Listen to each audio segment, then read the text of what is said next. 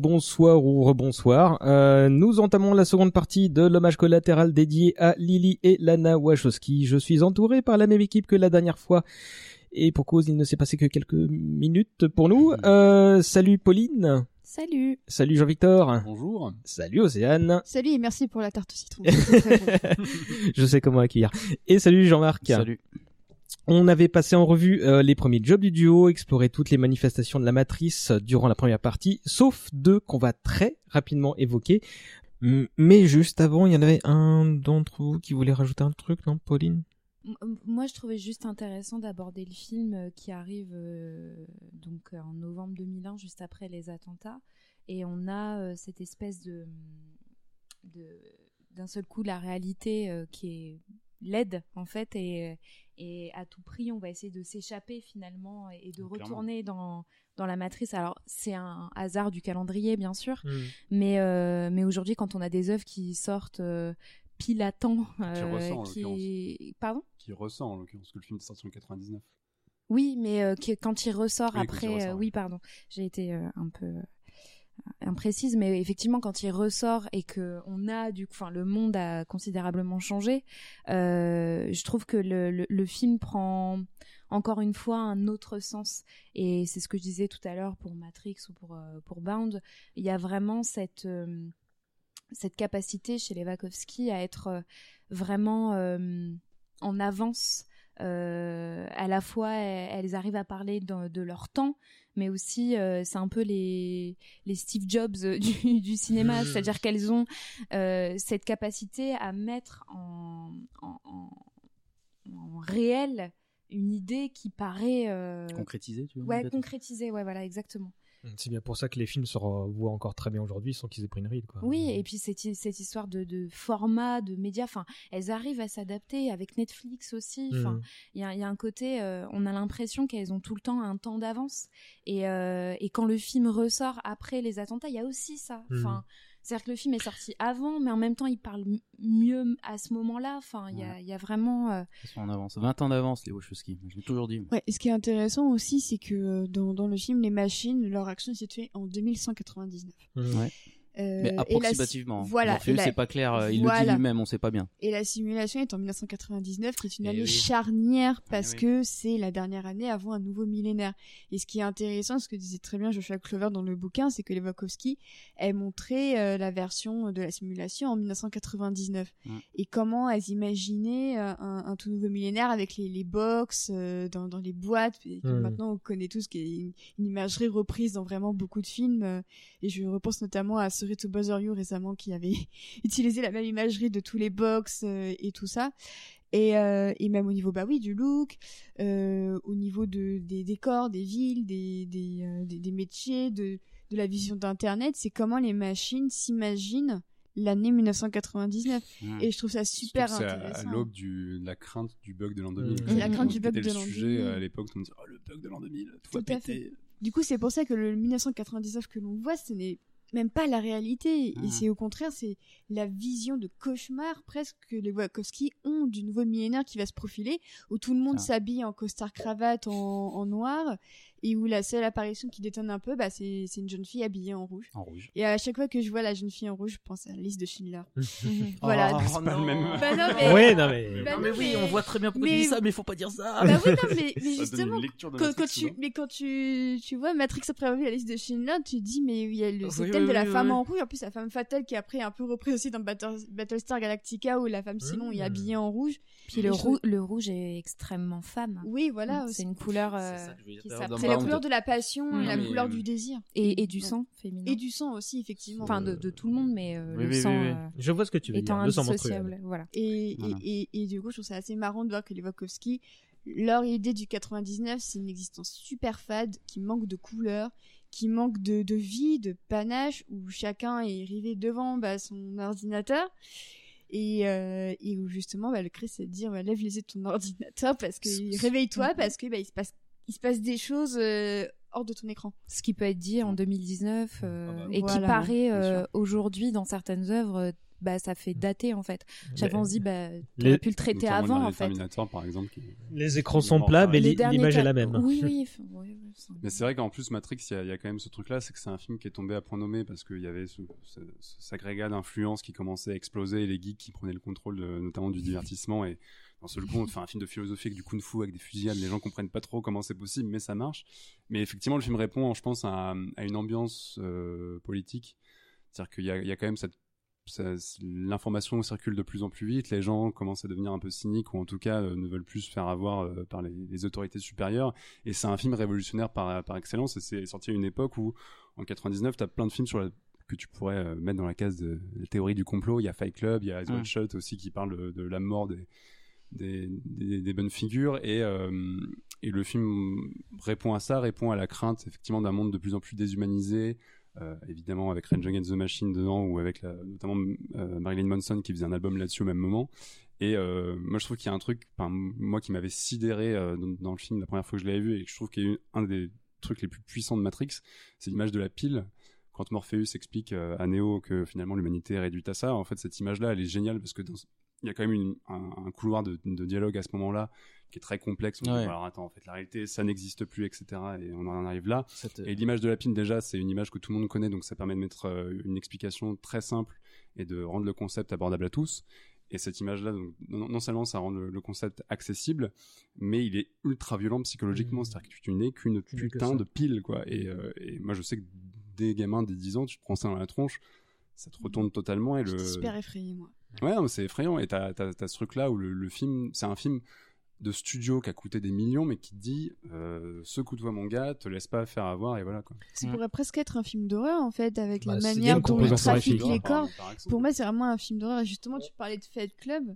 Et je trouve ça super intéressant que les deux films soient sortis la même année parce qu'ils ont tous les deux cette même crainte de voir la société se diriger vers quelque chose où euh, les élites dominantes prennent le pouvoir euh, euh, à la barbe de tout le monde. Et, C'est aussi dans la menace fantôme. La C'est mais ramener, c'est vrai. Non, mais c'est vrai en plus. Et je trouve ça bah, ça intéressant. questionne des, des- Ouais. voilà, des, des préoccupations de et c'est- l'époque. et c'est pour ça que pour moi, 4- 1999, c'est l'année la plus intéressante de la décennie 90. C'est parce que on voit Hollywood en pleine inquiétude, Mhm. qui utilise en plus des figures assez sexy, notamment pour Fight Club, où ils utilisent Brad Pitt et tout ça, pour te faire passer des, des, des, Un discours. des- des discours super contestataires, Mais qui sont encore d'actualité 20 ans plus tard, et qui n'ont pas perdu de leur force parce qu'ils ils parlent à la fois du passé, du présent et surtout du futur. On passe aux deux derniers petits trucs. Euh, donc on est en 2005, c'est deux jeux vidéo. Le premier s'appelle The Matrix Online. Quelqu'un a pu a joué, connaît le jeu? Je ne connais que les Sims. loin je- jamais joué. Euh, c'est un MMO développé par Monolith Productions, édité par Sega, se situant après Revolutions, donc durant la trêve entre les humains et les machines. C'est un truc canon. Le jeu commence en proposant aux joueurs de choisir entre la pilule rouge et la pilule bleue. Et si on choisit la pilule bleue, on retourne sur Windows double. On...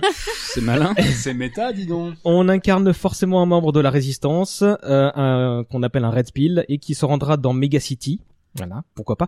À savoir la mégalopole qui sert de décor à la matrice. Euh, Il y a quelques bonnes idées quand même. Il y a deux modes de bagarre, un pour le corps à corps, un pour les gunfights, sans surprise.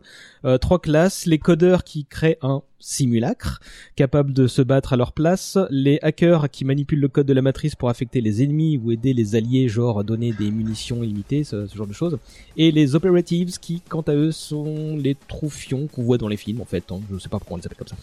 En gros, ce sont respectivement les mages, les crafters et les guerriers euh, d'un n'importe quel autre MMO, et certaines intrigues étaient imaginées par les Wachowski. On imagine qu'il y en a 3 sur les 150 qui en avaient. Hum, donc, C'est c'est audacieux quand même de porter Matrix en MMO, faut les s'accrocher, je pense. Euh, trois camps principaux, Zion d'un côté, les machines de l'autre, et celui du mérovingien qui doit faire bah, le truc un peu gris entre les deux forcément. Et c'était pas très sexy, euh, ça n'a jamais vraiment marché, surtout dans un secteur où les places se vendaient chèrement après euh, l'avènement de World of Ouais, Warcraft. c'est- il y avait Warcraft en face, ouais. Euh, en juin 2009 tombe l'annonce de la fin du monde persistant. La cause est évidente, trop peu de joueurs. Le serveur, les serveurs du jeu sont officiellement coupés le 1er août à minuit avec moins de 500 joueurs connectés. On appelle ça une Rentrez, chez vous les gars, rentrez chez vous.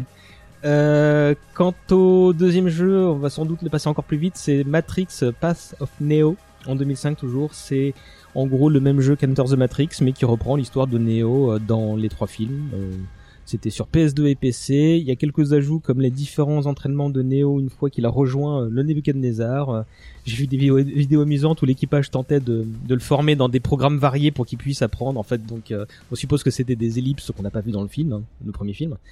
Euh, et bien, ça rejoint un petit peu le programme, là, le, le Animatrix dont on parlait tout à l'heure. d'ailleurs.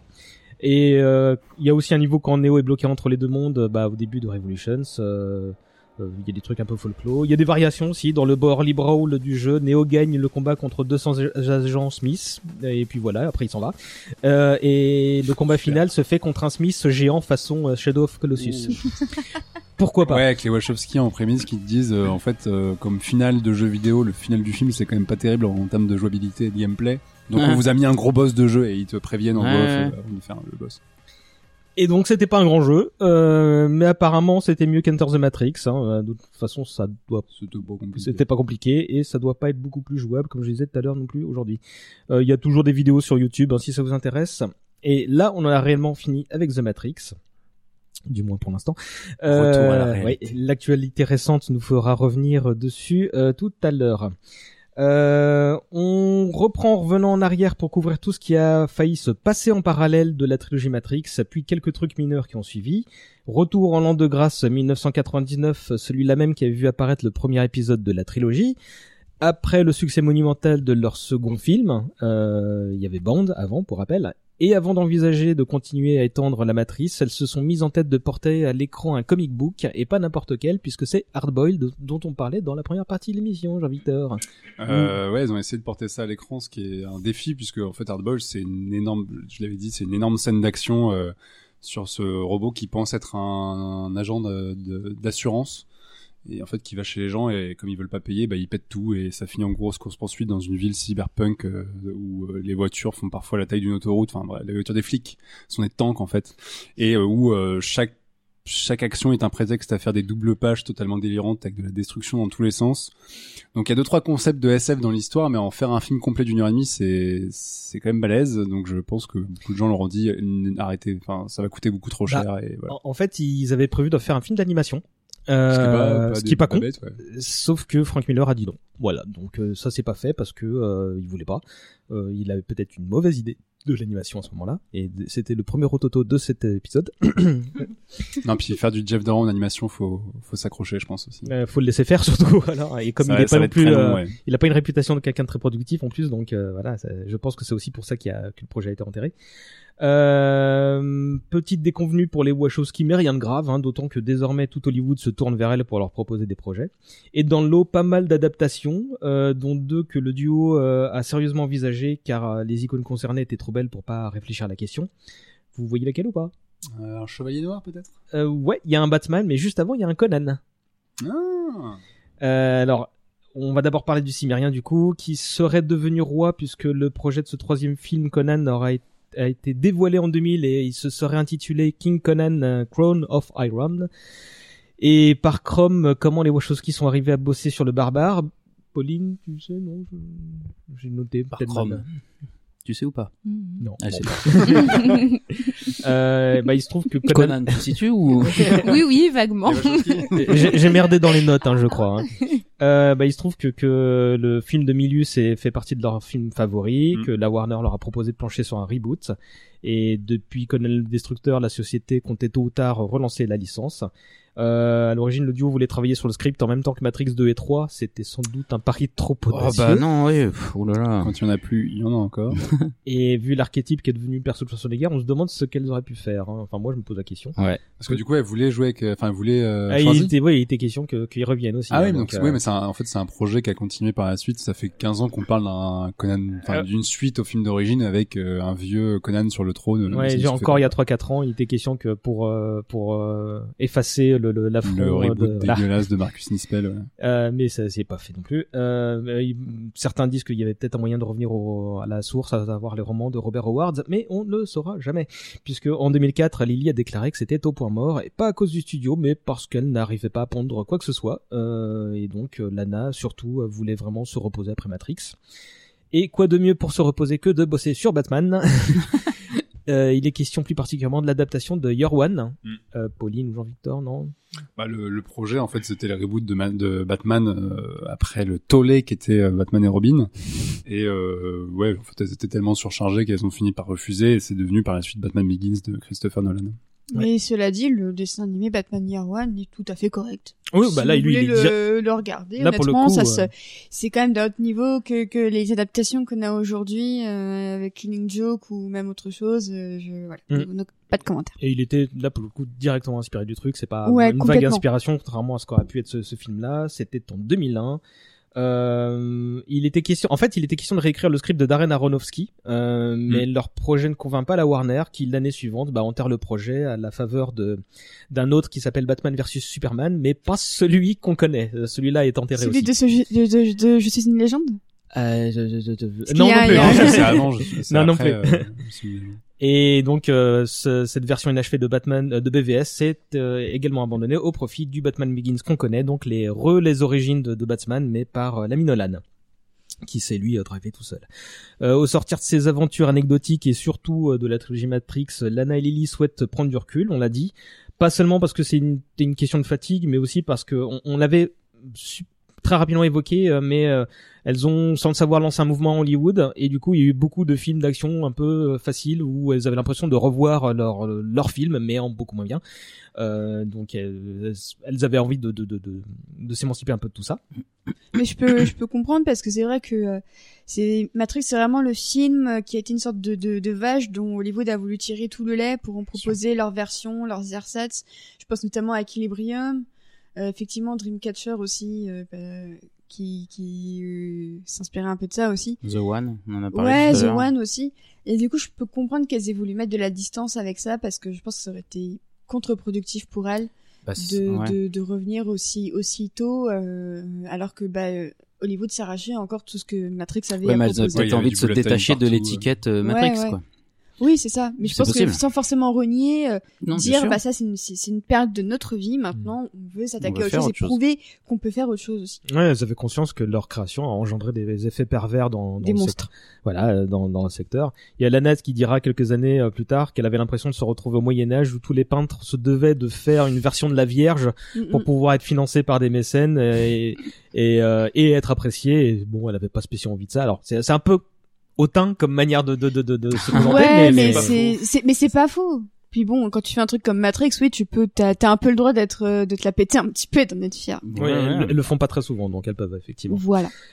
Euh, quoi qu'il en soit, les vacances cinématographiques qu'elles s'offrent leur permettent de revenir à leurs premiers amours, les comics, et elles ne comptent pas le faire moitié puisqu'elles décident de lancer leur propre maison d'édition en 2004. Et là ressort un terme qu'on a évoqué plus tôt, Burlyman, Burlyman Entertainment pour être précis. Euh, Vous, vous savez d'où vient ce nom? Le terme Burlyman Ah bah c'est. euh, C'est ce que t'as dit tout à l'heure. Oui, on l'a fait. Ouais, je suis bête. scénario On, dans Martin Film. on l'avait dit dans la première partie, mais il y a une autre version. C'était il y Euh, a six mois la première partie, on a oublié.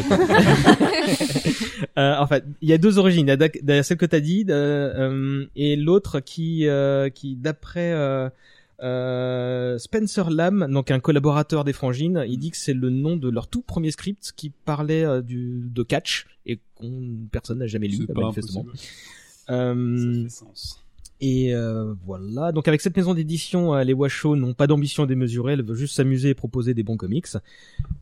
Outre euh, la compilation des comics Matrix qui seront réédités en deux volumes papier en 2003, comme tu l'avais dit tout à l'heure dans la première partie, Jean-Victor, Burlyman ne va proposer que deux autres publications euh, qui sont elles originales. On- la première s'appelle Doc Frankenstein et c'est une affaire de famille, pourrait-on dire. Euh... Quelqu'un Non? T'as la personne à lu Pas lu, pas vu, pas lu. alors très rapidement, c'est imaginé par Geoff Darrow encore, écrit euh, par Lily et Lana, euh, dessiné par Steve Cro- Scross. Ça raconte l'histoire de la créature de Frankenstein qui survit aux événements du bouquin de Mary Shelley et qui adopte le nom de son créateur et qui obtient son propre doctorat. Et euh... Mais c'est génial. attends, c'est pas fini parce que après on le suit dans les, on le suit dans des aventures à la Forrest Gump. Où en gros au fur et à mesure de l'histoire du monde, il devient successivement euh, pistolero au Far West, Non, mais attends, bah, c'est du génie. soldat on coupe dur- tout, on va, on va lire ça. euh, ou pas il... Ah, non, si. mais il paraît que c'était Ah, pas mal hein. Non, mais moi, Frankenstein faire du pistolero, c'est- Mais pourquoi pas Enfin, la créature, pardon. C'est possible. T'es C'est trop Living the Dream. Après, euh, Frankenstein devient soldat durant la Seconde Grande Guerre, euh, militant pro-avortement dans les années 70. Ah, voilà. Génial. Euh, bien Le évi- héros qu'on mérite. et bien évidemment, où qu'il aille, il est poursuivi par une espèce de secte fondamentaliste qui, à travers les siècles, cherche à buter ce qu'il considère comme une erreur de la ah, nature. Tous les rassure-moi, héros il ne devient pas de président à la fin. Non. On est d'accord. Pas que je sache. Euh, six, seul- six numéros seulement et une publication très décousue entre novembre 2004 et décembre 2007. Ah ouais, Euh, ouais, c'est ouais. pire que Doomsday Clock, hein. Il était pas question que ça se termine justement et qu'il sorte un intégral récemment euh, bientôt. Alors attends, je regarde mes notes. Euh, de- Oui, oui, oui. Alors il y a une euh, édition hardcover qui réunit toute la série, euh, plus 64 pages complètement inédites et qui conclut l'histoire. Euh, il y aura aussi une préface de Lana Wachowski et moult bonus et ça, ça paraîtra euh, bah, ce mois-ci en novembre. Eh ben super. Bah, Sur la Voilà, liste. Et, pour lire Doc Frankenstein. et pour l'occasion, euh, le titre est renommé Doc Frankenstein, le Prométhée post-moderne, ce que je trouve assez cool. Ah, Euh, ça a eu une nomination aux Awards, hein, euh, aux Eisner Awards, mais je sais plus quand.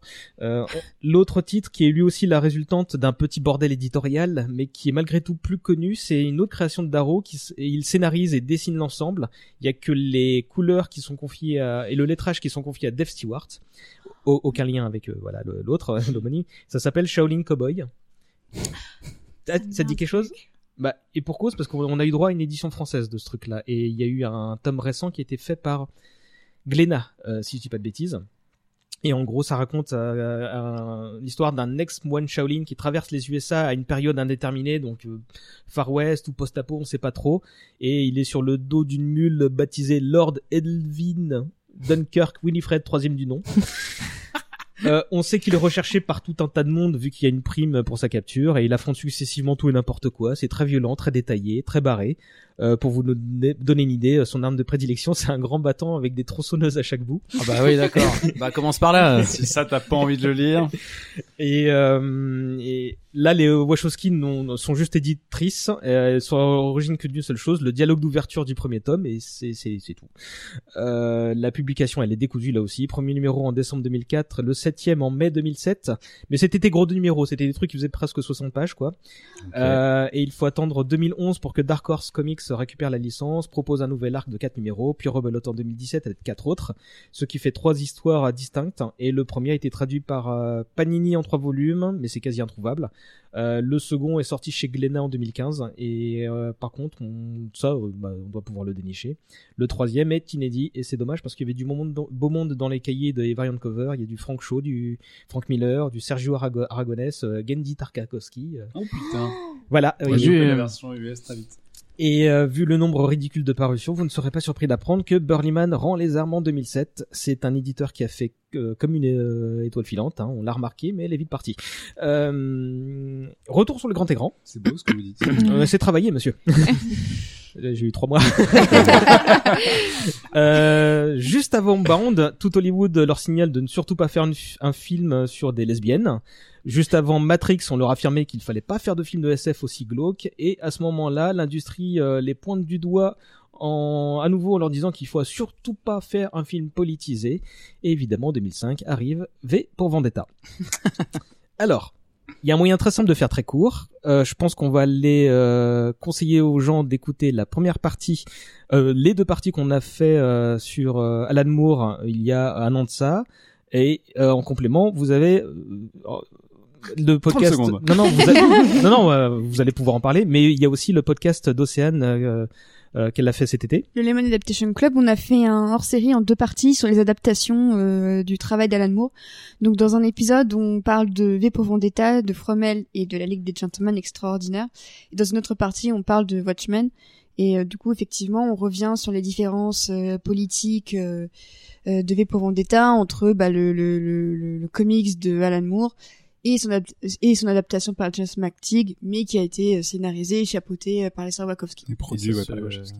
ouais. Et, Ça se euh, sent. et donc là, entre ces deux podcasts en deux parties, vous avez à peu près 14 heures de, de, de, de programme à écouter. Bon courage. Euh, on l'avait dit tout à l'heure, le, le, ils avaient fait une première version du script dans les années 90. Mm. Et pour euh, cette version qu'ils allaient concrétiser avec le soutien de Warner, ils ont repris leur V1 et qu'ils ont entièrement retravaillé pendant la post-prod de Matrix 2 et 3, donc ils étaient vraiment euh, occupés à cette période-là.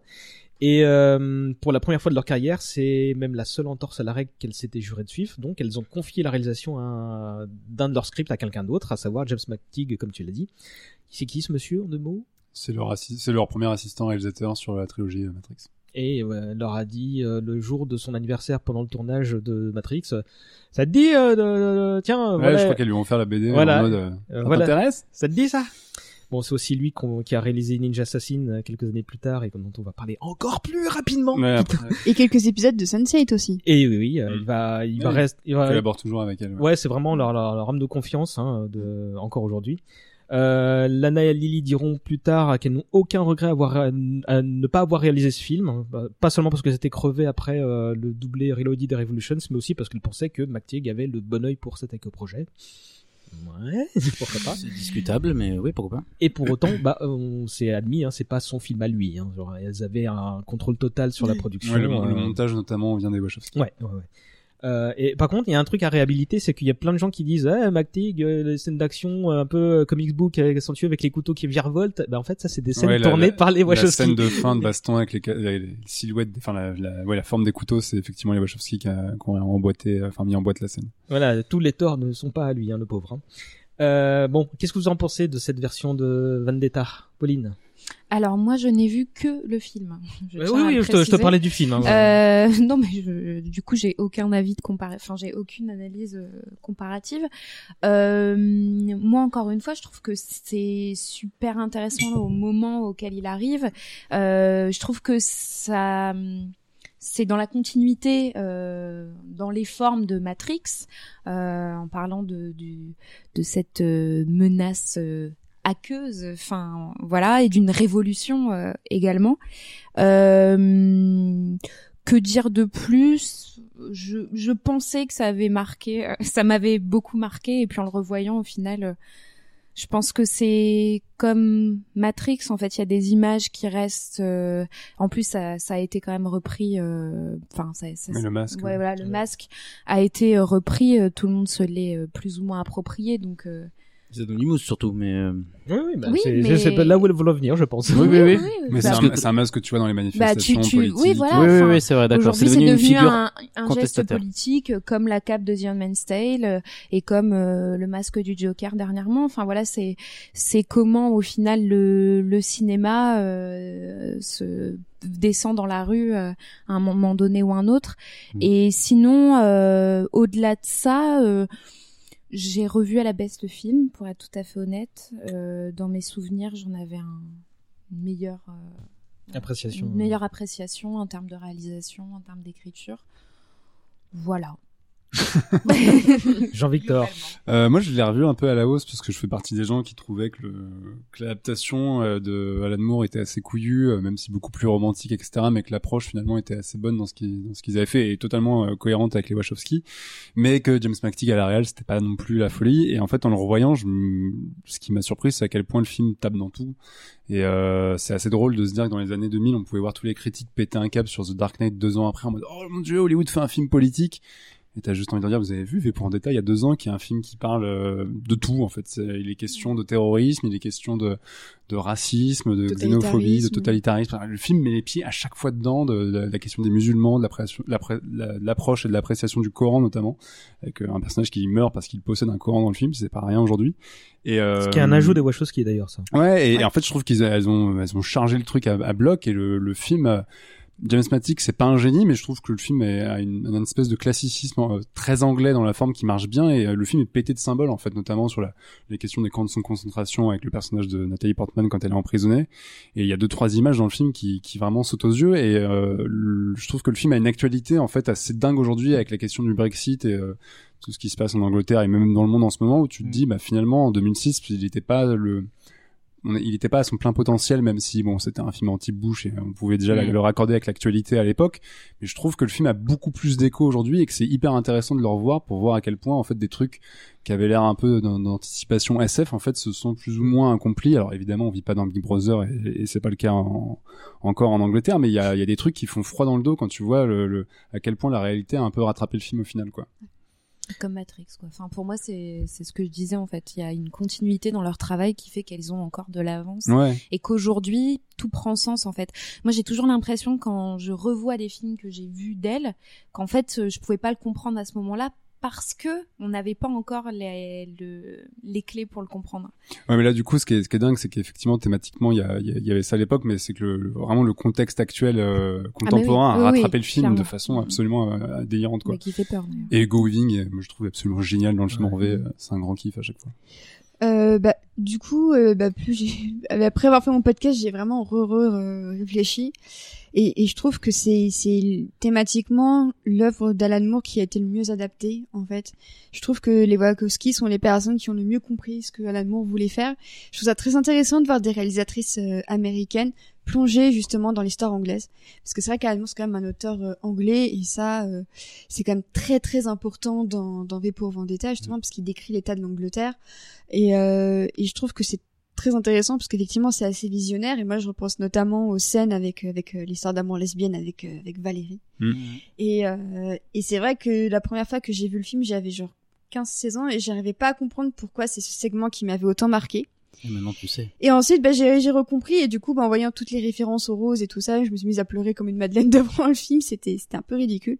Mais euh, je trouve justement qu'elles y ont insufflé tout leur euh, tout leur esprit euh, euh, de, de liberté parce que V pour Vendetta le film c'est autant un combat pour euh, pour la liberté de tout le monde qu'un combat aussi pour la liberté d'aimer. Et c'est quand même une énorme thématique chez les Wachowski. Et je peux comprendre qu'Alan Moore soit un peu mitigé parce que c'est vrai que lui c'est pas c'est pas vraiment ce qu'il a voulu dire avec le le, le, le comics mais je trouve que justement c'est c'est Oui, comment se- beaucoup plus ambigu c'est- comics, et c'est ouais. comment se réapproprier une œuvre en y insufflant ses thématiques tout en respectant ce qu'a voulu dire l'auteur et pour moi c'est Mhm. un parfait C'est une compromis adaptation. c'est un parfait compromis Mhm. justement c'est une, une adaptation parfaite dans le sens où euh, c'est un compromis idéal entre les, les idées euh, des, des, euh, des adaptatrices du coup des Wachowski avec celui qui se fait adapter donc Alan Moore après j'avoue que la réalisation je trouve qu'elle picote un petit peu Ouais, je suis d'accord. Mais euh, je trouve que la musique de Dario Marianelli est à tomber par terre vraiment genre Ivy Rebound c'est euh, le top 10 des meilleurs morceaux euh. et, euh, et j'aime beaucoup aussi le fait qu'elle- qu'elles aient casté euh, John Hurt parce que quand on a vu Ah oui, le rappel à 1984 1984. Oh, euh, quand j'ai revu le film, j'avais j'avais vu 1984 par rapport à la première fois, j'étais en mode Ah, mais c'est du génie, c'est ultra facile de choisir lui, mais c'est du génie quand même Hmm. quoi. Non, c'est très bien pensé. Jean-Marc, ton avis? Euh, moi, j'ai pas grand-chose à en dire. parce que J'ai pas trouvé ça fou fou. Euh, je suis assez d'accord avec ce que dit euh, ce qu'a ce qu'a dit Pauline. Et pour le coup, le seul vrai intérêt que je trouve à, à ce film, c'est la récupération euh, sociale euh, du symbole. Euh, voilà, encore plus aujourd'hui, donc tu parles de Joker, mais ça me rassurait plus quand les gens mettaient le masque de V que Oui. le masque Oui. de Joker. Ouais. Oui, je l'ai pas précisé, mais bien sûr. hein. Et, et ce qui est intéressant, c'est que V est quand même un film un- un- qui garde un minimum d'ambiguïté parce que le, le, le V est un terroriste un peu dans le film Mhm. et l'un des l'un des, des l'une des notes d'intention du film, c'est un plan au début où on voit en caméra subjective le masque se poser sur la caméra et donc le film te dit quand même tu vas embrasser le point de vue d'un terroriste et tu vas réfléchir à, à, ses, à ses agissements. Et euh, alors le film est quand même sorti l'année des attentats à Londres, même si c'était pas du tout prévu à la base. Mais euh, je trouve que c'est quand même un acte hyper couillu pour un film qui a quand même coûté euh, quelques millions de dollars et qu'il y a, un, il y a une... Bah, c'est c'est l'un des derniers films ouvertement politisés de ces dix dernières années. euh, moi, j'en compte. C'est un Pas des beaucoup, c'est un hein, des derniers films d'Hollywood intersectionnels. Oui, oui, oui. Parce que, euh, ouais. Je parle de films hollywoodiens, évidemment. Mm. euh, Oui, mais en tout cas de films hollywoodiens, euh, c'est un des derniers grands films euh, blockbusters qui soit ouvertement intersectionnel et qui mettent en avant euh, la lutte euh, des personnes homosexuelles avec la lutte euh, des personnes musulmanes qui sont oppressées et aujourd'hui encore on voit que c'est horriblement d'actualité. Et, euh, et ça croise ouais voilà et ça, ça, ça croise vraiment toutes les luttes et, euh, et je trouve que le film s'en sort très bien à dire que euh, que justement euh, le, le Coran c'est juste beau quoi que t'es Mm. pas obligé de croire en une religion pour trouver un texte beau pour trouver un livre beau et, Voilà, la et phrase exacte, ouais, c'est euh, Je n'ai pas besoin d'être musulman pour trouver ses illustrations belles ou sa poésie émouvante. c'est ça Et, et là, c'est clairement les Wachowski qui parlent. hein, Ah ouais, ah clairement, ouais clairement Et, et d'ailleurs, le personnage de, de Stephen Fry est clairement, là, je crois que le personnage entier, si je me souviens bien, est un ajout hein, des, des, des, des Wachowski. Euh, c'est pas impossible. et, et je trouve que, que le fait qu'ils en fassent un un second maître à penser pour Eve est beaucoup plus modéré et que que le, bah, que le, que le Et- taré qu'il y a en face avec un Et- masque. Et, euh, et je trouve justement que ce personnage qui justement représente l'entertainment, qui est censé vendre les idées de la politique, c'est un Mm. peu les Wachowski, qui sous prétexte de vendre des idées, en apparence, bah euh, intérieurement, elles te cachent des, des dessins beaucoup plus intéressants euh, po- Mhm. politiquement. Mhm. Et j'ai l'impression qu'elles sont dans, dans cette figure de la personne publique mais qui a de, de justement de très bonnes intentions derrière et qui veut se battre justement pour des valeurs mais qu'elles peuvent pas elles peuvent pas le faire euh, Mmh. euh, publiquement Mhm. et Ouais, tout c'est ça carrément le sujet ouais, ouais, ils sont ça. pas Ouais. dupes du système, mais ils l'utilisent pour. euh, Puis encore une fois, il y a une inversion dont on parlait tout à l'heure pour euh, Bound par exemple ou pour euh, Matrix où en fait on va partir d'un euh, de quelque chose presque stéréotypé, c'est-à-dire qu'on peut s'attendre à ce que le mec qui porte le masque et qui s'annonce comme porteur du message du peuple, en réalité, il- voilà, il s'avère euh, être euh, finalement un terroriste. hmm. Et, et je trouve que c'est une thématique euh, finalement qui revient assez souvent euh, dans leur cinéma, on en a parlé avant, mais également dans V pour Vendetta. Euh, on va gratter le vernis ou en tout cas on va sortir de la case ce qu'on s'était euh, ce qu'on s'était mis à, à Mm. l'idée en fait. Et, et j'aime bien justement que là, elles sortent de leur discours justement, Oui. à bah, dire non mais euh, c'est pas forcément nous, notre personnage. C'est pour ça que, que Mhm. même si le film par rapport à la BD a mise énormément sur la relation entre V et Evie, la BD va dans beaucoup plus de directions euh, différentes. C'est ma BD de Moore préférée. Malgré tout, je suis très contente du résultat de, de, de, de l'adaptation parce que elle, euh, on voit que on l'a dit dans la première partie, on va le dire plus tard dans, en évoquant les prochaines œuvres, mais euh, le discours des Wachowski, aimez-vous les uns des autres, bordel de merde. Euh, là, euh, V, bah non. Et pour eux, le, pour elle, le personnage, il est perdu, il, est, il se fait driver par la vengeance et il le sait lui-même, il est pas dupe, tu vois. Donc, et je trouve que cette manière de de- de- de- d'accepter le point de vue de l'autre, en l'occurrence, même s'il est ultra extrémiste, bah je, je, je- ouais, je, Bah, c'est la, la tolérance Ouais. qu'elle qu'elle euh, qu'elle donne dans toutes leurs œuvres en fait. Et quitte à ce que cette tolérance soit aussi euh, quelque chose qui va à l'encontre de leurs propres valeurs. Ouais, il y a un truc qui est très fort dans le film, c'est que l'ambiguïté qu'il y a sur le personnage, en fait, elle, euh, tu la ressens directement parce que les, évidemment tous les faits et gestes de V sont condamnables et par moments, alors il y a des moments t'es es content qu'ils défoncent la gueule à des mecs qui ont fait des atrocités, mais pas toujours. Par exemple, la, la dame qui meurt dans son lit où elle lui dit euh, c'est déjà fait, il dit ouais cette déjà scène est extraordinaire. Cette scène, en fait, t'as le seum pour la nana en disant, mais, mais elle, bon, elle a participé à une machination absolument terrible, Ouais, ouais. mais euh, peut-être qu'elle méritait de, enfin, pas de crever quoi. Mm. Si. Et, et le film, euh, le film, Elle méritait sa petite rose sur son lit. N'est pas.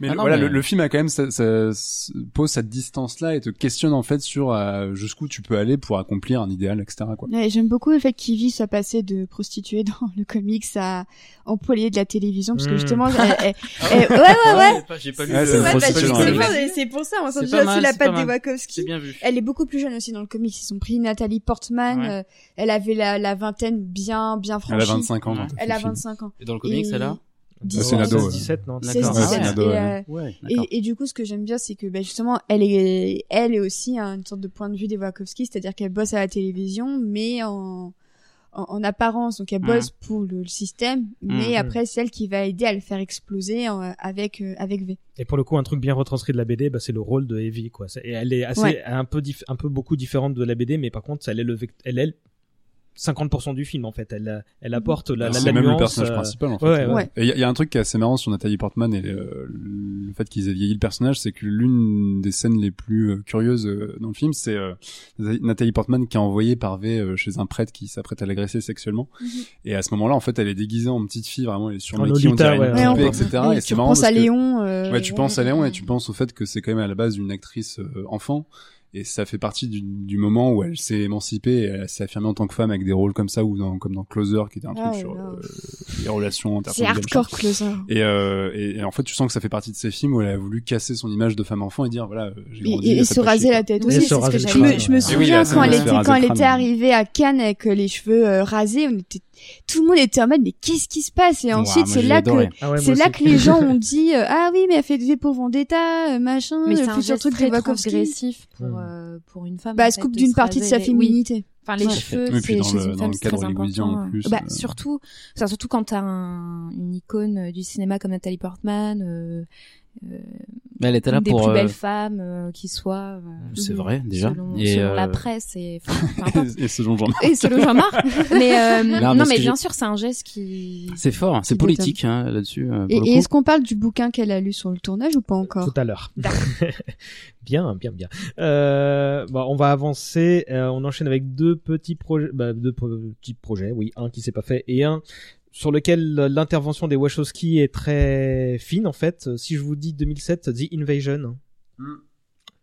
Ta à fait, oui, The Invasion avec euh, Daniel Craig Et Nicole Kidman. Nicole Kidman qui C'est est l'invasion des profanateurs de Ouais, sépultures. C'est Ouais, ça, c'est une nouvelle version de, de- des invasions des profanateurs des sépultures, euh, donc euh, Invasion of the Body Snatchers en VO, et en fait c'était un projet euh, qui était en train de se ramasser la tronche en coulisses chez Warner, qui arrivait pas à gérer le film, et si je me trompe pas, ils ont fait des reshoots dessus. La Warner les a appelés en catastrophe pour reshooter une partie du film. Euh, non, elles ont réécrit euh, le, le, le Ouais, ce qui ont- allait elles servir ont de. réécrit, de- mais je crois qu'elles ont bossé un peu sur le tournage euh, en Euh, bah, catastrophe. moi, j'ai noté qu'elles avaient juste revu le scénario et que, en fonction de leur correction, ils ont pu refaire les reshoots. Euh, Je te jure, c'est catastrophique. c'est- C'était un film de. Attends, je- Oliver Ouais, non. Hirschberger, un truc du genre. Merci, parce que là, ouf. Euh, Parce qu'il avait fait La vie des autres, euh, le fameux film allemand avec un mec qui espionnait. Ah, c'est lui. euh, Ouais, C'est c'est lui, lui. Ah, C'est lui. Ok. Ouais. Et- de pas me donner envie. Et donc ouais, elles ont elles ont été appelées en, Et c'était à la base un scénario de. Oh purée, ils se sont donné le mot. euh, David Cage Ganish, voilà. Euh, Voilà. Ganish. Et donc elles ont réécrit le script de de de, de Cacaniche là, bref. Euh, et elles ne sont pas créditées. Elles, ont- bah, pareil là, sans doute pas demandées. Euh, Quelqu'un l'a vu là, ce film Ah oui, c'est pas bien. Hein. Oui, bon, Faut pas voilà. le voir. Donc Bon. elles ont bien fait de pas être créditées. Et là, Ah. personne lui a dit non. Là, c'est Ah dit non ça. finalement. hein. Euh, on passe, ah bah on revient à Shaolin Cowboy en fait, euh, puisqu'il y a eu une tentative euh, d'adapter le comics de Geoff Darrow en animation par le studio Madhouse dont on a parlé euh, tout à l'heure puisqu'ils ont participé à Animatrix, avec un certain Seiji Mizushima aux commandes, réalisateur du premier film Full Metal Alchemist, celui qui était bien, et du film Gundam Double O, euh, je sais pas s'il est bien, j'ai pas vu. Euh, le film se serait appelé Shaolin Cowboy and the Tomb of Doom. Parce Et que là, pourquoi envie pas de le voir, déjà. Oui, carrément, ouais. C'est clair. Indiana Jones en Ça, plus. c'est- ça, c'est du nom C'est très sexy, exactement quand même. l'image que Ouais. j'avais du coup. Et bah ça c'est pas fait, hein, voilà. hein. C'est. Pas, pas de sous pour, hein, dommage. Et, et bah voilà, là bon, on poursuit avec un autre grand moment de la carrière des Wachowski et un grand moment pour euh, ce podcast, celui de Jean-Victor. Tu es chaud Ouais, ouais. C'est ton moment. Vas-y. Donc quel film on va parler, On Jean-Victor va parler de Speed Racer. Ah. Alors attends, juste avant de te lâcher la bride. Euh, à l'or- je te permets pas.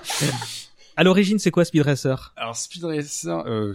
Non, non, mais vas-y, on c'est- Ah, très bien ouais, que ouais, non. ouais, C'était ouais, pas moi à chaud. 100%. Euh, Speed Racer, c'est un manga à la base qui s'appelle Mac Go Go Go, qui a été fait en, en 1965 au Japon par Tatsuo Yoshida. Euh, et en fait, ce qu'il faut savoir, c'est que ça a été adapté très vite en animé. Et euh, alors, autant en Europe, ça ne parle pas du tout Mac Go Go Go à la base, euh, mais aux États-Unis, avoir adapté ça, c'est pas une connerie puisque en fait ça- c'est arrivé sur les écrans euh, asiatiques durant les, les écrans américains durant les années euh, 60 et c'est en gros le premier représentant de la culture otaku euh, aux États-Unis. Pour faire simple, la culture otaku, c'est la récupération par les Japonais de la culture américaine après la Seconde Guerre mondiale. Donc, c'était reprendre les codes américains et notamment en l'occurrence les courses de bagnole euh, à la japonaise. Et donc, les Japonais, en fait, ont, ont fait l'animé qui a fini par atterrir, euh, atterrir aux États-Unis. Et c'est à ce moment-là où c'est devenu Speed Racer et où ils ont renommé le truc. Et en fait, là-bas, c'est l'équivalent euh, pour les Américains de Goldorak chez nous. C'est-à-dire que c'est le, la première fois ils se sont retrouvés exposés Mhm. à de l'animation euh, japonaise à la télévision.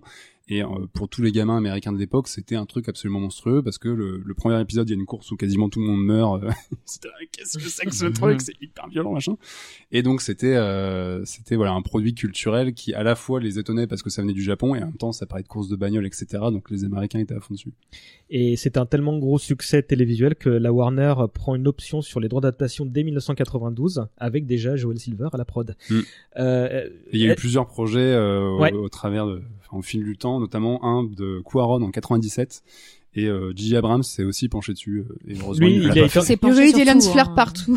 non, lui, il a été embauché pour pour revoir le script et qui a été abandonné. Et juste avant ça, il y a eu un- une version de Henry Rollins. Euh...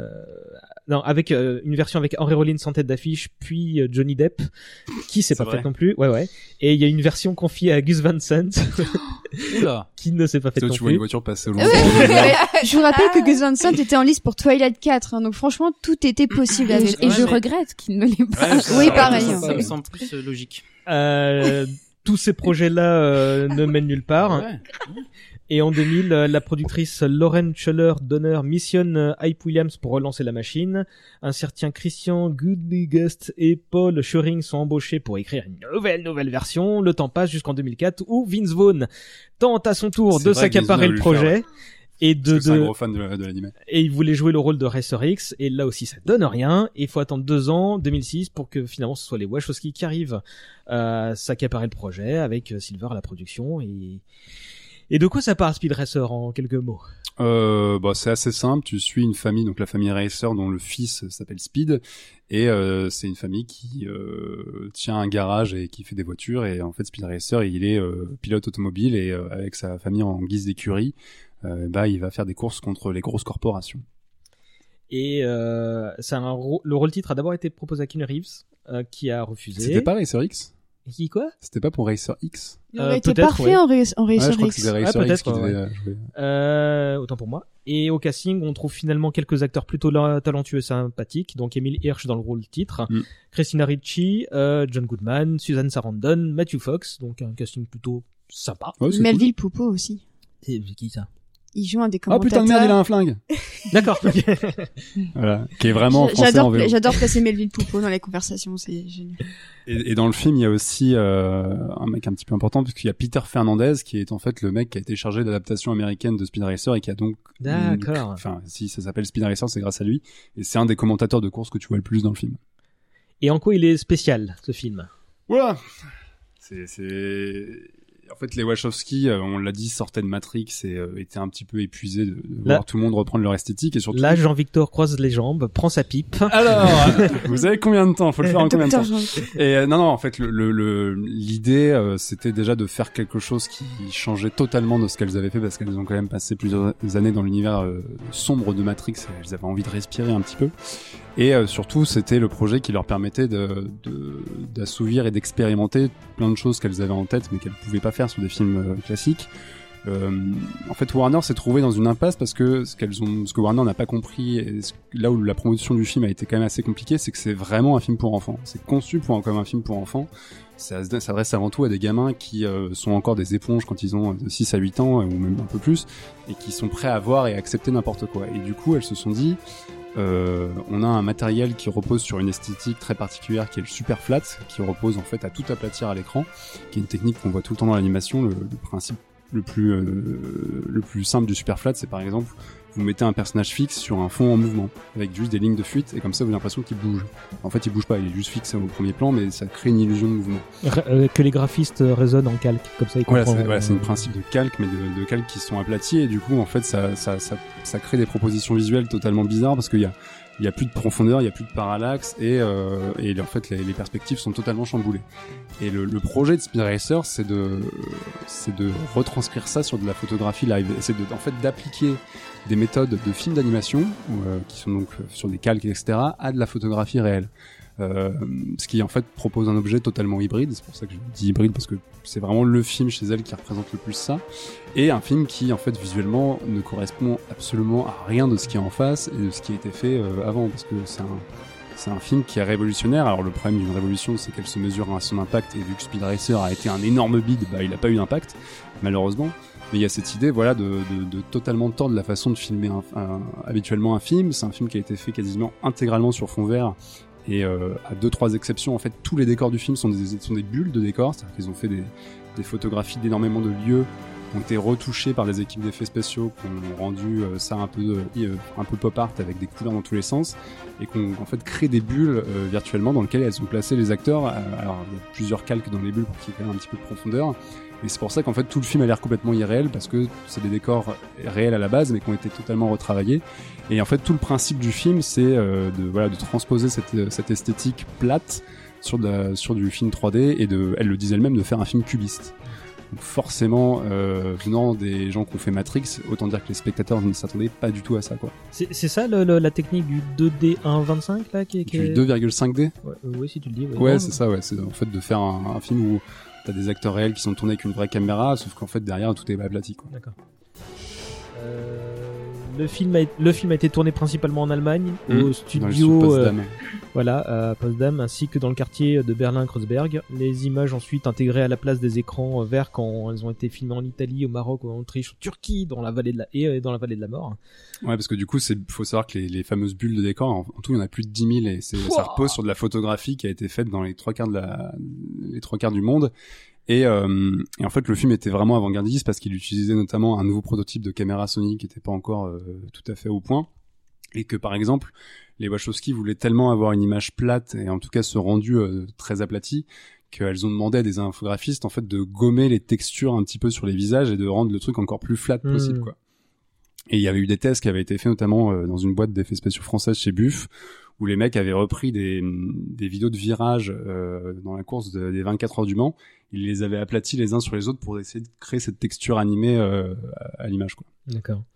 Euh, Quelqu'un d'autre pour non? Moi, Non, je- ce n'est que c'est le chef-op de, de la prélogie Star Wars, si je ouais, ne. David Tattersall. ouais. Et euh, autant euh, il y a autant le film est dédié aux enfants. euh, Enfin, c'est c'est évident hein, quand tu vois la narration. Enfin, c'est ultra Avec familial. Chim hein. Euh, autant tu vois euh, certaines euh, marottes de, de- du duo. Donc là, le simulacre, c'est l'organisation des des, des courses auto qui est bah, complètement corrompue en fait. Totalement bullshité, ouais. Et euh, il y, avait autre chose. Euh, euh, ça je l'ai dit. Comment il va monter tout ça Non, t'inquiète je sais pas, c'est bon, hein. dis, Ok, mais- ok. Non, non, bah il sait ce qu'il fait. Mais jamais je fais ça. mais- Euh, pourquoi euh, en faire le sujet de ton mémoire, Jean-Victor? Parce que c'était euh, une claque. Oui, c'était euh, ma, ma thèse de bon mémo- mémoire, bah, parce que le, le concept en fait était totalement nouveau et moi ce qui me fascine dans Speed Racer c'est qu'on a déjà vu au cinéma des, des films qui mélangent l'esthétique animée et l'esthétique réelle le plus connu étant Roger Rabbit. Euh, mais c'est des films où à chaque fois en fait inconsciemment tu fais la distinction entre les deux diégèses entre- enfin entre le monde des- du dessin animé et le monde du réel. Et Speed Racer a complètement euh, explosé cette frontière là en fait. C'est à dire que vraiment le film propose des scènes où euh, c'est des personnages dans un dessin animé et où tu fais plus la distinction inconsciemment et où elles ont réussi à trouver une espèce de, juste milieu qui est ultra casse-gueule mais qui, marche dans le film et où euh, moi je trouve ça d'autant plus génial que ça, a un impact sur la narration euh, constamment. Euh, c'est un film qui a eu en fait un, un montage trois à quatre fois plus long que n'importe quel long métrage parce que dans cette idée d'utiliser constamment le fond vert en fait elle composait les plans en montage, c'est-à-dire qu'elle jouait sur euh, les personnages euh, en faisant passer un visage à l'écran, etc. Et ça influe totalement la narration qui s'en retrouve chamboulée. Et je, moi, personnellement, je pense que c'est le film le mieux monté que j'ai jamais vu. Et à chaque fois que je le vois, je, vois des nouveaux raccords, des trucs complètement délirants. Et c'est un, film qui a vraiment essayé de, faire valdinguer le langage cinématographique classique et de partir de ce principe de compositing, donc de, de créer une image à partir de, de plusieurs bouts d'images, ce qui est un truc euh, hyper connu et hyper répandu dans les effets spéciaux mais de l'appliquer en fait à, à n'importe quel plan et constamment et de, de, de trouver des nouveaux liens narratifs à l'écran avec quoi. C'est leur Et- film le plus hybride en fait. Pour Ouais, c'est leur film le plus hybride et le plus expérimental. Et moi je pense que c'est, euh, de toute façon le truc le plus expérimental qu'Hollywood ait produit en 30 ans et même depuis, on a vu des trucs qu'on qu'on qu'on essaie de faire de, une vraie fusion entre le jeu vidéo, l'animation, le film. Non, mais je pense jamais- à Scott Pilgrim ou récemment à Spider-Man Into the Spider-Verse. Mais aucun film n'a essayé, en fait, de- même ces films-là n'ont jamais essayé d'inclure ça à ce point-là dans la narration. C'est un film, notamment, la, moi, la scène d'intro me sidère parce qu'en en l'espace de 15 minutes, t'assistes à quasiment trois courses en même temps, tout en ayant le rapport de chaque personnage à l'univers de la course, et t'as ce truc absolument génial où ils utilisent la, le principe de la ghost car dans les jeux Ouais. vidéo, donc de la voiture fantôme qui est en fait dans un jeu te permet de voir ton précédent score et le, le précédent temps que t'as fait sur un circuit, et elles, elles utilisent ça euh, pour montrer en fait Speed Racer qui court après euh, l'ancienne course de son frère. Et t'as un plan où en fait à, à l'écran t'as le passé avec la Ghost Car euh, de Racer, enfin de, de, du- de Rex Racer, t'as le présent avec Speed Racer qui est au premier plan et qui fait la course avec son frère. Et du coup t'as l'idée de l'avenir et de qui va péter le nouveau score. Et ils, ils- elles arrivent à faire à, à poser trois temporalités dans un seul plan et tu à ce moment-là ton cerveau fond un petit peu devant le truc tu te dis putain c'est juste un film pour gosses merde c'est pas possible Mhm. et euh, ouais, et y a- y a- que- en fait c'est a- c'est pas que du jeu vidéo, de la logique de jeu vidéo de course hein, réinterprété euh, d'un. Non, c'est comment quoi. ces, euh, mécaniques-là, qui sont des mécaniques qui viennent d'autres supports, en fait, peuvent euh, servir des fins narratives et dramaturgiques, quoi. Et le, le film, en fait, est un vivier d'idées comme ça, totalement frappadingue, euh, qui sont pas totalement de l'ordu, parce que c'est un film sur lequel la- le travail de l'équipe a été euh, très collaboratif, elles le, elles le disent eux-mêmes. Et moi, j'avais eu la chance de parler à un superviseur des effets spéciaux de chez Buff qui m'avait un peu raconté les coulisses qui me racontait notamment que John Guetta était un mec totalement bordélique, qui leur a ramené un disque dur que Buff a mis juste trois semaines à, ré- à réorganiser parce que ça voulait rien dire. Et euh, il m'expliquait no- notamment qu'il y a un, le plan dans le film où on voit durant le rallye euh, les décors qui arrivent comme une espèce de serpent. Avec la caméra qui recule et euh, qui termine sur la voiture d'un mec euh, qui est en fait le mec qui tient la voiture serpent. En fait, ce plan-là est, est venu du président de chez Buff où on- elles avaient pitché plein d'idées pour la scène de course et le mec a eu cette idée-là de faire un plan serpent où le décor se bouffe comme un serpent avec les dunes de sable, etc. Et en fait, il a, il a fait un prototype du plan en une nuit. Il l'a envoyé au Wachowski. Et les Wachowski ont fait, ah putain, ça défonce, vas-y, on met dans le film. Et a priori, en fait, elles ont vraiment travaillé avec cet esprit de collaboration-là et de cette idée de, euh, on veut que le truc ne ressemble à rien de ce qui, Ouais. qui a été fait. On veut que ce soit le film le plus pop art jamais fait et on veut que ça infuse la narration et que le, via le montage et via cette, surpo- cette superposition d'images et de, et de perspectives totalement frappées, euh, t'es un, un trip que t'es jamais ressenti avant, quoi. Et là, Paris réussi parce que c'est vraiment le film le plus pop Mm. visuellement que que, que... enfin, moi je l'ai vu pour la première fois euh, là pour la pour préparer ce numéro en fait t'avais Ah. beau faire de militer pour euh, que je le vois depuis des années là il- C'est c'est mon combat. Voilà. Vous voyez Spin Racer. et et franchement je, je compare ça un peu au- à ces BD qu'on lit qu'on qu'on re- on regarde plus qu'on lit en fait tu Mm. vois euh, parce que très clairement euh, bah c'est pas pour l'histoire que tu regardes ce, ce film là hein. c'est c'est même si elle est très satisfaisante elle est elle est, elle est sympa mais mais visuellement enfin moi je, je- en plus euh, le voir bon euh, sur un, écran euh, de télé euh, sur ton canapé avec toutes les distractions possibles imaginables bah là je crois que j'ai été resté pendant deux heures euh, figé quoi donc T'as euh, pas cligné les yeux. Pendant. Ouais, et pour le coup, c'est un truc qui est assez drôle, c'est que c'est un film, je pense, qui est en avance sur son temps. Ça fait partie des films qu'on mettait dans la case du cinéma de demain à sa sortie avec Avatar, des trucs comme ça. Mais ce qui est drôle, c'est que c'est un film qui est sorti en- sur pellicule et qui a été exploité en pellicule. Oh. Ouais. Et encore aujourd'hui, si vous avez, euh, si vous voyez un festival ou euh, une salle qui rediffuse Speed Racer, malheureusement, en fait, ils le diffusent sur pellicule, ce qui est un non-sens Ouais, total. Ouais. Bah ouais. Et euh, chopez-le en Blu-ray parce que le Blu-ray est absolument hallucinant et tu découvres des couleurs notamment. euh, oh, c'est Mais possible de c'est- faire un ouais. truc comme ça. C'est une- c'est un des rares films pour lequel je préfère la version numérique à la version pellicule. Ouais, mais Et, c'est et, hein. euh, et j'ai vrai que c'est ça fait quatre ans que je l'avais vu au cinéma Grand Action avec euh, Marc de Clone Web. À la sortie, on s'était dit c'était bien, mais qu'est-ce que c'était terne et qu'est-ce que ça manquait de Ah ouais, couleur parce que là, en le- fait? C'était beaucoup moins éclatant. En plus, la copie était pas en super bon état, Ouais, si je dois le bah, dire. C'est une copine 2008. 2009, Et et euh, et du coup, c'est vrai que ça ça m'a un peu gâché l'immersion. Le résultat est toujours aussi bien Ouais. et, et, et tout ça. Mais euh, si vous voulez voir vraiment euh, Speed Racer dans ses vraies couleurs, Mm. euh, vraiment voyez-le en numérique et, et matez-le en Blu-ray. Ouais. Hmm. Le film est complètement glucose.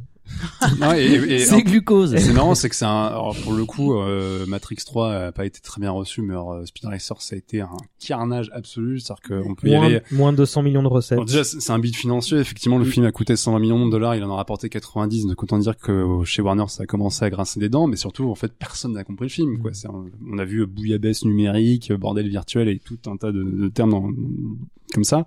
Et ce qui est drôle, c'est que les, les gens ont même pas compris le projet, alors que le- il y a une scène au début du film qui est extrêmement claire. Dans, durant ce fameux montage durant la première course où on voit Speed Racer gamin qui est dans une qui est dans une salle de classe et qui en fait lui il en a rien à cirer des cours et il est dans ce monde, ouais. il dessine un, un petit, euh, il fait un petit dessin animé sur chaque page de, de son bouquin, qui fait, qu'il anime en, en faisant défiler les pages. Et d'un seul coup, il y a un, un plan où le, le décor fond complètement, tourne autour de, de Speed, et d'un seul coup, il se retrouve immergé dans son dessin à lui, c'est-à-dire que le- il se retrouve dans sa course. Et ce plan-là est la note d'intention du film, que c'est un, c'est un rêve de gosse. C'est vous allez vivre le, le, le- vous allez vivre les fous du volant, vous allez vivre les, les trucs d'animation, en l'occurrence aux États-Unis, Spirit Racer, qui vous ont fait kiffer quand vous étiez gamin, et on va vous le faire littéralement. Et, et ça, en fait, personne ne s'est dit. Ah, c'est peut-être euh, en fait le projet du film et les gens étaient juste en mode qu'est-ce que c'est que ce truc néo fluo dégueulasse euh, Puis le singe il est chiant et puis euh, Ouais, le il y a petit un frère, singe qui fait des blagues. euh, bon. C'est vrai que ces scènes sont un peu what the fuck quand même avec Elles le sont un peu. Non, c'est clairement ça que je retiens du film, c'est qu'à un moment donné, tu, tu comprends quoi. C'est pas peut-être pas la peine d'insister. Bah, si. au- Oh, il est marrant. Si t'es- si t'as- Non, il est faut- marrant. Si Au- t'as au 10 début, ans, je pense oui. que ça marche, quoi. Au début, oui, mais euh, ensuite sur euh, le long terme. Pa- Pauline, Ouais. Jean-Marc, votre avis sur le film? C'est dur de passer après Jean Victor Ah, mais parce qu'on Bah ouais. tellement bien, mais euh, moi quand j'ai découvert Speed Racer, j'avais l'impression de retourner en enfance pour le coup et de de voir cette scène de Mary Poppins où ils sautent dans leur euh, tableau et d'un seul coup il y a plus de frontières, enfin il y a plus de frontières entre l'animé et, et le réel et, et qui ne n'a pas rêvé d'aller dans son dessin animé quoi. Donc euh, Oui, c'est clairement un film euh, pour enfants, mais qui parle aussi de l'enfance. Et je trouve que c'est toujours très compliqué au cinéma de parler de l'enfance sans tomber dans quelque chose euh, d'un peu caricatural ou, ou de juste. Et je trouve que ça prend pas les enfants pour des Non, cons. très clairement pas. ouais. Et, et ça, c'est quand même assez rare euh, de d'arriver à parler comme ça. euh, alors pas que aux enfants, hein, aux adultes aussi, mais en tout cas de de refléter l'enfance euh, sans la prendre de haut et sans prendre de haut les enfants. Et je trouve que les acteurs se sont vraiment donné corps et âme pour ce truc, quoi. Tu vois, pour un programme familial, tu vois, ils ont, on a l'impression qu'il y a, qu'ils ont tout donné, quoi, en fait. hein, Qu'ils Ouais, ont ça, complètement ça compris tombe pas euh, du tout dans la, dans la facilité, que ce soit en termes de, comme t'en as parlé, enfin en termes de réalisation, qui est, qui est c'est absolument euh, fascinant. Enfin, aujourd'hui encore, on n'a pas d'exemple comme ça euh, euh, aussi parfait. euh, et c'est à la fois c'est compréhensible que ça n'ait pas fonctionné. Je pense que le public est pas prêt à recevoir une œuvre comme ça, enfin sans prendre les gens pour des Bah, cons. le, je pense le- que le film a, a quand même un, un peu le pied, enfin le cul entre deux chaises, parce que d'un côté, aux États-Unis, c'était susceptible de marcher parce que c'est Speed Racer et que là-bas c'est connu. Mais euh, là-bas, à l'époque, c'est le moment où Marvel commence à marcher, c'est le moment où il y a Nolan en face. Enfin bref, c'est le moment où, à la limite, il y a Pixar, mais le film correspond Mhm. tellement à aucun modèle que c'est pas possible pour les Américains de gober ça, euh, sauf mais pour alors leurs en gamins. France, on connaît pas quoi. En Occident, c'est même pas la peine. Et Ouais. au Japon, à l'inverse, t'as quand même le truc de un, produit de réappropriation culturelle japonaise euh, de la culture américaine refait par les Américains. Mm, mm. Donc les Japonais, ils sont en mode non, mais on va peut-être s'arrêter un moment et ils ont pas vu Racer non plus. En fait. Mm. Oui, et puis en, en termes, même si effectivement euh, l'histoire n'est pas entre guillemets compliquée à comprendre, les images, enfin, c'est déroutant en fait. Mm. Et, et je pense que quand on s'installe dans une salle de cinéma et qu'on est fan de Matrix, et je dis pas qu'on est bête quand on est fan de Matrix, mais on est évidemment pas prêt à recevoir ce genre de choses. Peut-être qu'aujourd'hui, euh, il est revu euh, à la hausse, j'espère. Et Là aussi, Ça commence trop sur le d'avance, net, quoi. ouais. Il y a Non. un petit statut de film culte qui commence en- à émerger, mais tout Mais doucement. grâce à toi, j'ai envie de Oh. dire. grâce à toi. Pas grâce à moi. Non. Jean-Marc, Non, mais c'est exactement ça. Je vais rebondir sur euh, sur ce qu'elle vient de dire parce que c'est exactement dans la position dans laquelle j'étais, c'est-à-dire en tant que fan de Matrix, euh, j'adulais, j'adule encore euh, les Wachowski, mais je m'attendais à, à une nouvelle proposition de récit, euh, pourquoi pas initiatique ou je sais pas. Et là, boum, je tombe sur ce truc qui qui n'a pas de limite. En fait, effectivement, la caméra se balade partout. On dirait que le montage, l'histoire et la caméra ne font qu'un euh, pour se entremêler dans un bubblegum de, de couleurs. Et c'est vrai que j'étais un petit peu décontenancé. J'ai rarement l'occasion d'employer ce mot. Parce que c'est vrai que je m'attendais pas du tout à ça. Donc il m'a fallu un petit temps de réadaptation. Je vais être honnête, j'ai pas aimé foncièrement la, la première fois. Et c'est après en y réfléchissant et en prenant un peu de bouteille parce que j'ai vieilli depuis, où je me suis dit ah merde ah oui d'accord là on a des, des réalisatrices qu'on, qu'on- qui se sont amusées avec leur caméra et avec leur histoire donc euh, donc voilà je le reverrai avec plaisir. Soit je le revois complètement déchiré, soit je le revois euh, tu sais, même Sop, ça marche. hein. soit mais non mais voilà soit je le revois avec euh, Avec Yannick. en, en revenant avec, des, avec des bonbons. en revenant à, à l'âge de 10 ans euh, où ton cerveau je pense capte un truc que qu'aujourd'hui on capte plus. Mais mais tu- le... Pardon. Ah, vas-y. Non mais tu, tu parlais de, de Pixar tout à l'heure qui, qui disait euh, Pixar. Ouais. Euh, dans une moindre mesure, moi ça m'a ça m'a fait penser à vice versa la scène où d'un seul coup ils se Ah, ils enfin, deviennent cubistes, deviennent ouais, un cubistes cube et et tout, ouais. Il y a un petit peu ce côté. Enfin, quand tu découvres cette scène, t'es un peu mais mais qu'est-ce que je suis en train de voir? Enfin, ils ont fumé quoi avec Yannick sur son scooter quoi? C'est vraiment il y a, il y a votre drogue? tellement de ça dé- oui il y a plus de limites c'est voilà on, on est dans un autre niveau et on Mm. est qu'en 2006 C'est pas- pas, bah, à force de vous entendre parler de Pixar, je me dis que c'est presque dommage. Enfin non, euh, mais si ça avait été un film Pixar ou un directement un vrai film d'animation, je pense Oui. que les gens auraient été plus à même Mm, mm. de se dire bon bah ça on va regarder. euh. il y a, il y a un espèce de détachement avec le film d'animation que moi qui me rend malheureuse hein, parce qu'il y a ce côté euh, c'est pour les enfants Mm. donc c'est pas très euh, important euh, qui fait que les gens ont tout de suite ont la barrière Ouais, qui prennent ne peuvent haut, ouais. pas avoir avec enfin qui ne peuvent pas qui, qui est plus difficile à avoir avec Speed Racer parce que ça mélange euh, la réalité euh, avec les films d'animation bon bah c'est de l'animation et et comme la plupart des gens même si ça tend à changer se disent que c'est qu'un film d'animation bah oui c'est malheureux c'est un peu malheureux. C'est un peu malheureux, mais c'est ça. Il y a un truc aussi qui que qui euh, que je trouve fascinant, c'est toujours cette faculté des Wachowski à justement euh, manier le temps Hmm. à utiliser la Hmm. matière-temps. Et déjà dans Matrix, Et quand ils utilisaient le bullet time, c'était une manière pour eux de d'utiliser le temps et de s'en servir comme matière avec laquelle ils pouvaient en faire n'importe quoi. et de se libérer du temps aussi. et de se libérer du temps. Et là, c'est la même chose, c'est-à-dire que, que la manière dont justement le début te, te montre Speed qui d'un seul coup euh, voit la course passée, voit la course euh, présente et voit sûrement le futur, c'est une manière pour elle aussi de totalement euh, tordre le temps et de le se le réapproprier à leur manière aussi et de et d'en faire ce ce qu'elles veulent, c'est-à-dire que le temps qui est l'unité immuable par excellence avec euh, même la gravité, on a trouvé des moyens de de se passer de gravité, mais le temps on peut jamais en faire quoi que ce soit. Et dans leur film ce qu'elles tordent aussi, c'est le temps. Et je trouve que Speed Racer en est une de leurs plus belles euh, illustrations, c'est-à-dire que c'est comment reconnecter le, le passé avec le présent et comment reconnecter ces deux-là va permettre le au futur de se produire. Ouais, il y, a y notamment euh, avec le montage des ellipses par moment. euh, en fait, il y a pas mal de moments dans le film qui sont assez euh, assez fascinants parce qu'un personnage, notamment, il y a une scène où le, le personnage euh, du méchant de Royalton explique à Speed Racer qu'en fait la course qu'il va faire, elle est déjà tronquée et qu'elle est vouée à l'échec. Et au moment où il commence à expliquer ça, on voit la scène.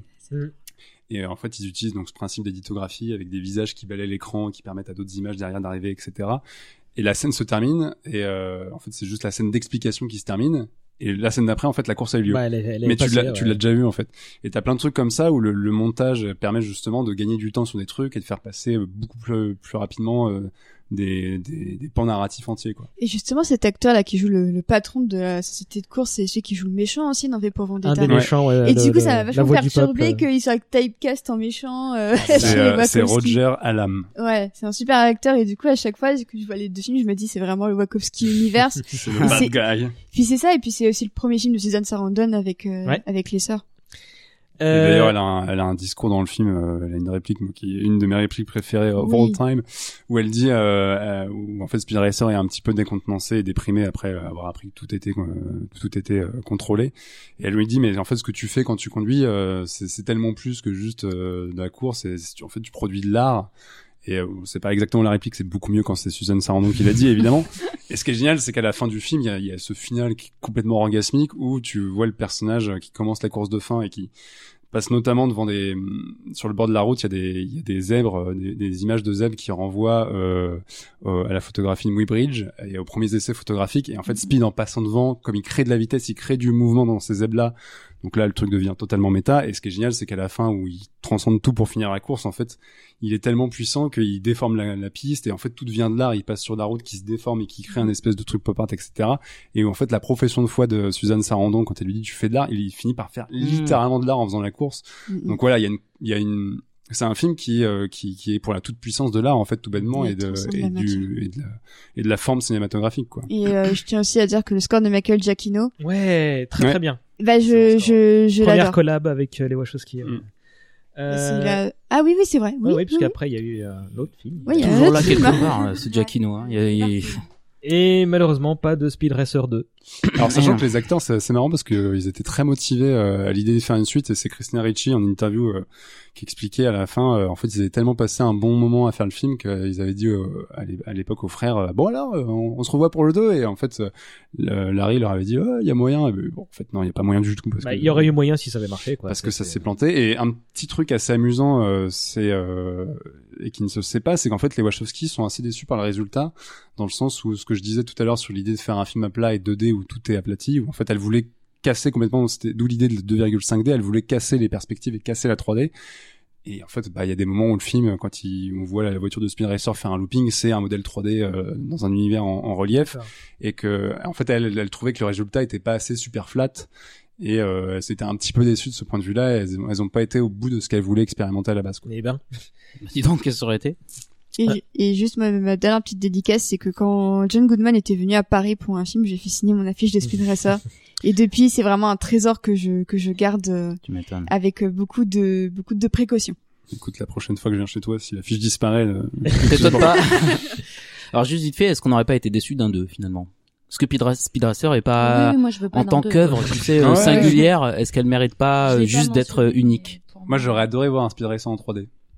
Mhm. Ah je oui, pense que ça euh, s'y prêtait euh, comme tout est plat, etc. Je pense que Donne-le ça à James Cameron, il va te le faire. Ouais, pas Dans impossible. 30 non, ans. peut-être que les Chinois l'ont déjà fait parce qu'ils convertissent même des Keaton, ils s'en foutent et des, et des Chaplin. Mais euh, ouais, j'aurais aimé voir inspirer ça en 3D. Je pense que ça aurait été assez intéressant. non, carrément. Avec Yannick, ça aurait été cool. Euh. Joel Silver a Ouais. dit que euh, les Wachowski avaient une super idée pour une suite, euh, mais bah bah ça a pas suffi. Hein, malgré ça et, et malgré ça et l'enthousiasme du cast, comme on l'a dit, euh, cette suite aurait pu euh, expliquer pourquoi le personnage de Rain a été aussi heureux de voir euh, Speed gagner. Voilà, pourquoi pas. Euh, On saura jamais. Ouais. Euh, on, par- on parlera de Rain un peu plus tard. On enchaîne avec un autre projet annulé, euh, un énième projet annulé, et donc ça va passer. On va pas passer beaucoup de temps dessus, mais c'est un passage obligé pour une, une œuvre très prochaine. Euh, ce projet s'appelle Cobalt Neural 9, qui est un, juste un titre de travail. Mm. Euh, alors, t'as beaucoup parlé, Jean-Victor. Qui veut prendre la main pour parler de ce truc-là, si quelqu'un Alors, sait? moi je sais, pas. je, ouais, moi je sais pas le, le, le- pitch. Je sais qu'il y avait un pitch, c'était une histoire d'amour dans l'armée. Est-ce Mm. que c'est celui-là? C'est ça. Ok. ça. Bah apparemment c'était une histoire d'amour euh, dans l'armée, euh, qui était une histoire d'amour interdite. Mhm. Euh, En Irak. En Irak, Euh, ouais. Entre un GI et un soldat irakien. Ouais, c'est ça. Waouh, ah ouais. Ils ont poussé le truc jusque là, quoi. Et ouais. Et, et, euh, et je peux comprendre que ce, ce soit pas fait parce que je pense que les États-Unis n'étaient pas prêts pour non, ça. non, non, non. Bah, surtout, vu ce que, vu, oh, bah, vas-y, Jean-Victor, si personne, si t'en sais plus ou? Bah, il y avait, il y avait aussi une histoire de, en fait, tu, tu voyais cette, ce- cette relation-là via des cassettes vidéo. Enfin, je sais qu'il y avait un, un médium, euh, un support qui était utilisé en guise de narration. du fan footage Je crois pas que ce soit du fan Non. footage, mais il y avait l'idée qu'en fait, tu retraçais leur histoire via des cassettes vidéo, un truc comme ça. en, C'est fait, euh, il y a une double timeline, euh, Ouais. dans le sens où il y a une action en 2010 et une autre en 2110, Mm.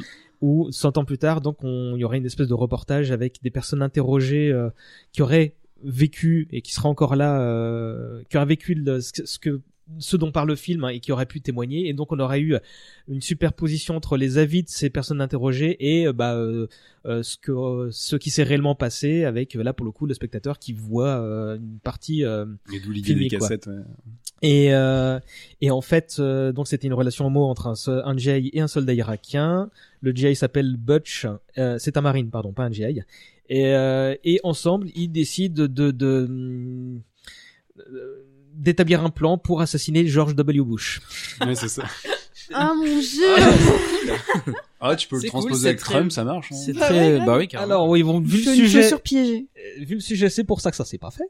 Euh, évidemment, les deux timelines, ça rappelle un peu le un proto Cloud Atlas Bah, justement euh, c'est clair. dans la forme euh, et, et, et voilà. Alors, c'est- en- ils, ils auraient apparemment voulu faire un- une espèce de film de film façon cinéma vérité. Euh, donc, et d'après Vulture, euh, la majeure partie du film euh, aurait été racontée donc par ces reportages, mais euh, on aurait pu voir la vérité derrière les, les, les, les interventions des personnes interrogées. Il y a- des rumeurs obscures sur internet comme quoi elles auraient tourné des morceaux de film Alors, un peu à droite à gauche. De ce qui C'est une rumeur. Hein, de mais- ce que j'ai vu, le film n'est jamais entré en production. Euh, alors bon, on suppose que les les Warner de prod était pas chaud. auraient trouvé ça trop, soit trop bizarre, soit trop gay, soit trop coûteux, soit trop antipatriotique, soit, Soit tout ça à la fois. Soit trop, quoi. euh, Soit trop. Euh, le budget était estimé à seulement 20 millions euh, et aucun studio a quand même voulu euh, le- leur donner ces sous-là. Les Wachowski auraient envisagé de le financer d'elles-mêmes. Euh, et les shootings qui auraient lieu étaient pas pour le film, mais euh, ça aurait été apparemment des tests pour les technologies de, de, de caméra qu'elles Mhm. avaient sous le coude. C'est impossible. ouais. Et là où ça aurait été intéressant, c'est que parmi les fausses interviews de personnes euh, interrogées, il y avait des, des gens donc dans des accoutrements du futur. Alors qu'est-ce que ça veut dire? Est-ce que c'est en mode post-apo ou est-ce en mode euh, bah, future utopie? Je sais pas. Mais parmi ces personnes, il y aurait eu euh, Ariana Huffington, donc la créatrice de Huffington Post, euh, Jess Ventura qui était euh, gouverneur du Minnesota, indépendant du Minnesota, euh, l'écrivain Salman Rushdie.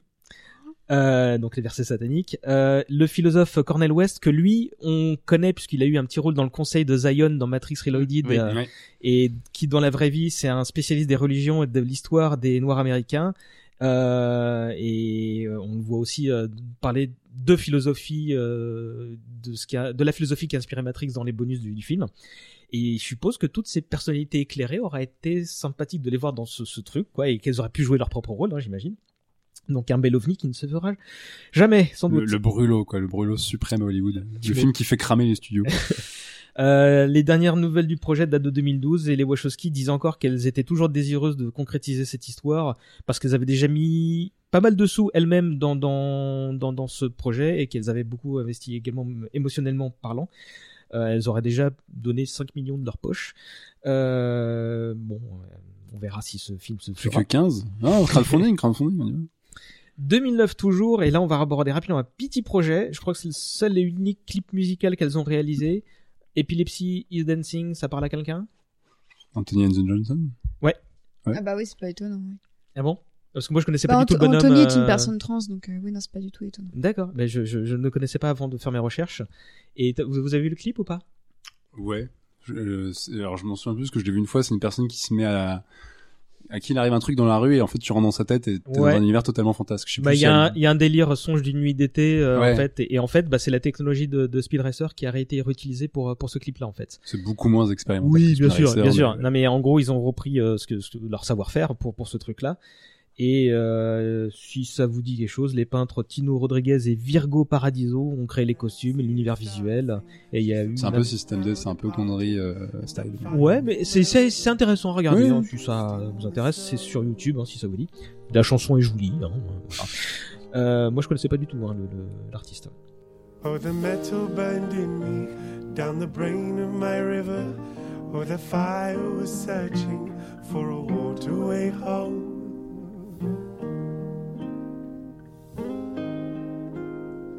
I cry, glitter is love.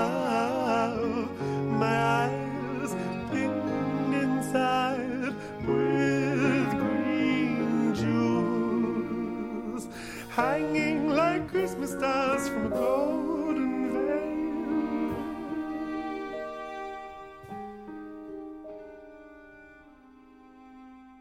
As I came to a screaming, hold me while I'm dreaming, for my fingers. Ah, euh, Ninja Assassin. L'un des rares trucs que j'ai pas revu pour la Ah, préparation bah, de fallait ce. pas, moi je, je l'ai fait, mais fallait truc. pas. Euh, Là aussi, elles font que produire hein, Lana et Lily hein, euh, aux côtés de Joel Silver et Grant Hill. Alors, euh, c'est un peu le film de la transition euh, parce que d'un point de vue euh, d'un point de vue production, parce que euh, c'est la, si j'ai pas de bêtises, leur dernière collab avec euh, Joel Silver et euh, pas la première avec Grant Hill, mais euh, il est, pour la première fois, il est devant la scène. Donc, euh, Mm. on suppose qu'elles leur ont il y a une espèce de passation de pouvoir entre eux. C'est le monsieur qui, qui a bossé dans, dans l'ombre de plein d'autres prods. Il a bossé, il était là sur Reloaded. Il a bossé pour, avec Terrence Malick pour Trio of Life et La Ligne Rouge, par exemple. Et, C'est un beau CV quand même. Voilà, donc c'est pas rien. Et euh, alors je sais Mais il a fait Ninja Assassin. il a produit Ninja Assassin.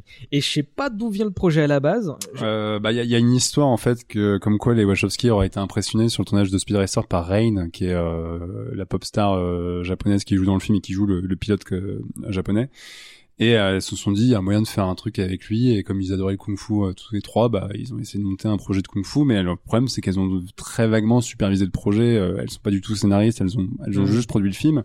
Et en fait il y a un premier script qui a été fait par Matthew Sand euh, qui a été en fait totalement désapprouvé par les, les Wachowski qui ont demandé euh, six semaines avant le tournage à John Michael Straczynski de, ré- de Joe ré- Michael. Joe Michael pardon Straczynski de réécrire totalement le film ce qu'il a fait en 53 heures. C'est qui Joe Michael Straczynski Jean-Marc, toi tu sais toi non? Euh, ce nom me dit quelque chose Buffy, non? Il y a un Non. rapport? Non, je sais pas du tout. Babylon 5.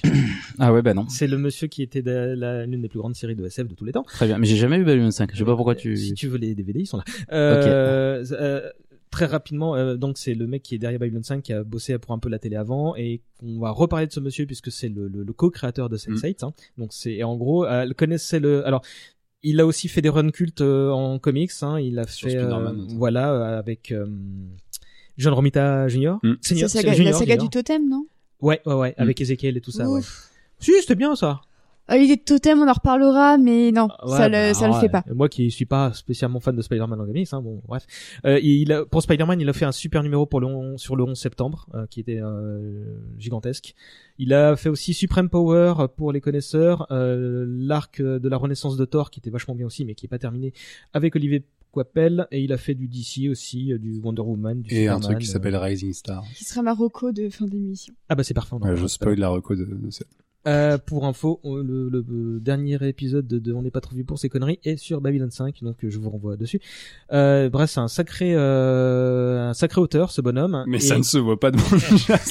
Oui, là, il a fait que script doctorer le truc. Ouais, ouais. Euh, pour info, elles sont allées le dépêcher parce qu'elles connaissent, elles le connaissaient de longue date puisqu'elles lisaient les articles qu'il publiait dans le Writer's Digest magazine pour lequel il travaillait de 81 à 91. Mm. Et alors, c'était un film présenté par la Warner comme un film d'arts martiaux néo-noir. Il est vendu par euh, les créateurs de la trilogie Matrix et Kill Bill. J'ai marqué ça sur l'affiche. Euh, bon, c'est l'histoire d'un gentil assassin contre des méchants euh, ninjas. ouais, euh, voilà. mais en fait, le film est très bizarre parce qu'il y a d'un côté l'idée de faire un, un film rated R, donc super gore avec un, nin- un ninja qui défonce tout le monde, qui coupe des têtes, qui arrache des membres, qui voilà, qui, qui, est, qui est juste euh, l'ombre de la mort. Et la scène d'intro d'ailleurs, c'est ça, c'est des, des, des gangsters dans une baraque et d'un seul coup, les lumi- lumières s'éteignent et ils se font tous buter. C'est la seule scène bien du film, parce qu'après, en fait, ce qui est bizarre, c'est que ça se passe euh, en Allemagne. Et t'as une espèce d'enquête parallèle de, de, de flics qui commencent à se dire non mais attends il y a des gens qui meurent de façon bizarre et qui tombent sur des vieux articles et, des trucs euh, parfois qui datent de plusieurs siècles concernant des ninjas. Et se disent non mais les ninjas ça n'existe pas c'est pas vrai. Et ils se rendent compte qu'en fait si. Et donc t'as la flic qui est jouée par Naomi Harris qui court après le, ninja pour essayer de lui dire non mais ne tue pas les gens c'est pas bien. Et lui il tue des gens. Et voilà c'est aussi intéressant que ça en a l'air c'est chiantissime et les scènes d'action sont très vite surdécoupées avec des, effets numériques dégueulasses dans tous les sens et ça n'a pas grand intérêt. C'était un film de James McTeague, donc le mec derrière, euh, derrière enfin derrière Vendetta. V pour Vendetta, on se comprend. Il avait des bonnes intentions, hein, ce monsieur. Hein. Il avait Ouais. des Si, influences. si vous trouvez que euh, V pour Vendetta c'est pas très bien réalisé, voyez Ninja Assassin, vous allez comprendre votre souffrance. les, les influences du bonhomme, il y avait Ninja Scrolls, euh, Samurai Champloo, Badlands, euh, Panic in the Streets, mais bon, bah, bah un Ça suffit pas, monsieur. Non, ça ça suffit Bah, pas. bah, bah, en fait, quand il y a assassin dans le titre, tu peux être sûr que les Wachowski, voilà, ça va pas Bon. trop fonctionner. 40, mi- J'avais pas jamais fait le rapprochement, tiens. 40 millions de budget, 60 de recettes, bon, ça va. Je fais partie des 60. Je Euh, l'ai vu en salle. 59 et Dernier projet évoqué parmi ceux qui ne se sont pas faits, du moins ceux qui sont connus. 2010, Hood. Ça vous... Ah, le Robin Hood. Ouais, enfin une, une Ah ouais. version de Robin Hood qui ne se fera jamais. Donc, euh, euh, on n'en sait pas grand-chose, si ce n'est que le Hollywood Reporter en a parlé en 2010 et que, que ce qu'on en sait, euh, pas grand-chose. Il y a pas des rumeurs de Will Smith, justement, dans le rôle? Euh, si, si, si, t'as raison. Euh, ils avaient commencé à parlementer avec euh, lui euh, et quelques autres, mais euh, En disant, dont t'as pas eu pour Matrix, mais tu veux faire Robin des Bois avec nous. et, et apparemment ça aurait été une version modernisée de Mm. la légende. hein, donc euh, voilà. Mais il y avait le celui de Ridley Scott qui venait Voilà, je pense que c'est ça 2010, qui a qui a fait. Enfin, après, faire tu me un- dirais, on en a eu un en 2018 qui était absolument euh, Je vois pas. Avec Taron Egerton. Qu'il la regrette énormément ce, ce film. hein. Ah, Il a peut, il peut. Euh, donc voilà, bon bah, je sais pas s'il y a eu un script définitif pour ça, mais bon, bah, voilà, ça aurait pu être marrant, hein, Robin, Robin des Bois par les, par les Wachowski. Ah bah, tu mets les dominants contre les dominés. voilà, tu fais, tu fais pas mieux. Hein. On aurait eu des flèches en slow motion. en bullet time. Euh, on va attaquer un nouveau morceau consistant en parlant de Claude Atlas, mais juste avant, euh, et comme c'était la même période en 2012, j'aimerais qu'on revienne sur le discours donné par la, l'ANA d'abord, à l'occasion des Human Rights Campaign Visibility Awards. C'est le lobby de défense des droits de personnes LGBTQI+, le plus important des États-Unis avec 750 000 membres enregistrés. Et c'est là que, la, que Larry a choisi de faire sa première apparition en tant que l'ANA. Euh, ce speech, il est dispo sur YouTube. Qui l'a vu? Pauline?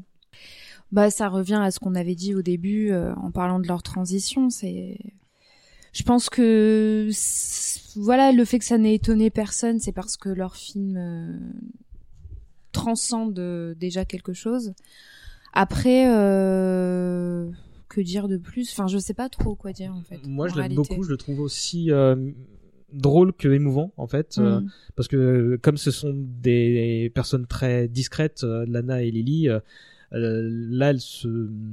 Oui, c'est vrai qu'elle révèle quelque chose d'intime Bah en ouais, fait, elle- Que- elle quelque soit- chose qu'on n'a pas, enfin, un- un- une intimité qu'on n'a pas l'habitude euh, ch- chez elle en fait. Mm. Ouais, parce disent qu'elle, euh, quand elle était, elle dit quand elle était euh, gamine qu'elle, bah, qu'elle a, toujours eu l'impression d'être une fric, que, que quand elle est passée de l'école publique à l'école privée, on lui a dit, bah, maintenant tu te coupes les cheveux et tu vas jouer avec les garçons. Euh, quand elle était ado, elle a pensé au suicide, elle a écrit une lettre de, de, de suicide dans un Burger King euh, avant d'envisager de se jeter sous les rails d'un train. Euh, et elle avoue, on comprend dans son discours qu'elle a été, euh, enfin qu'elle a des parents géniaux en fait.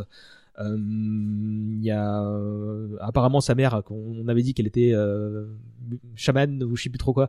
Et euh, euh, comme elle est un peu fofolle et géniale, elle a dit bah pas de problème, fais ce que ce que, ce que t'as envie. Et son papa, qui a l'air d'être beaucoup plus pragmatique, lui a dit, euh, enfin, elle dit dans son discours euh, que son père euh, lui a dit bah tant que t'es heureuse et que je peux continuer à te serrer dans mes bras, bah moi ça me va en fait, tu vois. Donc et c'est Oh, le meilleur papa Non, mais- du monde, quoi. et c'est surtout le seul truc que devraient dire les parents Ouais. Oui. à- quand leur enfant leur dit j'ai un truc à te dire, quel que soit ce truc-là en fait. tu vois. Exactement. c'est vrai. Donc c'est vraiment du bonheur ce speech. Il fait une vingtaine de minutes, hein, donc euh, c'est dispo sur YouTube. YouTube.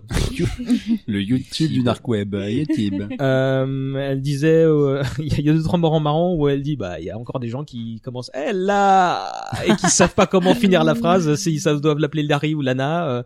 Euh, il y a, elle dit aussi, elle part de son coiffeur où elle dit, bah en fait, je- il connaît toute ma vie, de ma famille, tout ça, mais il sait pas que j'ai fait Matrix, le, le bonhomme. Donc Oh, c'est c'est génial. c'est le genre de truc qui me fait dire bah faut peut-être que bah, j'assume et que je me dise bah voilà c'est moi et que j'assume bah que je dise que je suis fier de, de cette putain de carrière et euh, Ah oui. et elle dit un truc très fort c'est que bah si mon si le sacrifice de mon intimité permet à quelqu'un à, ce que je serve de modèle à quelqu'un bah so be it et bon tu vois tu dis t'as Ouais. les, les Ouais. bonnes boules Une héroïne. Bravo, Ouais, ouais, vraiment. Et euh, quatre ans plus tard, donc Andy imitera sa sœur en acceptant à son tour les récompenses offertes par un autre organisme, c'est l'association Gay and, Lesbian Alliance Against Defamations, bon tout est dit. Et ça c'était pour son travail sur Sense8 et elle se révèle donc en tant que Lily. Euh, c'est très peu de temps après donc euh, que qu'on l'a forcé à se à faire son coming out. Merci le Daily Mail. Et là par contre il y a que des extraits de, de du speech euh, dispo par-ci par-là sur YouTube, mais tu sens qu'elle aussi bah elle est super drôle, elle euh, elle a un discours, euh, bah, maintenant on tape dedans, je suis comme ça, euh, c'est- et c'est voilà, c'est- c'est- C'est une vraie libération, quoi. ouais, bah, je pense j'ai- que c'est ouais. assez révélateur de, de leur carrière, c'est-à-dire qu'elles euh, elles ont révolutionné, on, on le dit depuis euh, depuis des heures, elles ont révolutionné le cinéma avec beaucoup euh, d'humilité, mais aussi en osant en fait. Il y a une espèce de confiance en elles qui paraît pas euh, comme ça euh, évidente parce que justement elles sont très discrètes, elles sont très humbles quand elles parlent. Enfin euh, voilà, euh, on a passé des heures à dire qu'elles ont révolution- révolutionné le cinéma, elle ose pas dire à son coiffeur qu'elle a réalisé Matrix. Mm. Enfin, moi je le porterais euh, sur mon front. hein. C'est génial. I directed Matrix. Hein j'ai- rarement vu les sœurs aussi souriantes qu'après Ouais, leur ouais, euh, ouais, bah transition. J'avais l'impression de voir des, des, des personnes tout simplement libres Mm. et euh, Vo- voir les Ouais. tous les bonus de Sense8 avec euh, Lana Oui, Wachowski qui est ouais. rayonnante quoi. Enfin, ouais, ouais, ouais. On, on sent qu'il s'est, il s'est passé quelque chose qui, elles ont un soleil intérieur qui s'est mis à briller et qui, Mm. qui brille plus fort que l'ignorance, si on peut dire. Et à côté de ça, enfin qu'elles sont conscientes du, du fait bah, que c'est un chemin, que c'est dur. Et, et Lily dit, on me demande souvent si maintenant je suis heureuse, mais bah vous savez quoi, le bonheur, bah c'est pas une ligne d'arrivée qu'on dépasse quoi. C'est c'est quelque chose qui qui qui, Qui se travaille. voilà, qui se travaille. Cultive, ouais. Euh, maintenant que j'ai raconté ma vérité, ben je la vis cette vérité et il faut que, ce- que le plus de monde possible vive comme ça. Donc voilà, Mm. des punchlines dans ces discours, c'était Et- allez les voir quoi. C'est, c'est intéressant de voir qu'elles utilisent leur corps comme instrument politique pour affirmer euh, la liberté de chacun de, de pouvoir euh, aspirer au genre qui- qu'il ou elle veut. Mm. Et je trouve ça très, très beau. Justement, elles font certes le sacrifice de leur intimité, mais aussi de leur corps, tout simplement. Mais du coup, je, euh, pour ouais. rebondir, euh, ce que ce que disait Océane, je crois que je l'avais dit sur euh, à un moment donné, mais pour rebondir sur Céline Sciamma, elle avait dit une phrase qui pour moi est assez révélatrice du travail des Wachowski, c'est l'intimité est politique. Et en fait, dans ce qu'elle montre, à travers leurs œuvres ou à travers ses discours, il y a, comme tu dis Océane, leur corps devient acte politique. Et en fait, c'est, enfin, c'est, pour moi, c'est la plus belle chose qu'elles qu'elles aient pu au final Hmm. offrir. Et je me rappelle d'un truc aussi dans le discours de Lana ce- cette fois où euh, elle commence bah, très très peu de temps avant son discours, euh, la promo de Cloud Atlas a commencé et euh, Lily est encore Andy à ce moment-là, donc l'immense baraque qu'on que- qu'on connaît. Et euh, à chaque fois qu'un journaliste entrait dans la pièce, il disait bon, un truc très simple. S'il y a un truc que j'entends de votre bouche qui me plaît pas, cette bouteille que vous voyez sur la table, je vous l'écrase sur le crâne. Et Lana dit, bah c'est les plus beaux mots d'amour que mon frère a pu me dire à ce moment-là. donc donc j'ai trouvé ça mini.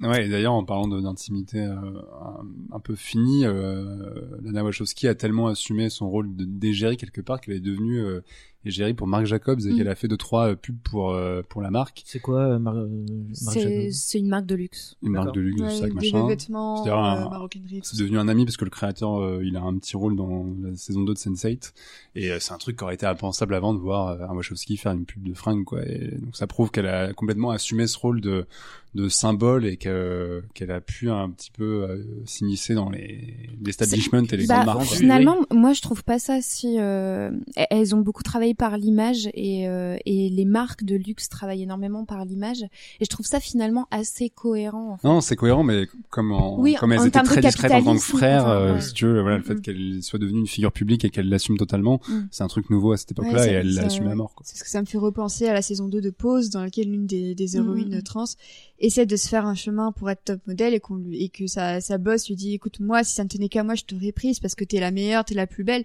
Mais la- le monde de la mode n'est pas encore prêt pour des corps transgenres dans la mode. Et ça lui brise le cœur. C'est une scène qui brise le cœur. Et du coup, bah, quand on voit, euh, v- 20 ans plus tard, parce que l'action de Pose est en 90, quand on voit 20 ans plus tard, le, Mrs. Wachowski euh, être justement l'égérie de Marc Jacobs, on se dit, bon, ça prend Il y du temps. juste- il y a du chemin qui est qui Il y a du chemin qui est Mm. fait. Alors ok, c'est entre guillemets juste une, une marque de mode, mais en l'occurrence, c'est de la visibilité quoi. Bien sûr. Non, c'est un premier pas. Cette petite parenthèse personnelle étant fermée, on peut s'attaquer au premier des trois derniers morceaux de l'émission, à savoir Claude Atlas. Un petit film. Avec ce film, les Wachowski voulaient faire leur propre 2001, euh, d'après leur propre dire. Euh, D'ailleurs, comme euh, le film de Kubrick, celui-ci est l'adaptation d'un roman. Est-ce que vous savez comment ils sont tombés sur le... Ah bah oui, Océane, t'avais lancé la... Bah, en gros, c'est Nathalie Portman qui lisait le, le roman de David Mitchell sur le tournage de V pour Vendetta. Yep. Et, euh, et ce sont les, les sœurs Wachowski qui ont dit tiens qu'est-ce que tu lis? Et puis bah Nathalie Portman leur a dit tenez ça parle de ceci cela elles l'ont lu et puis bah la magie a fait que Je, je crois que c'est même Nathalie Portman qui a dit à Lana, lis ça, je pense que ça va t'intéresser. et, euh, Il y, a Ouais. un- il y a un truc quoi. ouais Merci Nathalie. Mais oui. Ah, franchement On embrasse Nathalie. Nathalie. Nathalie autant- d'ailleurs devait être super impliquée dans le film puisqu'elle devait jouer euh, Ouais. Sommi 451, mais elle tomba enceinte avant le tournage. Bon. D'accord. on a eu Dounabe à la place euh, Ouais, ce qui ouais, n'est ouais. pas rien et ce qui est très Non, bien c'est très bien. Bah, kiff. Euh, c'est pas un film que des Wachowski, puisque Tom Ah oui. Tykwer a fait 50% du boulot, et c'est qui ce monsieur? C'est un réalisateur allemand qu'on a connu avec euh, Cour Lola Cour, qui avait été une, une petite bombe à la fin des années très bien, ça. 90. Mm. Et, euh, et c'est un réalisateur qui s'est, avait adapté ce- inadaptable avec le parfum de Patrick Suskind, euh, qui avait eu le, le, le job au, au nez à la barbe aussi de Steven Spielberg entre autres. Et finalement, c'est Suskind a dit, c'est la vision de Tom Tykwer que je que je veux. Euh, ensuite, il a fait un film qui s'appelle L'enquête d'International, qui est un très bon thriller avec euh, Clive Owen et Naomi Watts, qui est vraiment très très bien foutu. Et euh, ensuite, bah, il y a eu la rencontre avec euh, les Wachowski.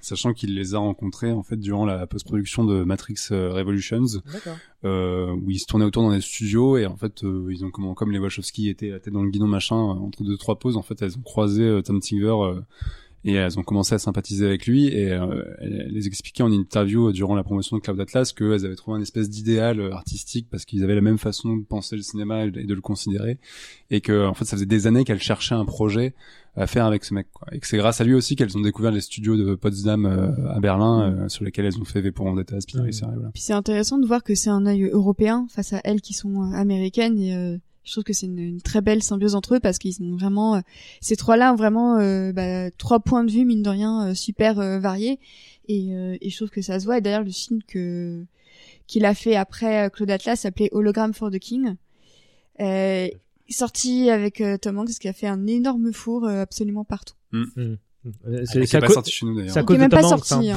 hein, euh, qui veut s'amuser à pitcher l'histoire qu'on se marre. ah bah tiens, Jean-Marc, ouais.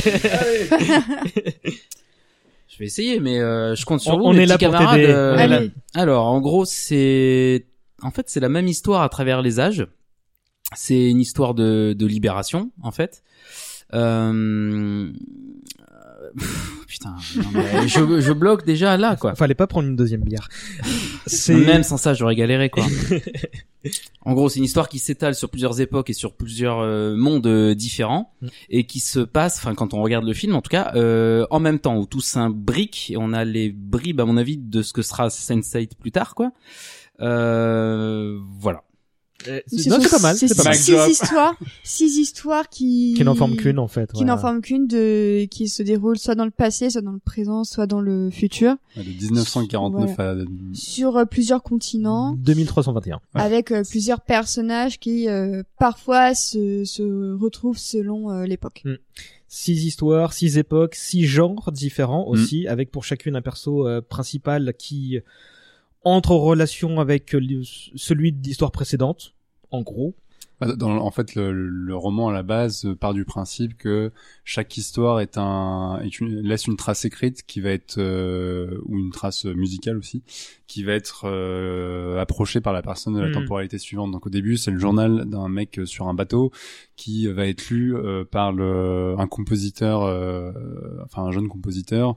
Euh, qui va faire une musique qui va être écoutée par une journaliste, qui va faire un article qui va être lu. Enfin voilà, il y a- il y, a ce Mhm. principe de, transmission dans chaque Mhm. euh, entre chaque euh, temporalité. Et, et autant dans le livre, la structure, elle était, euh, on, on débrouille de la première histoire dans le chronologique et on s'arrête à la moitié, on passe à la deuxième, qui s'arrête à la moitié, on passe à la troisième, ainsi de suite. Ouais, ça, faisait, quand- ouais, ça faisait une pyramide jusqu'à la sixième qui était complète et après et là, on, avait la fin dans l'autre sens. C'est ouais. exactement ça. Là, les Wachowski sont, sont partis dans, dans un autre délire. On va le détailler autant autant faire se peut dans un instant, mais euh, ce qu'il faut savoir, c'est qu'elles ont préféré donc intercaler euh, des moments qui se répondaient euh, dans le montage, et on a vu que c'était quand même des virtuoses du montage, ce, duo-là, et du coup, bah, c'est putain efficace là-dessus. Euh, et même l'auteur du bouquin, Mitchell, a dit que ça lui plaisait euh, cette manière de- d'apprendre les choses. Il a dit que c'était comme faire des Lego. Donc, euh, il est- Ouais, elles, en fait, elles expliquaient que pendant l'écriture avec Tom Tiver, elles jouaient justement avec des cartes où il se passait des actions et elles essayaient de voir tous les liens qu'elles pouvaient créer à travers ces cartes-là. Mm. Et même si elles, ont, elles en ont trouvé ensuite plein d'autres sur le montage. Et en fait, David Mitchell, l'auteur du bouquin, a été directement impliqué parce qu'elles elles ont expliqué que quand elles ont fait le premier script, elles l'ont approché et en fait, elles lui ont, enfin, elles lui ont dit si t'aimes pas, on le fait pas. D'accord. Elle voulait, elle voulait l'approbation du mec, quoi. D'accord. Euh, je vous m'aidez là aussi. Euh, J'ai mes notes, donc je suis aidé, mais n'hésitez pas à prendre le relais. Il y a donc six histoires. Je les ai listées dans l'ordre. 1849, ambiance euh, drame sociétal et un peu d'aventure puisqu'on suit un médecin qui tombe malade pendant une traversée et qui est sensibilisé à la à la traite négrière, etc. Et euh, donc l'inspiration du bouquin c'est c'est Moby Dick hein, pour euh, pour l'ensemble. Ensuite, donc ce mec va comment dire euh, Faire un journal. Voilà, écrire un journal qui va être vu en 1936. On tombe dans le mélodrame avec euh, Robert Frobisher, qui est un compositeur et qui se met au service d'un compositeur plus réputé qui euh, qui va voler son travail, en gros. Euh, et lui, euh, clairement, va euh, veut euh, veut écrire un, un, une symphonie, chef-d'œuvre, ouais. voilà, le fameux Claude Atlas Sextet. Et il, il entretient euh, Une relation Une épistolaire relation avec épistolaire, euh, avec euh, Six Smith, qui est un personnage très important de la 13e histoire. Ouais, qui est joué par ah, James Darcy. Merci, James Darcy, euh, qu'on retrouve donc en 1973 pour un où il travaille pour une grosse boîte qui fait des trucs pas cool et euh, il rencontre euh, le personnage de Halle Berry qui joue euh, Louise Array qui est une euh, journaliste et là on entre dans un délire un peu roman de gare, thriller euh, parano euh, un peu Oui, à la, à la. Mm, mm. et elle, ben, elle fait un, ar- un article euh, sur, sur cette histoire-là. L'article sert d'inspiration à Timothy Cavendish donc en 2012. Et là, c'est une comédie. C'est et donc il est c'est un éditeur qui se retrouve en brigadé dans une histoire de mafieux malgré lui qui finit dans un hôpital euh, dans, dans un hospice dans, en un, fait. dans un hôtel qui, qui en fait est un hôpital. Ouais. Euh, lui, il écrit un roman pendant son emprisonnement qui sert de de de d'exutoire, enfin d'échappatoire à Sonmi en 2144. Et là, donc, on bascule dans le ASF d'anticipation avec un une Corée euh, particulièrement euh, pas kiffante avec Ouais, le, le euh, Blade Runner de la Corée. c'est ça, et donc on se rend compte que la, la, la pauvre serveuse eh ben, était clairement euh, une esclave hein, et qu'elle va mal finir Et que c'est un clone. et elle va être euh, aidée par un- une rébellion locale qui voudra justement euh, changer le système, mais ça va mal finir. Mais le, le, le testament de cette nana va servir en 2020, 2321, donc beaucoup plus tard. Euh, Sans le savoir, elle va créer une espèce de religion pour une espèce de communauté ultra post-apo où là il y a des cannibales et tout ça et bon ça a l'air de puer sévère comme, comme ambiance. Oui. Et on a Zachary qui est joué par Tom Hanks qui euh, bah, qui est euh, tiraillé entre plusieurs petites choses. Et voilà donc. Et elles en ont fait un film. et ont fait un film. Et donc toutes ces histoires, comme tu disais Jean-Marc tout à l'heure, sont en même temps, c'est-à-dire qu'on peut passer euh, une minute d'une histoire et passer à trois minutes pour la prochaine et qui va répondre à une autre qui se passe genre 200 ans plus tôt. Et euh, en gros les Wachowski et Tikwer se sont euh, partagé le travail. Chacun ont fait trois segments. Hmm. euh, les Wachowski ont fait le tout premier en 1849 et les deux euh, De segments SF, de, SF voilà. Et Tikwer a fait les deux autres les, les versions contemporaines quoi. Il y a quelques changements apportés par le film. Euh, donc il y a euh, le- un personnage mais je sais plus qui euh, la rébellion de 2140 elle est fantoche et créée par le pouvoir là on retombe Elle sur est créée un- par l'amant de, de, de Sunmi. Et, euh, Hmm. et ça, ça m'avait brisé le, le cœur quand j'ai lu le bouquin. J'étais en mode, ah, fait chier, euh, bon changement de la part des Wachowski de, de pas en faire un méchant, mais de garder Ouais. la, la pureté Ouais. de l'histoire d'amour jusqu'au bout. ouais. et euh, Il y, y a un changement majeur qui est, qui est pas du tout dans le bouquin, le fait que les acteurs, en l'occurrence, jouent en fait plusieurs rôles, Mhm. et que là où le bouquin, la, la question de, de karma et de réincarnation qu'on peut trouver en fait se passer par chaque personnage principal qui ont tous une tâche de naissance avec une comète, ce qui est encore dans le Ouais. film. En fait, ils se sont dit, et si on prenait des comédiens et que l'on faisait jouer des rôles dans chaque temporalité et que en fait on créait un, un nouveau niveau de, de réincarnation euh, narratif euh, via ce procédé-là, quoi. Ouais, c'était assez malin, quoi. Bah, d'ailleurs, un mot sur les acteurs aussi, mine de rien, le casting est Casting ouf, de hein. fou Je vous laisse le lister pendant que je vais chercher mon chargeur de batterie. Eh ben, on a, on a du lourd. On a, on a Tom Hanks, euh, on a Ali Berry, euh, Jim Broadbent, euh, Hugo Weaving, euh, Jim Strudge, Jim Strudge, pardon, Sturgis. Strudges, merci. Dunabe, euh, Ben Winsley, Winsler, Wishley, Wishaw. je me suis dit, Ben je Whishaw. Ben Whishaw. Vous voyez très bien qui est ce vieux monsieur très marrant. tu, tu enchaînes, vas-y. Il y a Chacun James. Darcy. On n'a pas cité Tom Hanks, euh, James Darcy, euh, à toi. Il y a aussi Suzanne Sarandon et Keith David. Et enfin, Et ben, on a Hugh Grant aussi. Ouais, euh, je t'ai ah laissé oui, Hugh. Hugh, euh, ouais, Hugh. ouais. Hugh Embrasse Hugh. un gros bisou à Hugh. Je crois qu'on a tout dit, mine de Ouais, rien. ouais, ouais, on, a déjà dit pas mal de choses. Et- Ouais, alors pour le coup, le, le, le truc qui est, qui est assez imposant avec Cloud Atlas, c'est que déjà la- le projet d'adaptation est totalement délirant parce que pour avoir lu le bouquin au moment où le film a été annoncé, comme beaucoup de gens, je me suis dit mais comment t'adaptes un truc pareil, c'est pas possible. Mais surtout que en fait, il y a aucun studio derrière. Que c'est C'est le- c'est le film indépendant le plus cher de l'histoire du cinéma depuis Apocalypse Now. Euh, ça a coûté 100 millions de dollars. Ce qui, ce Bah, marrant Midway parce aussi, que je le, casting est tellement euh, studio. Bah, Ouais, ouais. Ouais, ouais. Mais je crois c'est- que Mid- Midway de Roland Emmerich aussi a coûté 100 millions de dollars. ah non, Midwest c'est 60. C'est 60 Ouais, j'ai pas vu le film, mais je crois que ça se voit d'ailleurs. Ah, mais, euh, mais non, c'est 60 euh, Midway. Et en fait, du coup, ouais, non, elles, elles ont, elles ont galéré avec euh, Tom Tiger à monter le projet parce que évidemment, on va vendre à un studio un film dans lequel il y a six euh, temporalités avec des personnages qui se réincarnent et tout. c'est littéralement un gros bordel.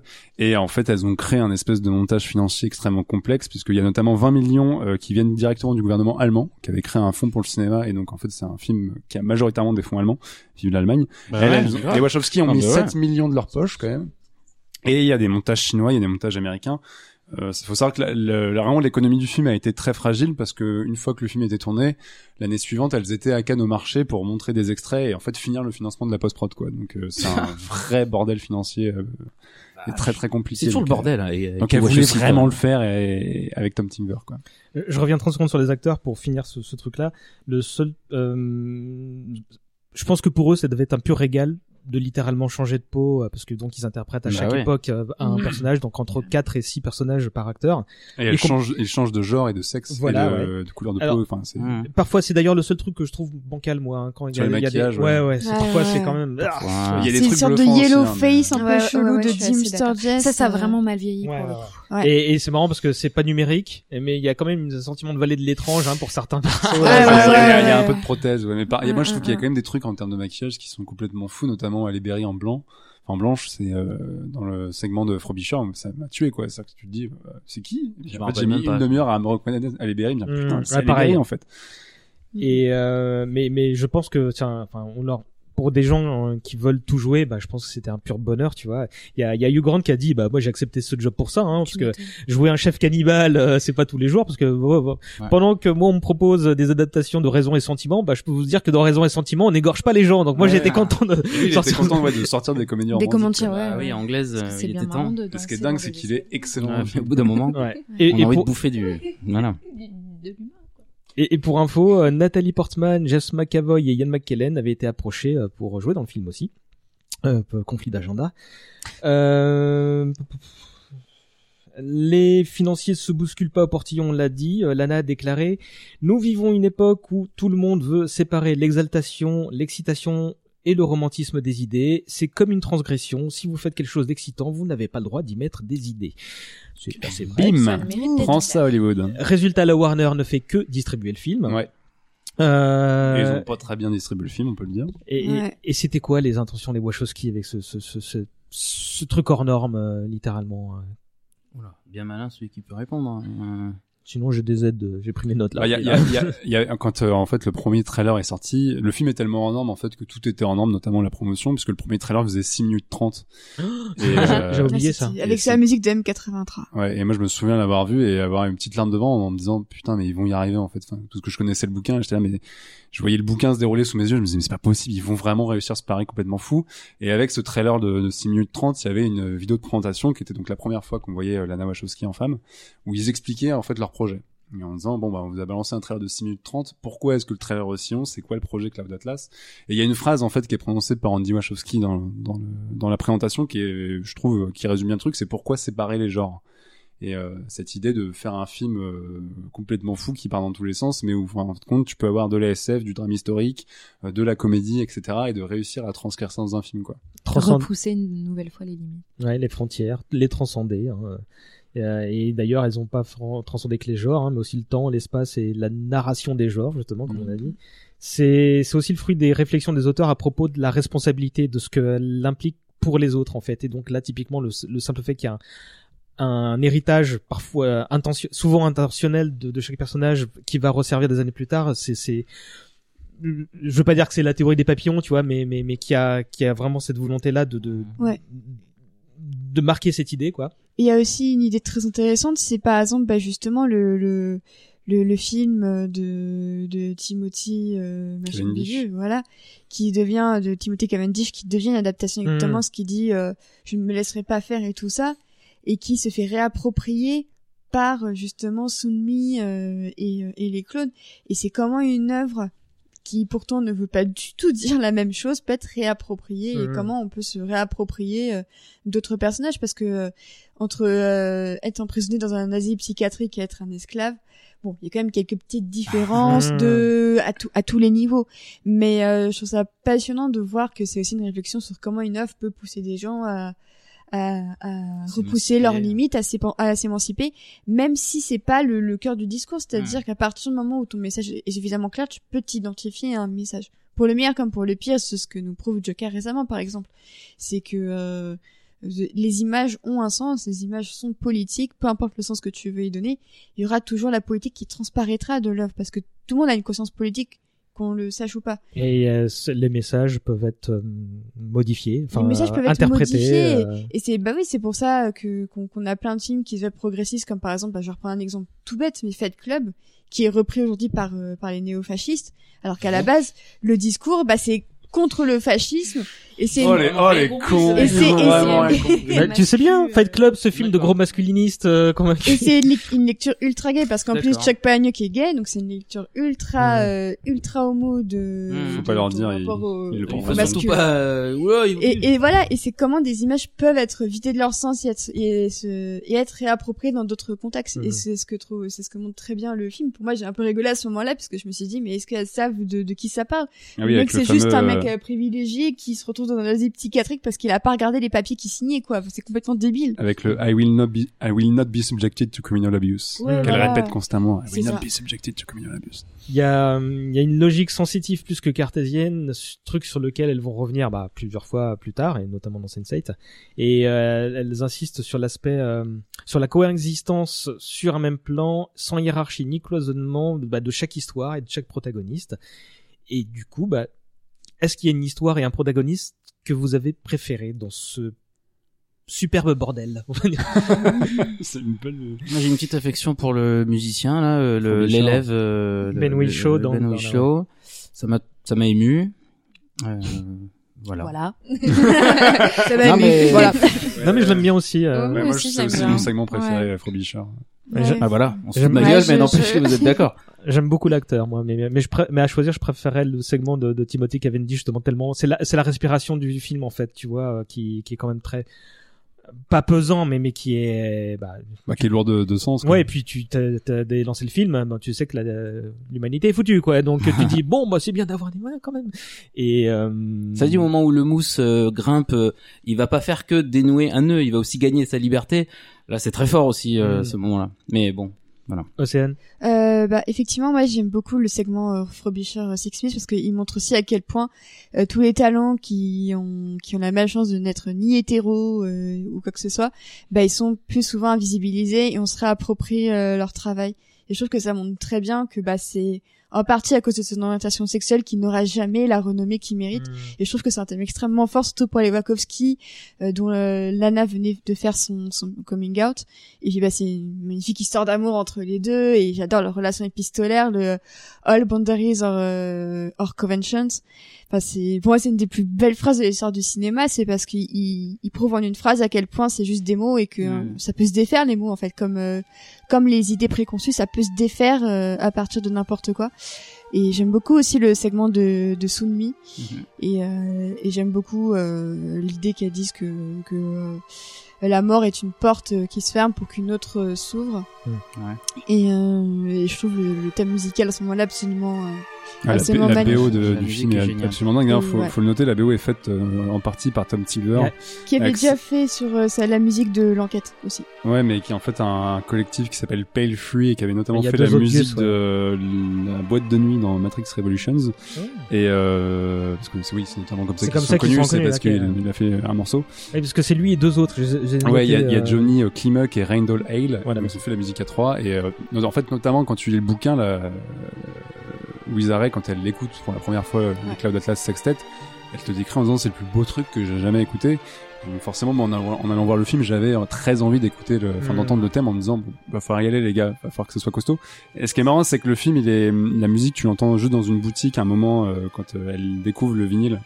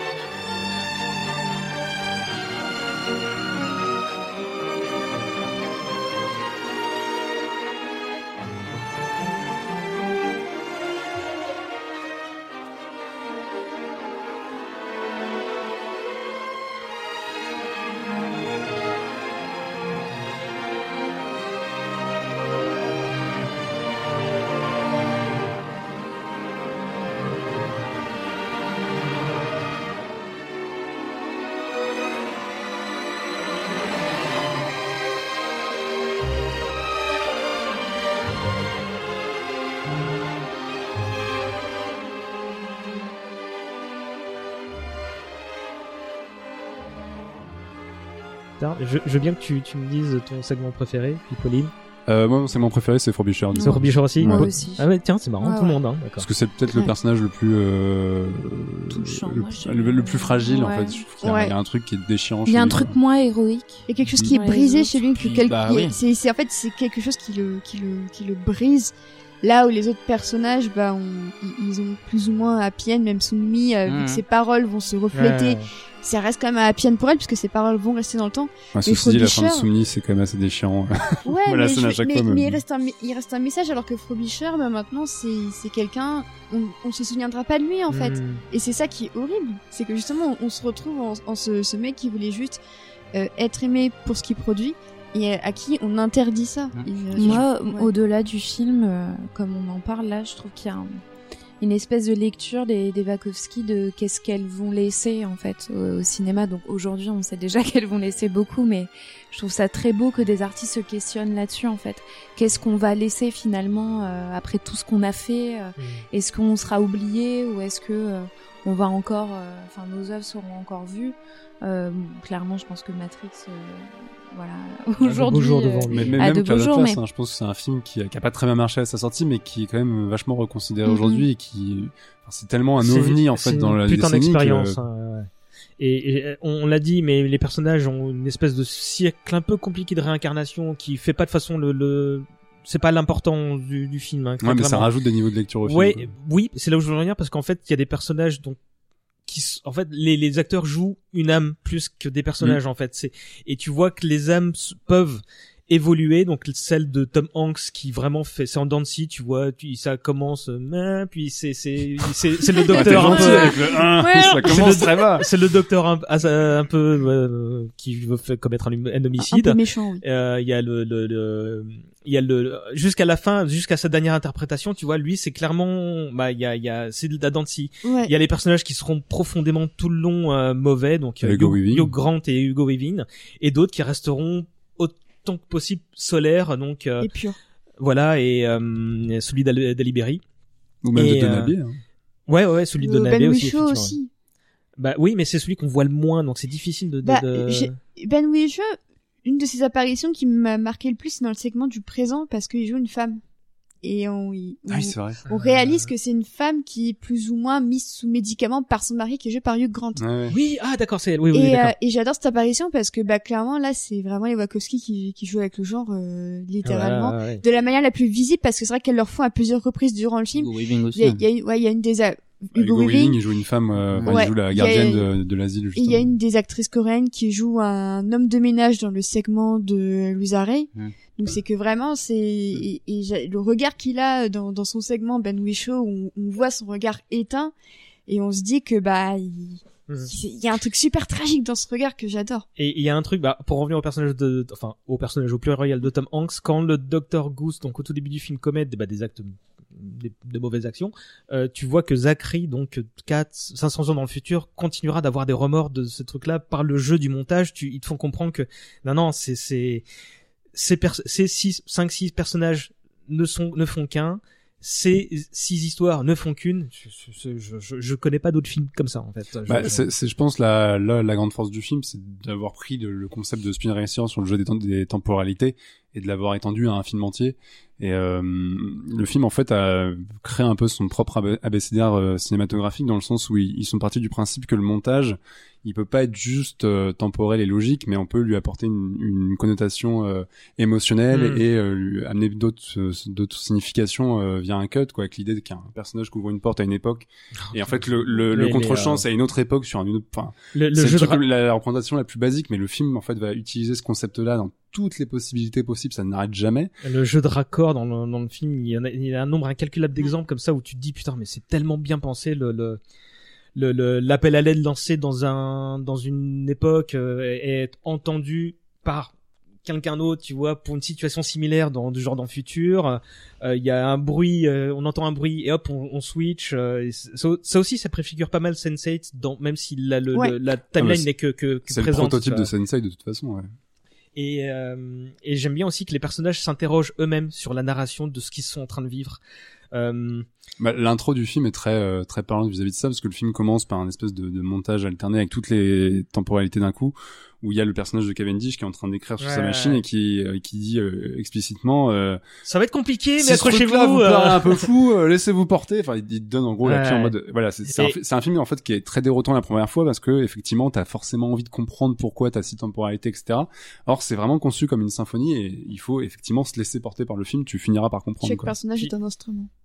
Et, et Cavendish dit aussi à certains moments, euh, en- c'est c'est c'est c'est de l'autodérision, mais quand il écrit, il fait ouais non mais les flashbacks et les flash forward, c'est à chier. Ouais. ça, c'est le procédé, donc ça, ça, ça ça. s'automoque, c'est je, je trouve ça Et il y a, génial. il y a un moment génial avec euh, Tom Hanks dans le, bah, dans le segment du présent qui joue une star dont un critique n'a pas aimé son Oui. bouquin et qui du coup le jette et le bute vraiment euh, et Bah était était là en mode est-ce que ce serait pas un peu un, règle- un règlement de compte Je Wachowski avec leur un- mauvaise critique et C'est un, clairement ça. c'est un parfait exutoire parce qu'en plus elles, elles font jouer ça via un mec euh, qui a l'air ultra vulgaire euh, un ultra connard en plus Mhm. Tom Hanks il a vraiment une, en plus il a une dégaine pas Ouais, il possible a une dégaine de gros beauf. et, euh, et, Et juste et- avant, tu ouais. vois qui ah tiens euh, cette personne la remarque et cette personne c'est Ali C'est Berry. Ali Berry, Et il ouais. se trouve que dans d'autres Ah. plan, euh, il va, il va avoir une relation avec cette personne. Et, du coup, quand il jette le critique, bah, il y a forcément une, une, une fonction de catharsis Ouais, pour ouais. elle, de se dire, eh ben, toutes nos mauvaises critiques, et ben, on va les jeter par le balcon comme euh, Tom Hanks le fait, quoi. C'est fondamentalement très zen hein, parce que ça permet d'appréhender l'expérience humaine comme un truc, tu sais, futile quoi. T'inquiète pas, dans cette vie-là, c'est nul, mais après, euh, ça sera mieux. Hein. Pauline, euh, Jean-Marc, votre avis Moi, c'est que je viens de euh, le faire là, voilà. J'ai pas euh, nécessairement des choses à rajouter, si ce n'est qu'effectivement la première fois j'ai été euh, très euh, déroutée en salle euh, en Bah voyant ouais. ça. C'est quelque chose. euh, je pense on n'est jamais vraiment prêt à à voir ça. Ah et- bah, un seul visionnage suffit pas. Ouais, je ah pense. non, Ah, c'est non, vraiment un film non, à revoir, pour le coup. Ah oui oui oui. Si, Pour le coup, il y a peut-être un truc à rajouter, c'est qu'en sortant, on, était allé voir euh, avec euh, non non euh, En scooter. avec des euh, ouais, bref avec des gens et à la sortie, je me souviens, euh, il y avait une fille qui avait dit, euh, mais en fait, euh, ça aurait été très bien en série. Et là, hop, on bifurque sur Mmh, Sense8 parce qu'à mon avis, euh, enfin la nana Audrey, si tu m'écoutes, un gros bisou. Euh, J'embrasse Audrey.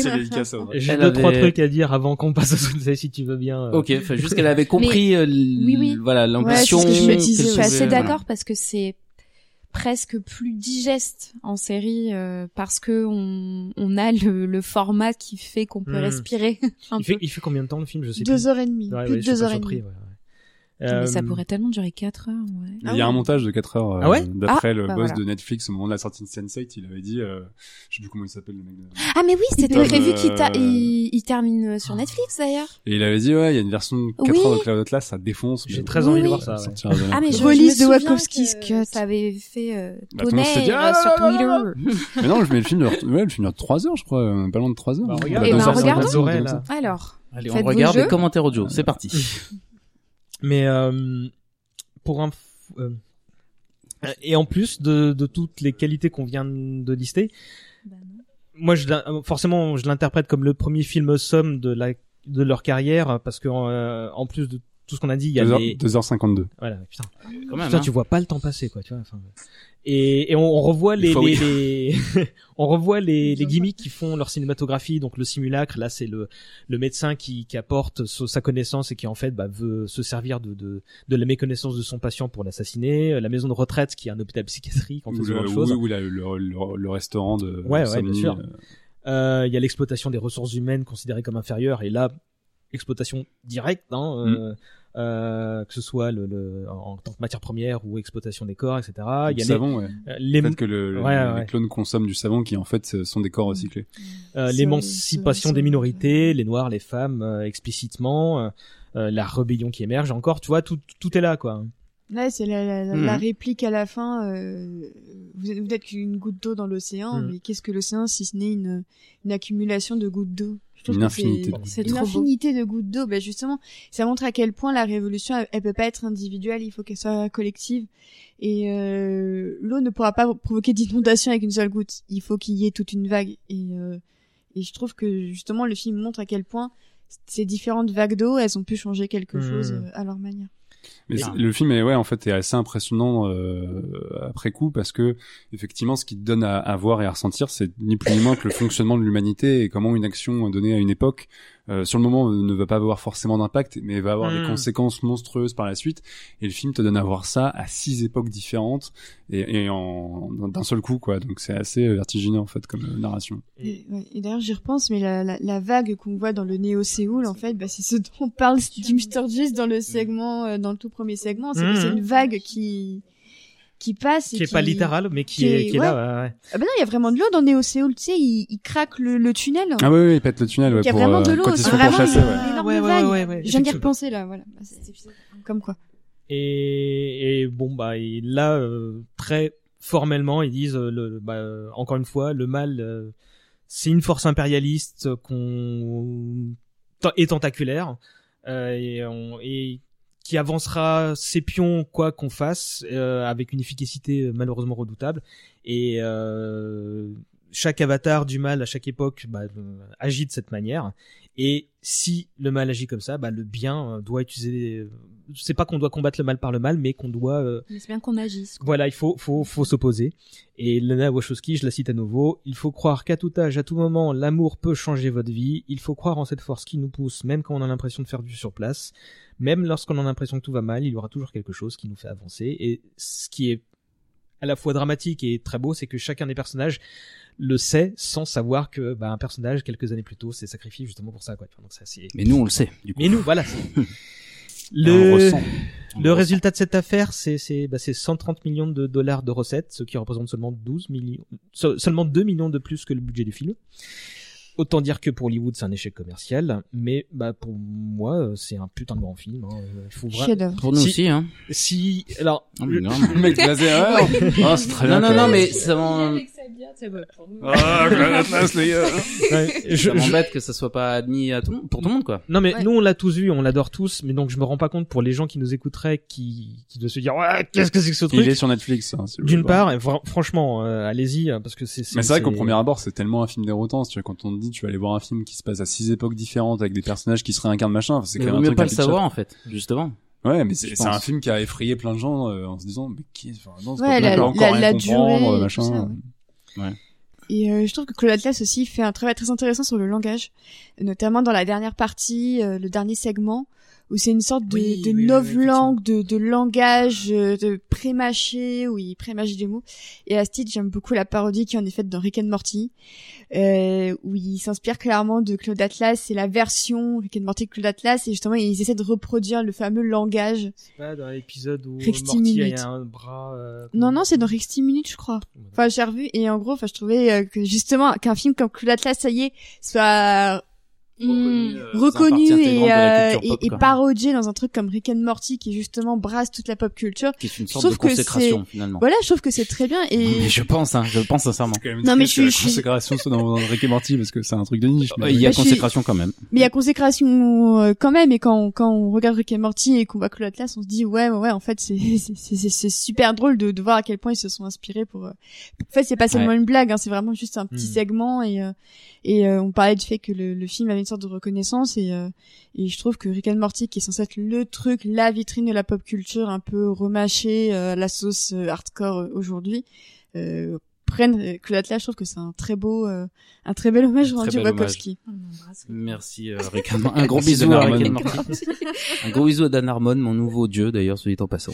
Alors, il n'est pas exclu qu'on fasse un hommage collatéral d'ici 3-4 ans sur Dan Harmon. hein. D'ici 3 D'ici 3-4 ans, carrément. Bah attends, je fais deux émissions par mois, par an. hein, tu crois vraiment que je, ah, voilà. D'ici 10 ou 15 ans, on verra. Euh.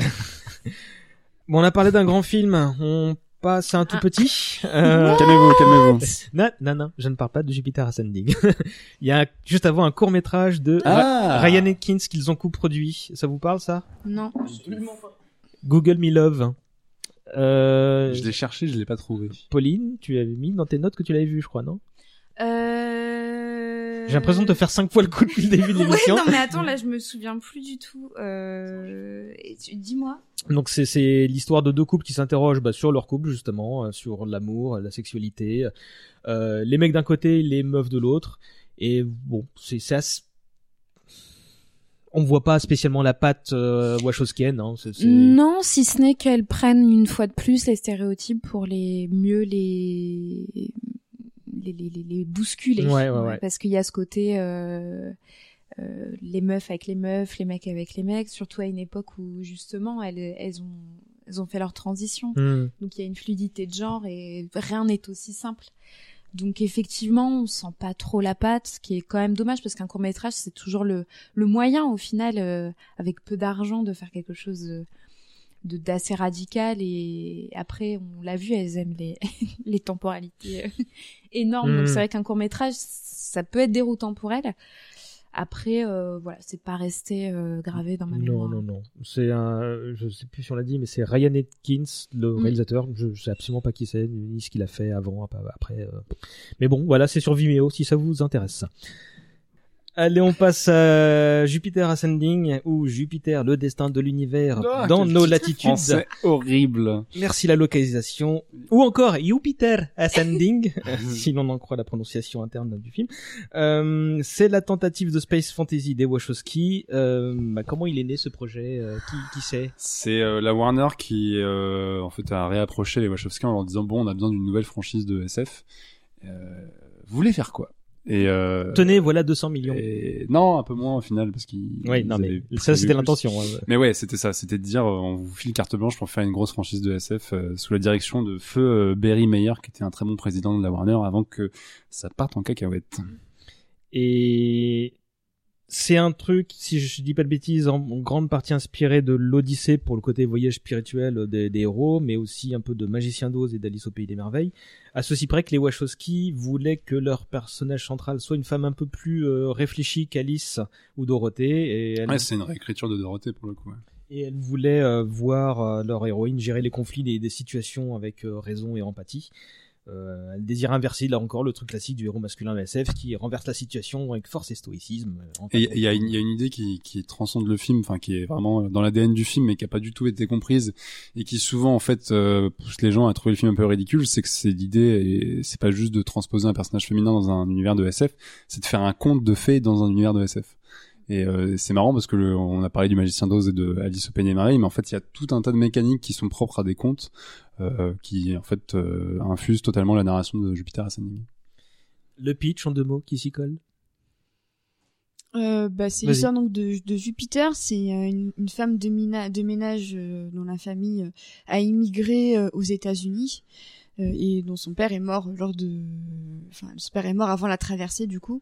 Et euh, Jupiter un jour se réalise grâce à un mi, euh, mi-homme, mi-chien incarné par Channing Tatum qu'en fait euh, elle, elle est la descendante d'une d'une princesse, d'une La réincarnation. la réincarnation d'une princesse euh, d'un vaste empire euh, galactique. Mm. Si on peut dire ça Ouais, comme c'est même, c'est même la reine de l'univers en fait dont elle est la réincarnation quoi.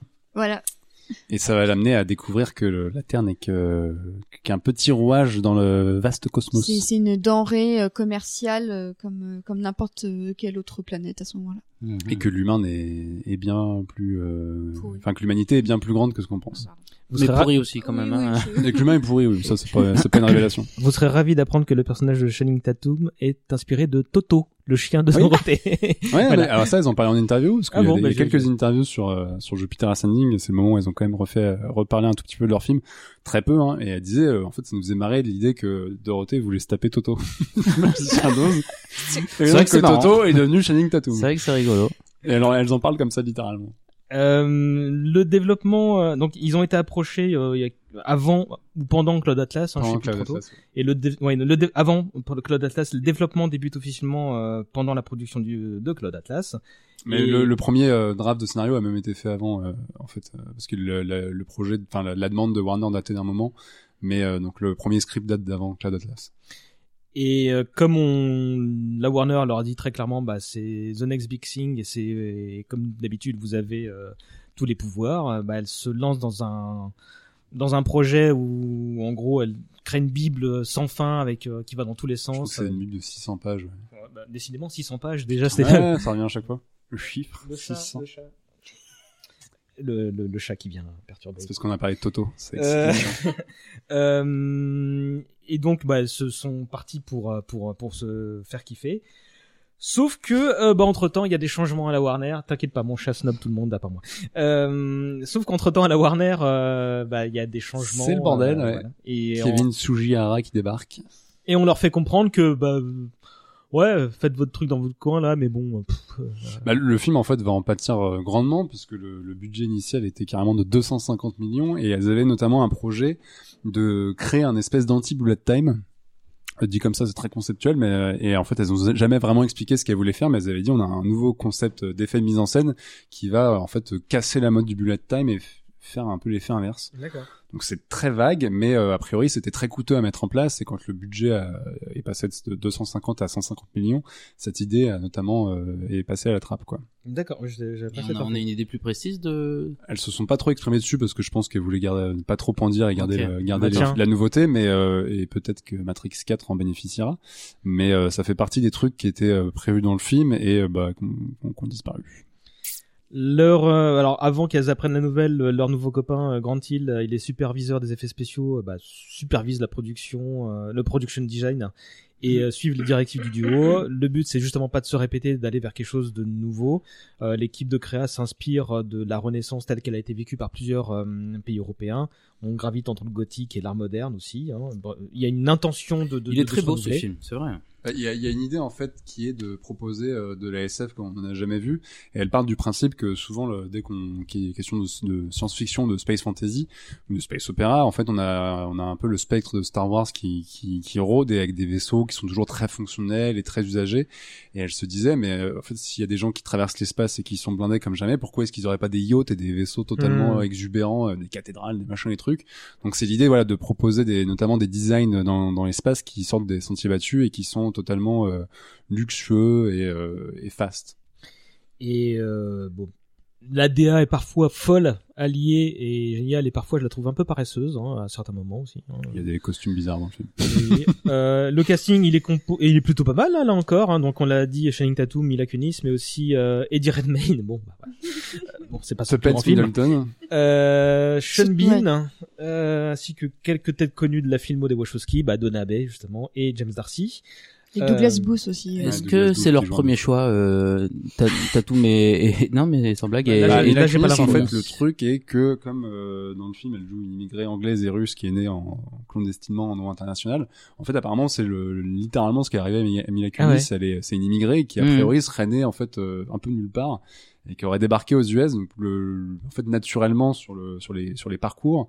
Euh, c'était un peu tout trouvé et quand ils en ont parlé à Mila Kunis, elle disait mais attendez vous rigolez et elle leur la vie, leur, sa vie.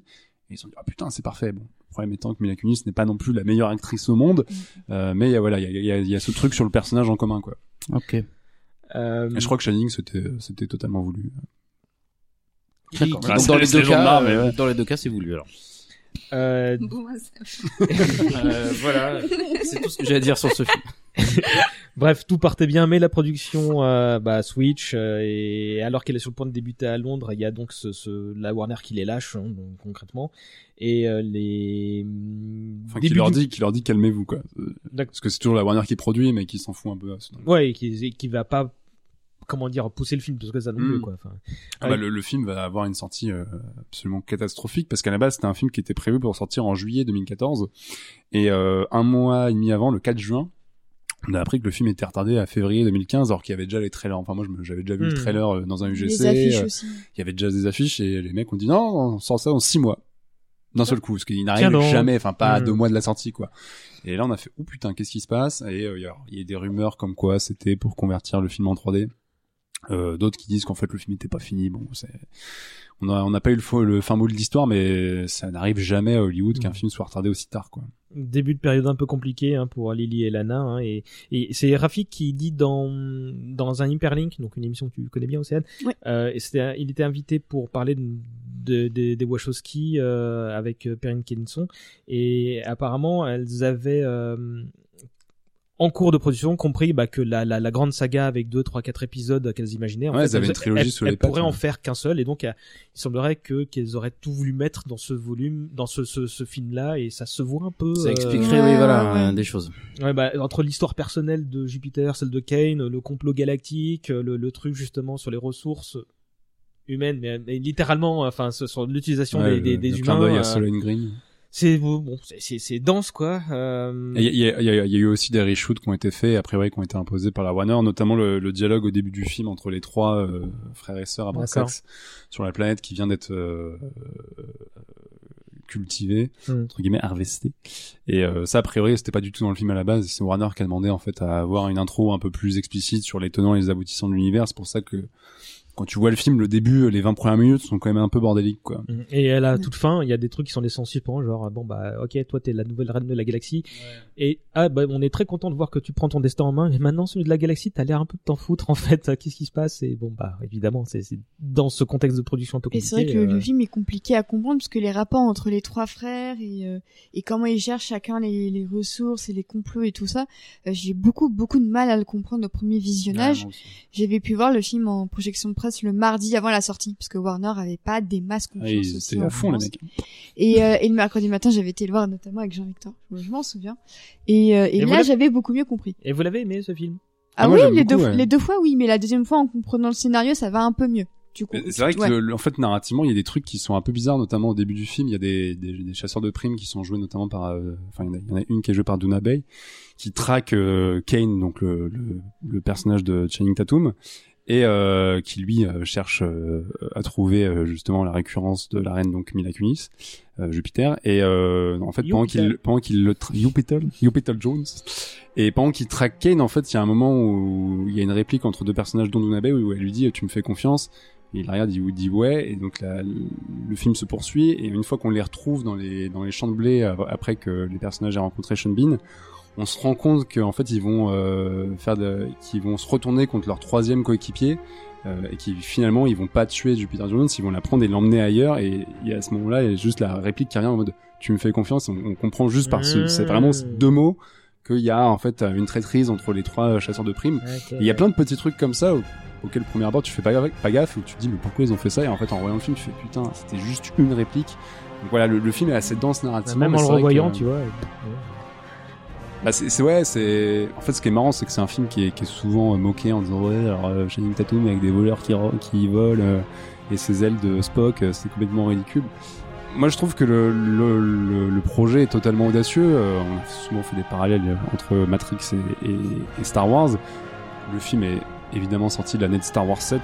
Pour moi en fait le nouveau Star Wars c'était Jupiter Ascending dans le sens où c'est un film qui recoupe avec la profession de foi de George Lucas à la base savoir créer un truc qui est pétri d'influence, là en l'occurrence c'est- le conte de fées, et, euh, et qui, qui le réorchestre totalement. Alors oui, il y a des trucs un peu bizarres, effectivement des personnages avec des oreilles géantes, notamment une nana à un moment qui est, qui est un peu Dumbo la meuf, tu, la vois, tu fais ok, c'est bizarre.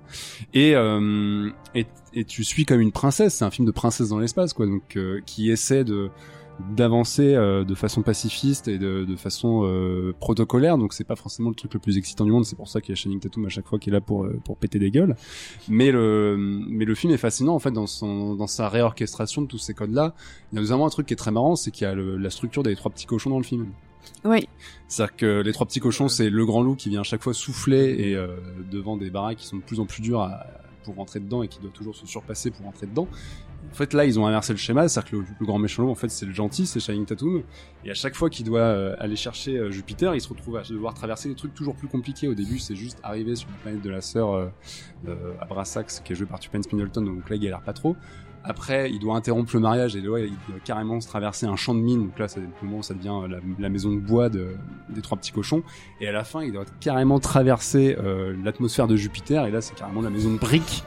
Et donc, en fait, il y a des trucs comme ça qu'on pas l'air, mais qui sont des pures mécaniques de contes, euh, enfantins ou de faits, qui sont réorchestrés dans ce décor de SF, quoi. Merci euh, Jean-Victor. je- Bah oui, moi je le revois la hausse, du coup, merci, je vais le revoir avec euh, peut-être, je sais pas, on verra. Qu'est-ce que vous pensiez de ce film avant ces explications éclairées de Jean-Victor, euh, Pauline et Jean-Marc Bah moi j'adore les trois petits cochons, j'aime pas du tout Ascending. Non bah justement c'est en fait c'est ce que ce dont tu parles en fait qui pour moi ce que t'as aimé c'est ce que j'ai pas aimé.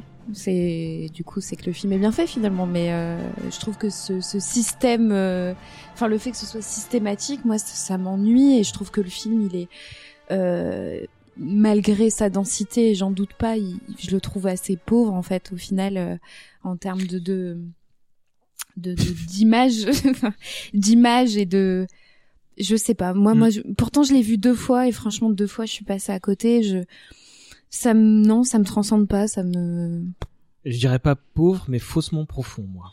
En bah fait, ouais je- il y a un espèce de truc euh, qui peut y avoir d'ailleurs dans les contes de fées euh, une espèce de truc qui plane au-dessus que je trouve que rien n'est abouti en fait Ouais, je, je doute pas de l'implication des moi non Wachowski. plus hein. non non mais moi non plus. C'est pour ça que je, je ne doute pas de la densité du travail qui est derrière, mais je vois un truc euh, faussement intelligent en fait. Et, et, et j'irais même jusqu'à dire que parfois c'est un, c'est un, un peu dumb, euh, un peu euh, pas très et plus grave. En fait, moi, je dirais, peut-être que le C'est mot, c'est candide. C'est un film candide.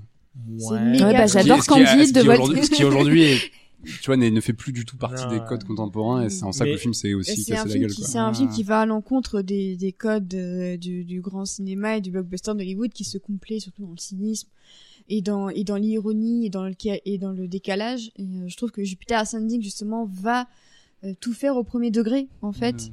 Et, euh, et je pense que c'est ça aussi qui a désarçonné, qui a désarçonné pas mal de spectateurs, c'est que quand, quand Jupiter dit à à Channing Tatum I love dogs, elle I le pense réellement. Mais nous forcément, euh, on- on est on n'est plus habitué à cette Mm. candeur, à cette sincérité, à cette innocence. Et du coup, forcément, on va rigoler. Mais moi, j'avoue que j'ai j'ai rigolé parce que j'ai j'ai trouvé que c'était c'était pas très bien. Bah, J'adore foutu. les chiens, mais je- Oui, voilà, moi aussi j'adore les Mais chiens. ouais, mais en fait, dans, voilà. dans, dans, dans la structure du scénario, c'est vrai qu'il y a notamment deux scènes qui suivent quasiment où t'as Mila Kunis qui drague ouvertement Channing Tatum avec fa- cette fameuse réplique Oui, I love ça. Et en fait, tu sens que le, que le, que le film a un peu du mal à totalement imbriquer de façon fluide euh, toutes ces, toutes ces Il n'y a envies, pas du tout d'alchimie entre deux en plus. Ouais, Parce qu'en ouais, fait, il y a plein de trucs. exact. C'est-à-dire que t'as une scène euh, d'ad- d'administration spatiale euh, Ah, à la Brésil génial, avec à la Kafka euh, aussi. Enfin, c'est génial. Avec Chaque- le, Ré- le Real de Brésil, euh, Terry Gilliam, Gilliam. qui vient Ouais, faire ouais. un caméo à la fin. Après, t'as des, des scènes de, t'as une scène de survie à la, à la Gravity où t'as Channing Tatum qui dérive dans l'espace. T'as une scène de, de, de pur combat spatial à la Star Trek dans l'atmosphère de la Jupiter. Enfin, il y a- mille trucs en fait. Mais tu vois, quoi. chacun des trucs que tu présentes là, quand tu le dis, ça a l'air cool. Quand ouais, je le grave. vois, mais vraiment. quand ouais, je l'ai vu, tout à euh, fait bah, je trouve que ça, le plus grave problème, c'est que c'est pas épique. Il y a Mm, mm, rien. Tu trouves pas ça Avec la Non, musique de. Michael Giacchino, Ah ouais tu non, trouves et, pas la- ça et je veux dire, la musique de Mel Giacchino, elle m'a rien fait non plus hein, pour celui-là. hein. Moi, la première, la première fois que je l'ai vu, j'ai pas trouvé la musique fou et en la réécoutant et en voyant le film, je la trouve bien, mais elle est un Bah peu moi, en l'écoutant sans voyant sans voir le film, ok. Mais sinon, je suis totalement d'accord avec César. Quand tu le dis comme ça, moi j'ai envie de voir le film. Mm. Mais Bah, sauf que c'est pas du tout, Tout- ce que j'ai vu. il existe. Tout est sympa hein, sur le papier, hein, la- l'acting, la musique, la FX, mais tout est tu vois. C'est Oui, c'est c'est c'est- clairement, Vous ouais. trouvez, vous trouvez que par exemple l'univers n'est pas épique? Non, je trouve ça un peu. Désolé. hein. Ah ouais. Parce que non, mais parce que moi personnellement, je trouve que le, le- la fa- dans la façon de filmer l'espace et, et l'ampleur des vaisseaux, etc. Enfin, Bah non, moi, ça me fout par mais- terre. Quoi. ouais, Et et sûrement, mais moi, moment-là là du film, j'avais déjà film. décroché en fait. C'est, c'est sûrement, je suis passé à côté, mais moi, à la fin, euh, j'ai dû me forcer un petit peu. euh, tu vois, je suis pas rentré dedans et du coup, j'ai pas fait. J'ai pas besoin de faire d'efforts quand j'aime en fait. Ah non, bien sûr, et- mais je comprends. hein, et- si tu et- rentres pas dedans, j'y peux rien. Mais Et à côté de ça, j'ai l'impression que c'est le film des too much, quoi. Il y a trop de mascara pour Channing Tatum. Il y a trop de trop dans le cadre de Eddie Redmayne. Mais tu vois, c'est le too much. Tout à l'heure, on parlait du, du mélange des genres de Cloud Atlas. Là, il y a un espèce de mélange de plein de trucs, mais du too much. Enfin, c'est trop. Pourquoi avoir fait tout ça, tu vois? Je, je pas? comprends pas. Pourquoi pas? Bah, Non, Là, pour le coup. Non, euh, je comprends pas moi. C'est des Bah, en fait, artistes. c'est- ça que j'aime bien dans Jupiter Ascending, c'est qu'il y a, il y, a un- il y a un côté un peu outrancier, notamment dans le personnage qui, alors, qui a été défoncé par tout le monde de Eddie Redmayne, qui joue le plus Bon, gros trou du cul de l'espace, qui a le plus gros euh, problème de syndrome de Deep. Non, de- Oedipe, c'est ça. ouais, ouais. de Deep. Et, euh, et je trouve ça super de l'assumer à fond et de dire, mec, tu vas être un trou du cul mal dans ta peau et, et qui est juste un connard sur un trône, mais Mm. qui fondamentalement est une merde, quoi. Et tu vas le jouer comme ça. Et en fait, ce qui est terrible, c'est que lui-même a fini par dire, non, mais en fait, j'ai un peu fait n'importe quoi dans le film, alors qu'il le joue à la perfection et que le personnage est détestable au bout de deux minutes et qu'il le tienne, quoi. Il y a- Toutes il y a un ouais. il y a un personnage que j'aurais voulu voir plus exploité, c'est la sœur. Parce qu'en plus, c'est Tipes Middleton et euh, je trouve que et je trouve qu'elle est sous-exploitée de ouf. complètement oublié. Et c'est la- pour ça que je suis contente qu'on l'ait, on s'est revu dans la dernière œuvre en date. Euh, et en plus, bon, on voit que c'est une œuvre personnelle. Hein. Genre, arrête Non, le chat, t'as rien fait, Jean-Marc. Parce qu'on dit du mal de Jupiter Ascending. Non, non, mais pas c'est- content. c'est l'heure où elle pète les plombs généralement. Euh, c'est une œuvre personnelle, je disais, euh, parce que bon, la famille polonaise, bon, c'est la leur, hein, c'est leur ascendance russe, mm. tu vois. plus- euh, non, la famille russe, c'est leur famille polonaise, tu vois, d'origine polonaise. Les classes sociales, ils l'ont connu, la, la, la, caste, la, la, la classe en question, tu vois. Ah, puis le film a aussi la même structure que Matrix, hein. Et sur ce, moi, un truc que j'adore dans ça le se film, passe c'est à la, Chicago en plus. le, le- euh, sur le côté simulacre et, et réalité, enfin simulation et simulacre, il y a quand même cette idée de totalement réécrire l'histoire de l'humanité en disant l'homme n'est pas né sur Terre, il a conquéri l'espace, etc. Et euh, un peu comme Matrix avec l'histoire des bugs qui justifie les légendes, de dire bah en fait les vampires, les loups-garous, etc. Ça vient de nous parce que les, les humains nous ont aperçus et ont compris Mhm. et ont, ont complètement fabulé le truc.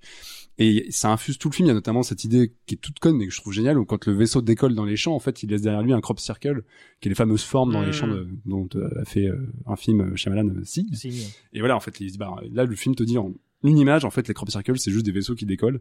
Et t'as tout ce truc-là de, de réappropriation de, la- de- de toute une mythologie, euh, mais dans le prisme de ce, de cet univers de SF. Et, et c'est, en fait, moi, l'univers me fait juste délirer, quoi. Et J'aurais aimé en voir plus, surtout que le, le film se termine comme Matrix, avec ce, ce personnage qui prend son envol, et où tu te dis, oui, clairement, ils en avaient dans, sous la patte pour la suite, quoi. Mais rassurez-vous, Jean-Victor Océane, vous avez bien défendu l'honneur de, de, de ce film. Faut le revoir. J'espère. C'est vraiment, c'est vraiment, c'est généreux comme film. Euh, je- Ouais. Pauline, Si, ça c'est généreux. Moi, je suis, Non, mais euh, c'est bien vrai. sûr que c'est généreux. Très généreux. Mais du coup, au bout d'un moment, la générosité, euh, Ouais, voilà. est-ce que ça étouffe pas Ouais, mais c'est rare que ça arrive, mais quand ça arrive, c'est que c'est quand même pas mal. Bref, Jupiter Ascending rapporte 136 millions à travers le monde. Si Claude Atlas était à l'équilibre, là, plus personne bah, j'ai pas personne le ne... chiffre. Ah bon? Moi, j'ai 183 millions pour 175 de budget. Ah, qui dit mieux? Ah, bon, bah écoute, faudra je, moi, je suis allé voir sur Box Office Mojo, hein, donc. euh, Ouais, moi aussi. Ah bon, tiens, moi j'ai peut-être merdé. Euh, bref, euh, malgré tout, c'est un échec pour Hollywood. Ah oui, c'est un Euh, plantage monumental. Et C'est sorti quand même en face de Fifty Shades of Grey. Ah bah, oui, tout s'explique. Euh, Un film non. généreux. Euh, non, bah justement, pas du tout. Heureusement, Lana et Lily, au même moment, ont déjà un autre projet en tête, un projet très ambitieux, leur première série télé, une série tellement ambitieuse que seul Netflix semble capable de financer. Je veux bien sûr parler de Sense8 ou le meilleur des Erasmus. Euh, C'est pas faux. Je suis très content de celle-là. Euh, L'annonce de ce projet, il a été faite il y a presque dix ans. Moi, je me souviens à l'époque, je faisais de la pige pour Fantasy.fr et lorsque le projet a été révélé, euh, Netflix n'était pas le monstre qu'il est aujourd'hui. Hein. Je crois même qu'il n'y a même pas de diffuseur euh, d'associé euh, à l'époque. Hein. Et on savait juste que ce serait une collab entre les Wachowski et euh, Jean-Michel Straczynski, ce qui suffisait à mon bonheur. Euh, le seul élément du pitch était la série va raconter comment plusieurs personnages qui ont pas de lien entre eux vont se rapprocher ou s'éloigner à cause de la technologie. Donc on est très loin de ça parce que là présenté comme ça on dirait plus un épisode de Black Mirror. Et donc il a fallu attendre un moment pour que bah, Netflix arrive, euh, euh, devienne le, le distributeur du truc et euh, Ouais, sachant qu'elles ont proposé le, le projet à plein de chaînes, notamment Warner et HBO, et tout le monde leur a dit c'est infaisable. et bah si. Et alors après bon. On... on comprend les réserves. Hein, quand Ouais, on il faut tourner dans voilà. 8 pays, ça commence à devenir compliqué. Bilan déjà. carbone est encore une fois très compliqué. Ouais. Et oui, oui, oui, oui. C'est Euh, c'est dingue, hein. Sans entrer dans le détail, euh, le pitch de la série très rapidement. En gros, ce sont euh, huit personnes euh, autour du globe qui sont toutes nées un 8 août et euh, qui, qui réalisent euh, quelques décennies plus tard qu'en fait elles sont toutes euh, reliées entre elles Suite à un suicide. suite, à, suite au suicide euh, d'une figure maternelle, si on peut dire. Complètement, on peut dire ça. hein. Bien, Et bien dit. euh, voilà. Et, euh, et du coup, elles, elles, elles appréhendent euh, d'abord cette, cette découverte qui les, qui les lie pour le meilleur comme pour le pire. Et finalement, elles arrivent à s'unir face à une menace, donc le BPO, qui est un bureau qui traque euh, toutes les personnes qui se retrouvent connectées à d'autres à travers le monde sans, euh, sans explication. Et qui est quelque part le nouveau stade de l'évolution humaine. En fait, ces gens-là, il y en Ouais, a elles Voilà. peuvent partager leurs c'est une, souvenirs, euh, elles peuvent partager leurs compétences, leurs émotions, elles peuvent tout vivre en même temps en fait. C'est On un- découvre que c'est une branche de l'Homo sapiens en fait. Ouais. à un moment, on s'est dit. euh, C'est un groupe de huit individus qui qui composé de quatre femmes, dont une transgenre et quatre hommes, dont un homo.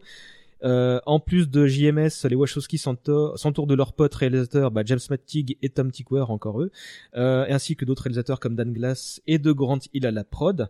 Euh, ce qui ne sera pas trop puisque le projet il est juste gargantuesque. Hein. On, on l'a dit, huit pays. C'est euh, ouf. euh, On est à 108 millions par saison, hein, ça fait un gros blockbuster. Et donc on va voir successivement Londres, Reykjavik, Chicago, San Francisco, Nairobi, Séoul, Mexico, Berlin, dans rien que dans la saison 1. Euh, tu m'étonnes que la série coûtait cher. Ouais. Euh, je vous propose qu'on présente chacun très rapidement chacun des personnages et dans l'ordre de vos préférences. Océane, le tien. Euh, bah alors Lito, donc c'est un Bon, c'est pas grave.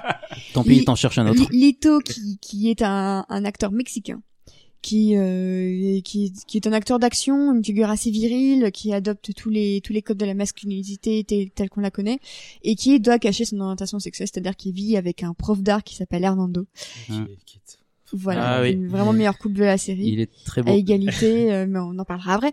Euh, et du coup, tout le dilemme de la série, c'est comment il va pouvoir gérer son, son identité sexuelle tout en continuant d'avoir une carrière, sachant que euh, bah forcément, le monde d'aujourd'hui n'est pas encore très tolérant et Lito euh, peut perdre sa carrière Hmm. si il assume ouvertement son Et homosexualité. donc dans les médias, il fait semblant d'être hétéro en voilà, il, euh, donc, il, engage, il- prison, il- quoi. il engage une meuf pour jouer sa copine. Voilà.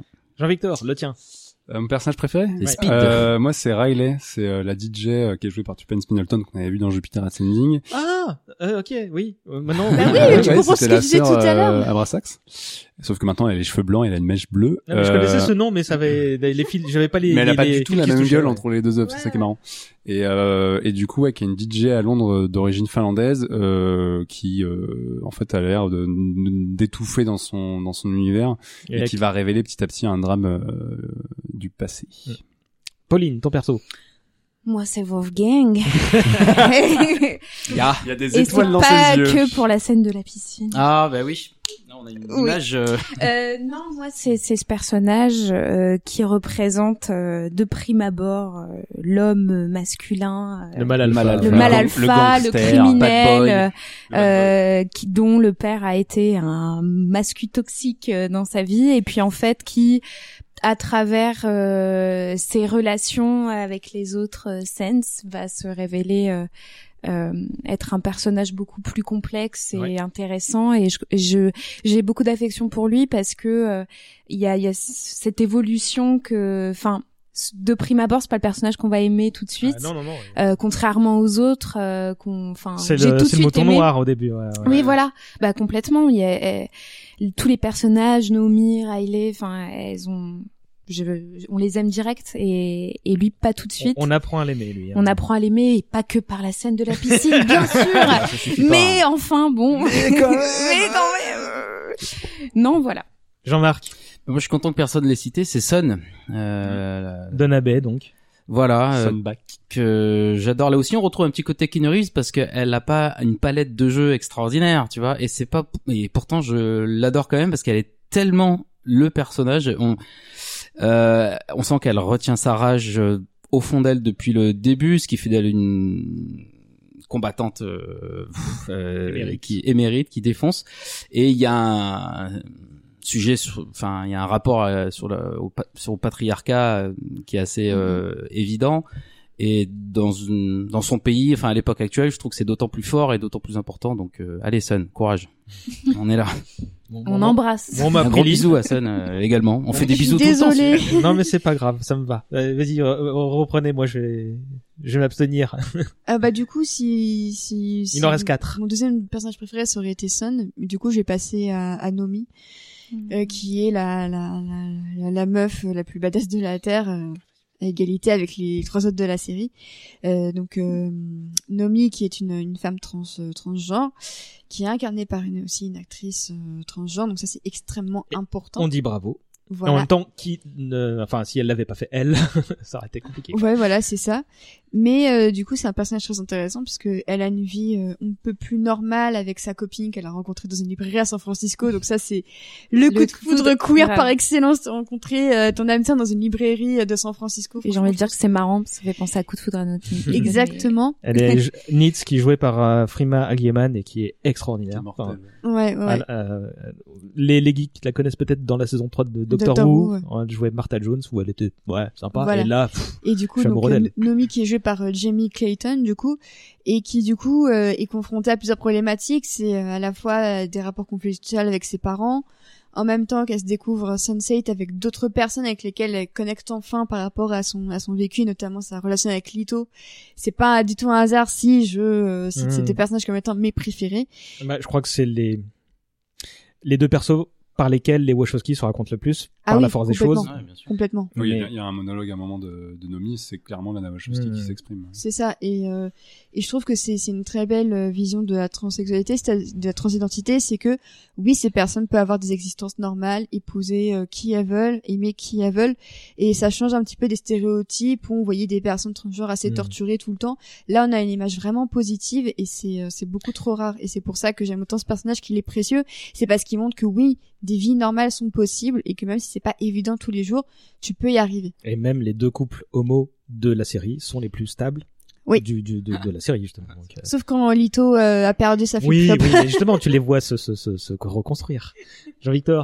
Euh, dans les personnages masculins, il y a Will Gorski, qui est joué par Brian G. Smith, qui a un peu le rôle le plus basique, hein, en- Ouais. entre guillemets, de la série, parce que c'est un flic à Chicago qui, en fait, va être le premier à mener l'enquête Mm. sur le suicide euh, qui crée euh, les Sense8 de la Mais il série. le fait bien, l'acteur. mais il le fait bien, et en fait, il est, euh, je l'aime bien parce que c'est, euh, ça, ça semble être un peu un personnage fonction au début, mais je trouve qu'il est assez attachant, et la, la relation qu'il développe d'abord avec le personnage de Riley, et ensuite avec tout le groupe, en fait, est assez euh, suffisamment bien faite et sincère pour que ça marche, quoi. Donc c'est ouais. un bon perso. C'est un bon allié. ça- C'est un allié, ouais. c'est ça, ouais, très C'est le moment ouais. où il défend euh, Nomi en disant non non c'est pas vous l'appelez pas par son dead name vous l'appelez Hmm. vraiment par son prénom c'est Nomi. Et autant il prend un peu la tête du groupe, euh, c'est un- on a l'impression que c'est un peu l'aîné de, de, de- du groupe. Autant euh, c'est pas le personnage qui est le plus mis en avant, c'est pas forcément le personnage le plus intéressant. Là là-dessus, faut avouer C'est que c'est le protecteur de la bande, Ouais, donc il ouais. a un côté sympa. et, et il, partage cette étiquette-là avec Wolfgang qui lui aura une attitude un peu plus, bah voilà, toi tu fais les choses, hum, comment dire, comme elles doivent être. Moi je le fais de manière un peu détournée.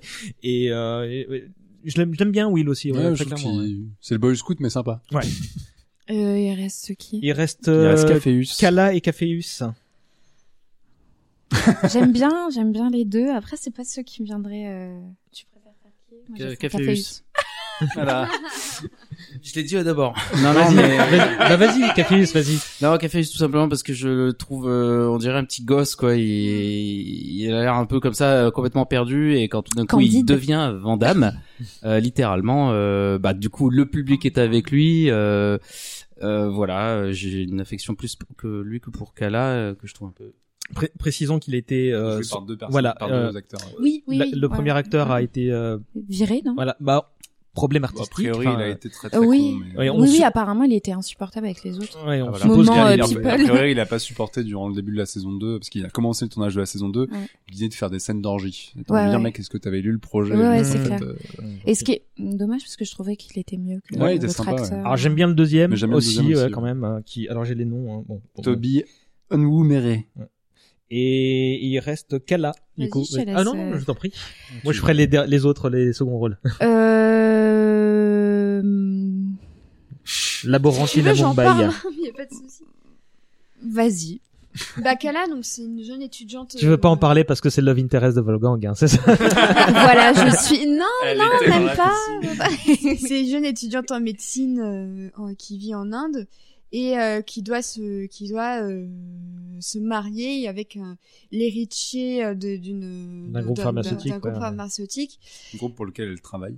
un groupe pour lequel elle travaille. Et donc euh, il s'avère que c'est c'est une femme extrêmement moderne dans une société encore extrêmement patriarcale qui a des conflits de religion aussi puisque je crois que euh, le, le le- le- l'un des proches de Kala se fait poignarder justement parce qu'il n'a pas le, la même euh, le même courant de Mhm. religion donc euh, c'est euh, c'est c'est quand même extrêmement fort et du coup Kala va rencontrer Wolfgang le, le bad Voilà. guy et du coup euh, pour elle qui est une qui, est une- qui est une femme vierge et c'est un détail extrêmement im- important c'est euh, comment euh, l'existence de son mari et de Wolfgang vont lui faire prendre conscience euh, de son corps de de sa condition De sa de- liberté aussi. de sa liberté de, de, de disposer de son corps comme elle le veut.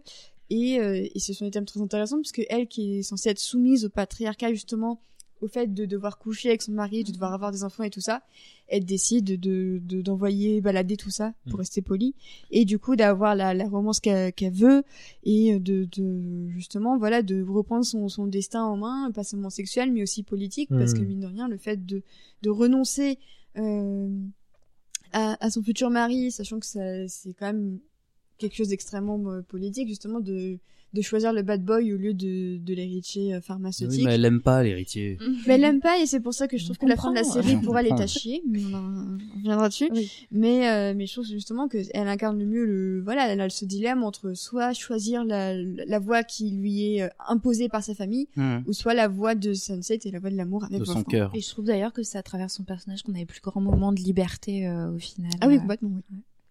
Les seconds rôles euh, sont principalement les conjoints des, des membres du cluster. hein, Bah, il y a euh, aussi le, le, le, je- le hack. je vais bien.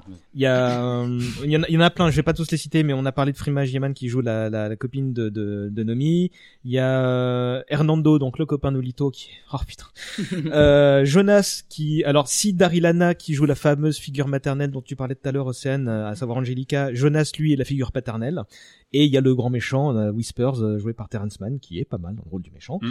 Euh, et donc il y a plein, une sacrée Bah, galerie. Chaque personnage a tous ses Ouais, personnages ouais. secondaires. donc Chaque personnage un a sa mythologie et donc euh, qu'on s'entende bien. Tout est fait pour qu'on soit intégré dans le groupe et pour tomber successivement amoureux de chacun de ces Un personnages, petit peu, ouais.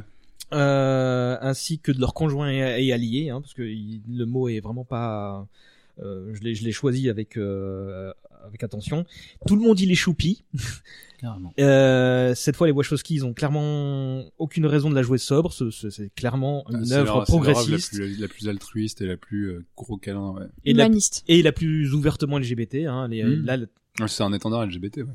Euh, Il y a un parti politique qui est là encore plus que palpable que- que- qu'auparavant, celui de l'amour, quelle que soit sa forme. Le générique montre euh, des gens de tout genre, de toutes ethnies, qui se, ça se termine par là une pan- quelqu'un qui tient une pancarte. si euh, sexy. Voilà, euh, il y a les couples homo, comme je disais tout à l'heure, apparaissent d'ailleurs comme les plus stables. Enfin, les Wachowski s'expriment aussi via Nomi qui dit euh, la haine fait pas partie des péchés capitaux dans, dans l'épisode culte sur la, la marche des fiertés. On est vraiment à une période où Lana se dit non, ça y est, maintenant on ose, on s'exprime davantage, euh, et ça se manifeste aussi aussi pour la promo de ce, ce dernier bébé. Elle euh, est plus que jamais, donc on s'éloigne de la figure de, de, de l'homme blanc euh, qui, qui a toute l'attention sur lui. Euh, euh, Il y a des moments de conversation euh, qui m'émeuvent profondément dans cette série. Euh, et pourtant, euh, c'est ça flirte souvent avec le pathos, mais jamais de manière exacerbée, ma- de manière exagérée. Il y, y a la- une sincérité en fait Ouais. qui transcende effectivement. Il y a des moments où tu te dis ça pourrait être un peu pathos, surtout que la, la série joue sur les genres et par exemple le, le personnage de Lito c'est clairement de la telenovela, mais euh, totalement assumé. Et il y a une sincérité dans le personnage et dans ses paroles qui effectivement le rendent super attachant et qui lui offre parmi les plus beaux moments de la série, euh, ne serait-ce que pour lui. Ouais. Et comme il recoupe avec tout le monde, bah forcément chacun a son moment Et de puis ça, parle aussi de, de l'outing forcé justement des deux sœurs et on voit très bien ça à travers la scène où euh, En plein cours, on projette sur son écran euh, bah, des photos de lui et Lito prises en pleine action à leur insu, donc c'est des photos volées qui dévoilent leur intimité, qui dévoilent leur euh, leur Là, orta- qu'il est out orientation par la force des sexuelle, choses. ouais, qu'il est out. Et, euh, et du coup, Hernando, bah, il, a une, il a une superbe réponse à ce sujet. Il Est-ce dit, quelqu'un vous, qui vous lui demande rigolez ouais, ouais, Il y a quelqu'un qui lui demande bah et ça parce qu'il est prof d'art Ouais. et il y a un étudiant qui dit eh ça c'est de l'art et il répond bah ouais. Ouais, c'est c'est c'est de l'art de jouir, c'est de l'art en fait. C'est c'est tout simplement ça qu'il dit.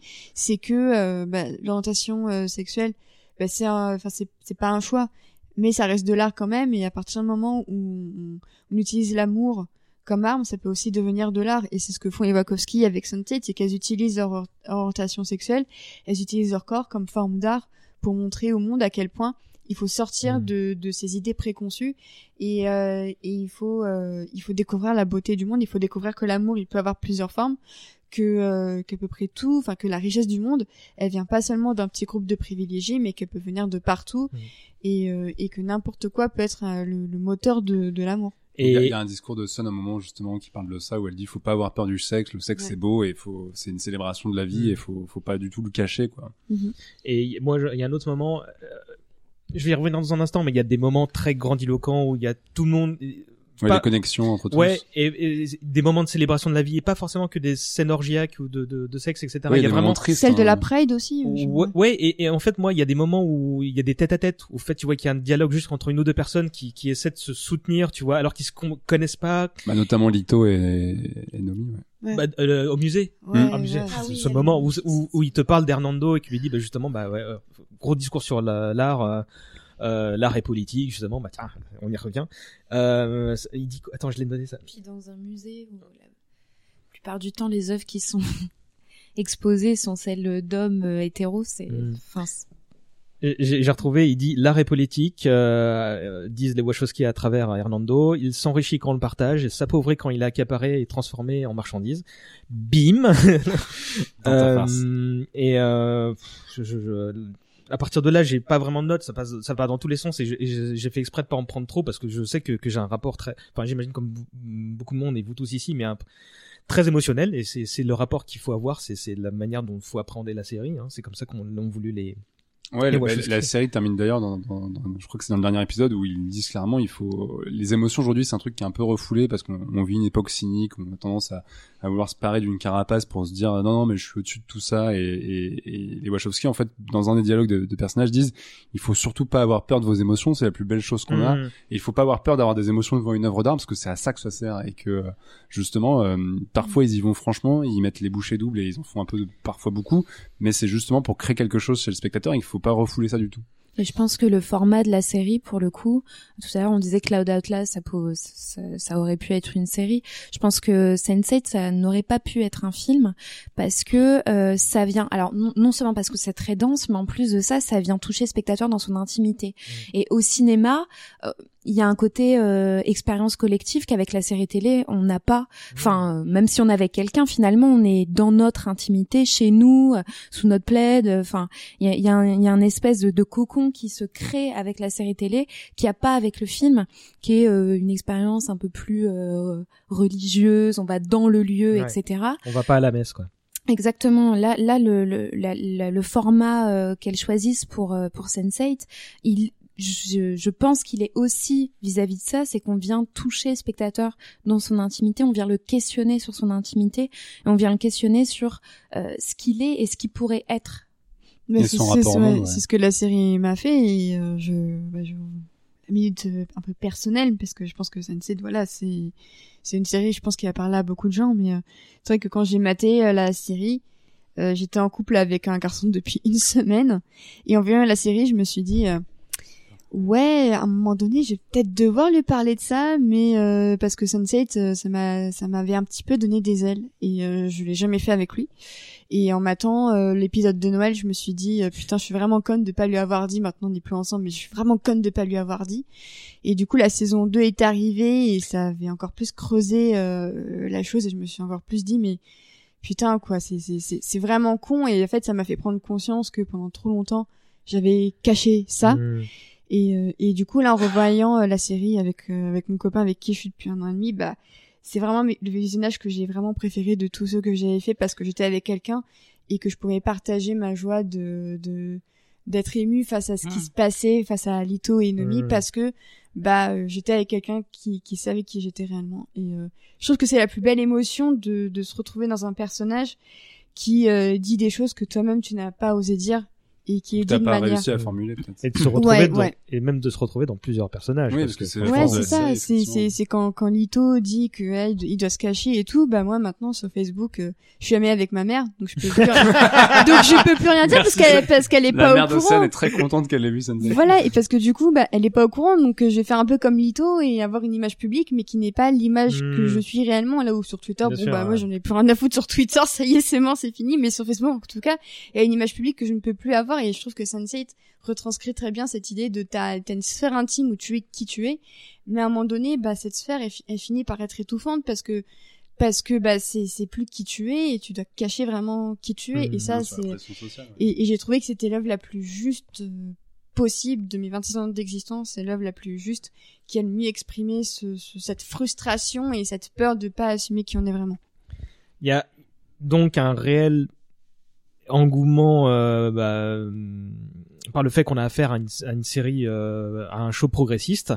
Mais quelles sont les factuellement, si on peut essayer de déterminer les qualités de la série euh, Bah, l'accomplissement en fait formel euh, qui est juste du jamais vu. On n'a jamais vu une série qui a été tournée sur euh, tous les continents, euh, sauf l'Océanie, mais quasiment, euh, et qui a juste pas menti. C'est-à-dire que le, le personnage euh, du, du Kenya, et ben ils ont filmé ces trucs au Kenya, au Kenya et euh, il a une intrigue qui est totalement euh, propre à, à son lieu de vie. Et c'est pareil pour la Corée, c'est pareil pour euh, l'Amérique. Enfin, il y a, y a ce truc de, de respecter absolument les personnages, leur culture, leur leur leur leur, leur background, leur folklore, et de faire fusionner tout ça dans un espèce de de, de pot pourri au premier abord, mais qui est parfaitement cohérent et qui arrive à, à créer des ponts entre toutes ces cultures-là.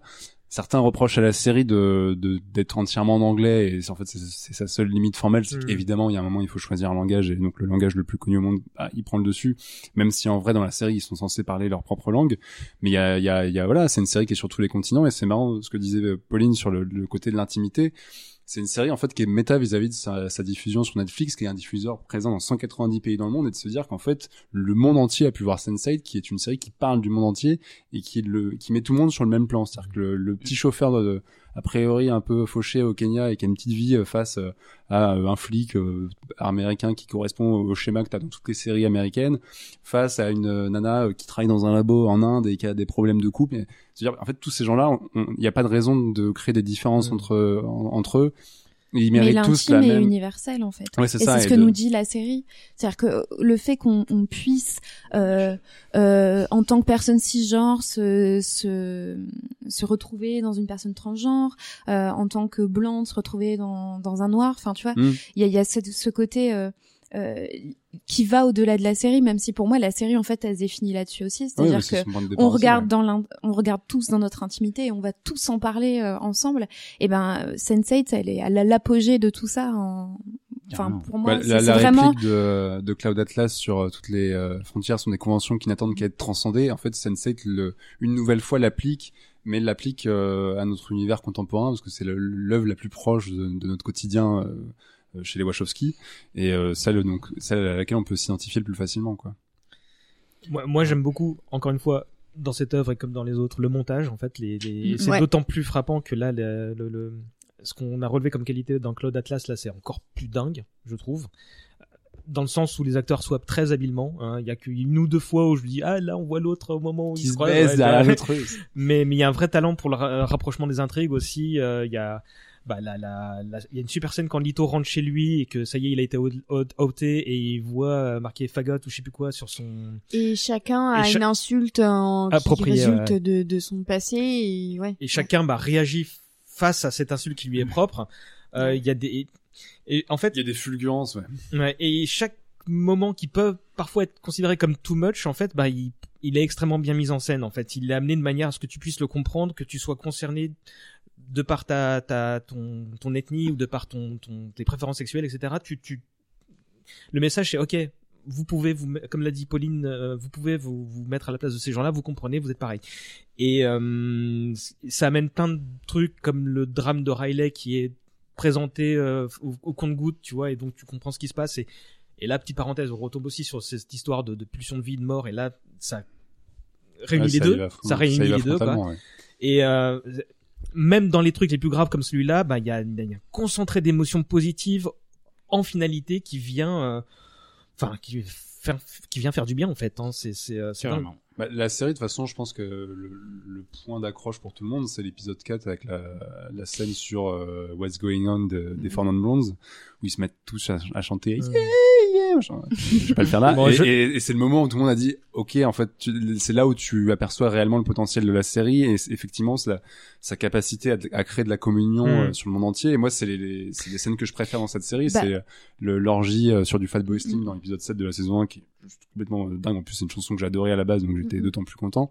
Et surtout la scène de naissance dans l'épisode 10 de la saison 1 où ils, où ils revivent tous leur Ça- naissance Ça pourrait être super too much. sur du Beethoven. et pourtant, cette scène, elle est euh, hallucinante. Enfin, moi, ma- c'est une des plus belles scènes que Wachowski a réalisées, quoi. Mais l'épisode sur What's Going On, il est souvent cité comme euh, le point euh, central euh, Mm. de D'accroche, la ouais. la ouais, de- finitude, ouais, d'accroche. tu m'étonnes. Enfin moi, au début, quand j'ai commencé la série, ça me semblait un peu. Il m'a fallu deux épisodes pour me Et- dire ouais. Ouais, Et en fait, les gens qui me l'avaient conseillé m'ont dit attends l'épisode 4. Ouais. Et en fait, effectivement, cet épisode. euh, À partir c'est la de- fin, en fait, c'est la fin du premier arc narratif de la série et c'est le moment où Ils ont appris à effectivement, tous se truc, connaître et maintenant, maintenant qu'ils se connaissent, Mm. qu'est-ce qui se passe Et- réellement? Et à partir de là, en fait, t'es bons amis avec eux. T'es pas encore totalement Mm, amoureux mm. d'eux, mais t'es déjà bons amis, ce qui est déjà euh, au bout de quatre épisodes et, et un putain bon de, de, de, de, de tour de force. Mais je reviens juste sur justement ces scènes de célébration de la vie et notamment là les scènes de même pas que les scènes de sexe, tu vois, mais les scènes où où ils font la fête, où ils dansent, ce genre de choses. Il y a, il y en a énormément, il y en a énormément de scènes en slow-mo, tu vois, où ils sont Ouais, en train de vivre quelque chose. Même leur anniversaire. euh, Ouais, famille, à- euh. Mais, mais tu vois, je me dis pour quelqu'un qui a pas le regarder, euh, qui, qui regarde ces scènes, il y a aucune raison que ça arrive, mais qui regarde ces scènes de manière indépendante, il y a quelqu'un qui lui dit, tiens, regarde cette scène-là, elle est mortelle. Il voit ça, il voit une scène pour Royal Canin, euh, tu vois, avec slow-mo. tu- Ouais, ok, bah, je sais pas. Benetton, quoi. Ouais, ouais, ouais. Et je me dis, bah, pourtant, non, mais il y a tout le travail précédent, mais en fait, comme tu les aimes, ces gens-là, bah, en fait, tu, tu, tu, tu vis avec eux, quoi. Et si on devait citer le nombre de flamboyants qu'il y a de cette série, on n'a pas fini, et on est déjà, euh, voilà. Putain, il est Euh, minuit- il est minuit, les enfants. On va très bien. On est à combien de... va- je- moi, je sais pas si je vais avoir des minutes. Non, mais au pire, moi, je prendrais un Uber si quelqu'un veut venir avec Je moi. t'en prends un aussi. euh, T'es sûr Ouais. Bah, attends, assez On peut loin, ramener quelqu'un dans Paris. Je vous dois bien ça.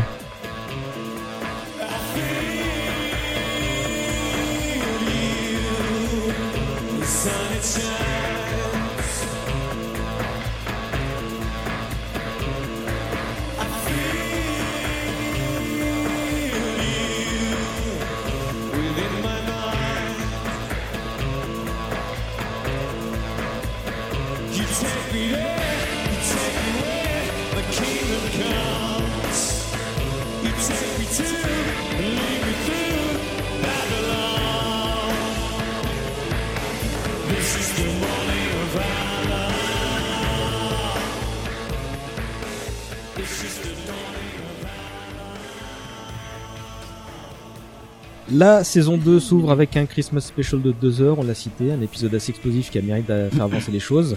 Lana est seule à bord, Lily est en ce moment là concentrée sur sa transition. Et j'ai remarqué que, euh, bah, que la première saison avait été assez subtile. Enfin, le, le- la découverte des autres, euh, la, la manière dont la relation se crée entre les huit Sense8 elle se, se fait vraiment petit à petit quoi. Mm. Et là, à partir de celui-là, qui est en plus leur anniversaire, bah là, ça y est, on les connaît, on avance. Et j'avais trouvé ça bah, plutôt bienvenu. Et on, je demande si à ce moment-là, ils se demandaient s'il n'y aurait pas de saison 3, euh, parce qu'on commence à voir euh, bah, des accélérations justement. Non, parce que Ça- de base, le plan était de faire cette saison. Ouais, c'est Ouais. ce que j'allais Ah, dire. ouais. ouais, Le plan était sur cinq saisons et a priori ils avaient déjà le- tracé en gros le schéma de la série avec Straczynski. Mm. Mais tu vois, cette saison 2, on la sent cette subite accélération, euh, comme si, comme si, et surtout dans le, le dernier, la deuxième partie du dernier épisode. Le dernier épisode est assez assez speed. Et là, Ouais. bim quoi, tu vois, et tu dis, ok, qu'est-ce qui se passe? horrible dedans. Et donc ça, ça m'avait beaucoup frappé. Et moi, je sais, enfin, ça m'avait frappé, euh, mais en même temps, j'avais vu l'annonce, euh, enfin, la, la, l'annonce de l'interruption de la série avait eu lieu genre deux mois après la diffusion. c'était ça après, avait été ouais. super Et c'était le 1er juin, et le 1er juin, bah, c'est le jour de départ du mois des fiertés. Donc c'était vraiment la pire insulte que tu pouvais faire à beaucoup, beaucoup de personnes, y compris moi, de te dire, bah, une série qui te fait de la super représentation Bah non. Euh, par des personnes concernées, trop pour les cher. personnes concernées, bah tiens, on te la squeeze. Et franchement, euh, C'est- je me souviens que c'était vraiment la pire manière de commencer C'est euh, le mois des fiertés. hein. Mais est-ce que alors c'est pas une vanne, hein, mais pour le coup, est-ce qu'il n'y a pas un moment YouPorn qui avait proposé de financer Si. Si, si, Euh, oui. euh, Ce soir, ouais. Non, mais je trouve ça bien. je trouve ça comme ça, comme ça, voilà, c'est utile. Et euh, ouais, enfin, je sais que qu'à ce moment-là, enfin, c'était le drame, quoi. On, on m'enlevait une partie de moi, quoi. Tu vois, c'était. Ah oui, euh, complètement. C'était catastrophe, quoi. Euh, et en plus avec un putain de cliffhanger en, en suspens. Bah ouais, Euh, ça se fait pas. Hein. Officiellement, la série coûtait trop cher, 9 millions en moyenne par épisode. C'est je crois. 108 millions par saison. Ouais. Euh, c'était une période où Netflix avait annoncé vouloir euh, repenser leur création originale, euh, traduction, euh, faire des trucs un peu plus popcorn et voilà. The Get Down en avait souffert un peu plus tôt euh, Mm. dans, Ouais, dans ouais. l'année. C'était vraiment toute cette vague de séries avec beaucoup de représentation LGBT, LGBTQIA machin. Et euh, beaucoup de séries qui avaient ce type de représentation et aussi des personnes euh, racisées, tout ça. Euh, globalement, tous les plus gros projets qui mettaient ces personnes-là en scène ont été euh, virés de Netflix. euh, Devant et derrière d'ailleurs. devant Il y et derrière et euh, c'est on voyait on voyait clairement que sans aller dans jusque dans le pink washing Netflix euh, montrait à quel point euh, ça restait quand même un, un diffuseur qui s'il y a pas d'argent euh, gagné au bout il va te Mm. sucrer même les séries qui te représentent et qui sont encore Et, trop rares et les Ouais, dirigeants de le- Netflix n'ont pas entendu le discours de Caféus qui dit qu'il faut euh, faire des ponts et pas faire des murs. Ouais. Parce que le problème, c'est qu'effectivement, la série, en fait, a- la, la façon de fonctionner de Netflix, c'est qu'une série, dès qu'il y a une nouvelle saison qui sort, elle doit ramener des abonnés, ce qui n'a pas du tout été le cas avec la saison 2 de Sense8, et euh, c'est de la même manière qu'ils avaient annulé Marco Polo et ce genre de trucs, en mode ça coûte trop cher et personne ne regarde. Donc, voilà. Heureusement, les fans auront permis une reprise de la production, mais pour un unique épisode final. Euh, Lana Wachowski était pas pour à la base, Mm. mais devant la mobilisation, elle annonce l'arrivée d'un série final par l'intermédiaire bah, des réseaux sociaux de Netflix, euh, moins d'un mois après euh, l'annonce euh, de l'arrêt de la série. Euh, donc C'est cool ça aussi. Ouais, on, un Ouais. épisode intitulé à mort Vinci Omnia, donc l'amour triomphe de tout, tu l'avais euh, cité tout à l'heure, Jean-Victor, qui se passe essentiellement, essentiellement à Paris, car Paris est une fête. Euh. C'était deux ans après les événements donc des, des, de novembre 2015, ce qui est d'ailleurs évoqué dans le truc. Mhm. Alex Lou, c'était sur le tournage, ce petit Ouais, on, a, on enfoiré, a un ami qui a, qui a réussi à s'incruster sur le tournage et qui a en fait pris des selfies avec tout le casting et avec Anna Wachowski. et qui a Et fait je un hug à ce jour-là, je ouais. me suis dit, ouais, je laisse tomber, on va jamais. Et quand il m'a envoyé les photos, j'étais, ah, merde. Ah les Je lui en veux tellement. Enfin, je, je, je, Et bravo. apparemment, hein, mais- très sympas. Et en plus, j'habitais à deux pas à l'époque. Hein, J'étais vraiment dingue. Euh, et bon, bah, l'épisode final, il a quand même beaucoup de défauts. Hein. ouais C'est- tu m'étonnes Bah, tout ce qui est, C'est une euh, célébration quoi, voilà.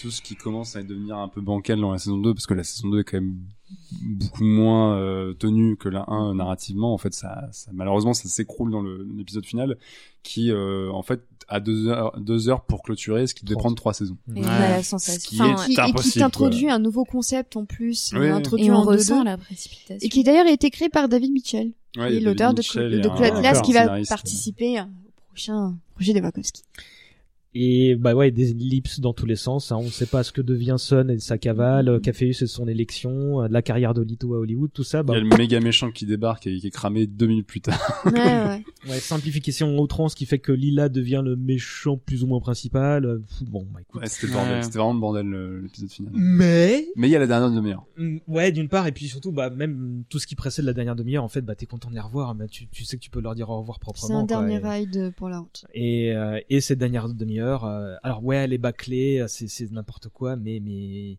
Oh, elle est, elle est bien. Le gros feu d'artifice. oui, oui, non, T'aimes bien euh, le retour du Jedi à la fin, les Ewoks euh, Là, c'est pareil, hein. D'ailleurs, d'ailleurs, Ouais, mais les Ewoks, ils baissent pas. T'en sais rien, mec. Moi, j'ai fait une version dans ma tête, je peux te dire que C'est Fury. et, et d'ailleurs, c'est pas euh, lui. Grand final à la Tour Eiffel, qui, ce qui avait surpris un certain nombre de Parisiens. Ah oui, sur Twitter, le c'était- bah oui, du Ah coup, oui, oui, euh, c'était- gros stress parce Oui, que oui. attentat, parce que Exactement. traumatisme. Tout le monde était. Est-ce que vous entendez que Mm. du oui, coup, oui. l'utilisation de la citation d'art et métier pour euh, au final totalement autre chose, euh, ça m'avait beaucoup fait rire en tant que parisienne euh, de voir que il, il, il jonglait totalement avec les lois de la géographie parisienne. Hein. Ouais, comme- Oui, mais ça- encore, euh, avec les grave. œuvres Mais c'est- américaines. mais hein. c'était drôle. Mais c'était Le drôle parce dernier Mission Impossible il Mais- traverse Paris. justement- mais c'était drôle de voir Arrêt Métier, qui est une des plus belles stations de Paris, sans, sans, sans plaisanter. Je trouve que c'est une des plus belles Ah stations oui, de Paris oui, qui est utilisée. On sent que là, il y a une intention purement esthétique d'utiliser Arrêt Évidemment, Métier, et je trouve que bien ça sûr. fait grave On vous plaisir, quoi. montre Paris tel bien mieux. Ah bah, c'est C'est sûr que Stalingrad à côté, c'est pas... Ah bah, le tournage à c'est pas la Montmartre, plus belle image de Paris. Enfin, je veux dire, non, mais je suis pas par rapport à Arrêt Métier, je m'excuse, mais Ah bien esthétiquement, euh. La station a un peu moins de gueule.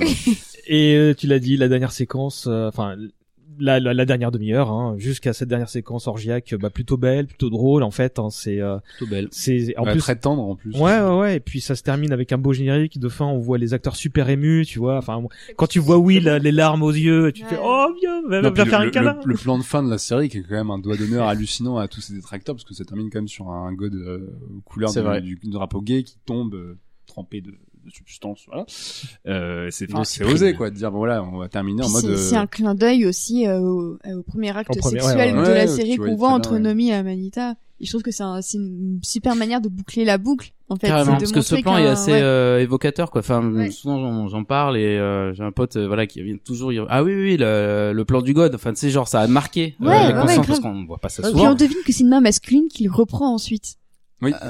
Ah ouais?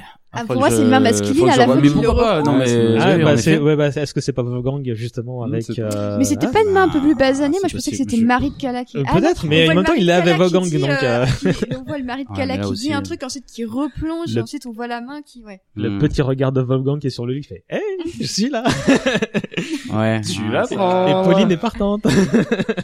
Mais par contre, le seul truc qui m'a vraiment agacé dans le final, c'est que euh, Kala ne fait pas euh, de choix en fait. Et c'est ce qui m'a saoulé, Ouais. c'est que le personnage avait besoin d'un choix pour vraiment Ah, affirmer ce qu'elle voulait. Et en fait, pendant toute la série, tu vois que c'est davantage un mariage de raison que, que d'amour. Et je trouve que ça va un Ouais, peu à, mais la- à l'encontre de ce que dit la série en mode il faut. euh, Moi, pour moi, le, son mari, euh, lég- enfin, légal, devait disparaître. Alors j'étais. Pour moi, c'est son meilleur pote. Hein. Pour Non, moi, c'est disparaître, pour pas moi, c'est- mourir. pour moi, vraiment son meilleur. Wolfgang pouvait le tuer. Pour moi, c'est son meilleur pote en fait, son mari. Ils sont super amis et tout, mais il y a pas, il y a pas de d'intimité, il y a pas de tension sexuelle. tu vois ouais. bah alors. mais... ça, ça Si on veut résumer à ça- Non, mais si on veut résumer à ça, ça pourrait être ça. Bah, tu vois, eh, tiens, on n'a pas parlé de polyamour. Bon, bah voilà, bim. Bon, si, on a Ah, parlé de polyamour dans tout le truc, tu vois, mais, Euh, mais... Contre le polyamour tant que c'est consenti et pratiqué dans la plus Bon, dans le cadre le plus strict. Mais en l'occurrence ici, je trouve que bah ce que fait Kala, c'est qu'elle, elle- elle- voilà, c'est trop facile parce qu'elle ose pas choisir, alors que toute la série te dit qu'elle est destinée à être avec Wolfgang, qu'on te Mais le répète.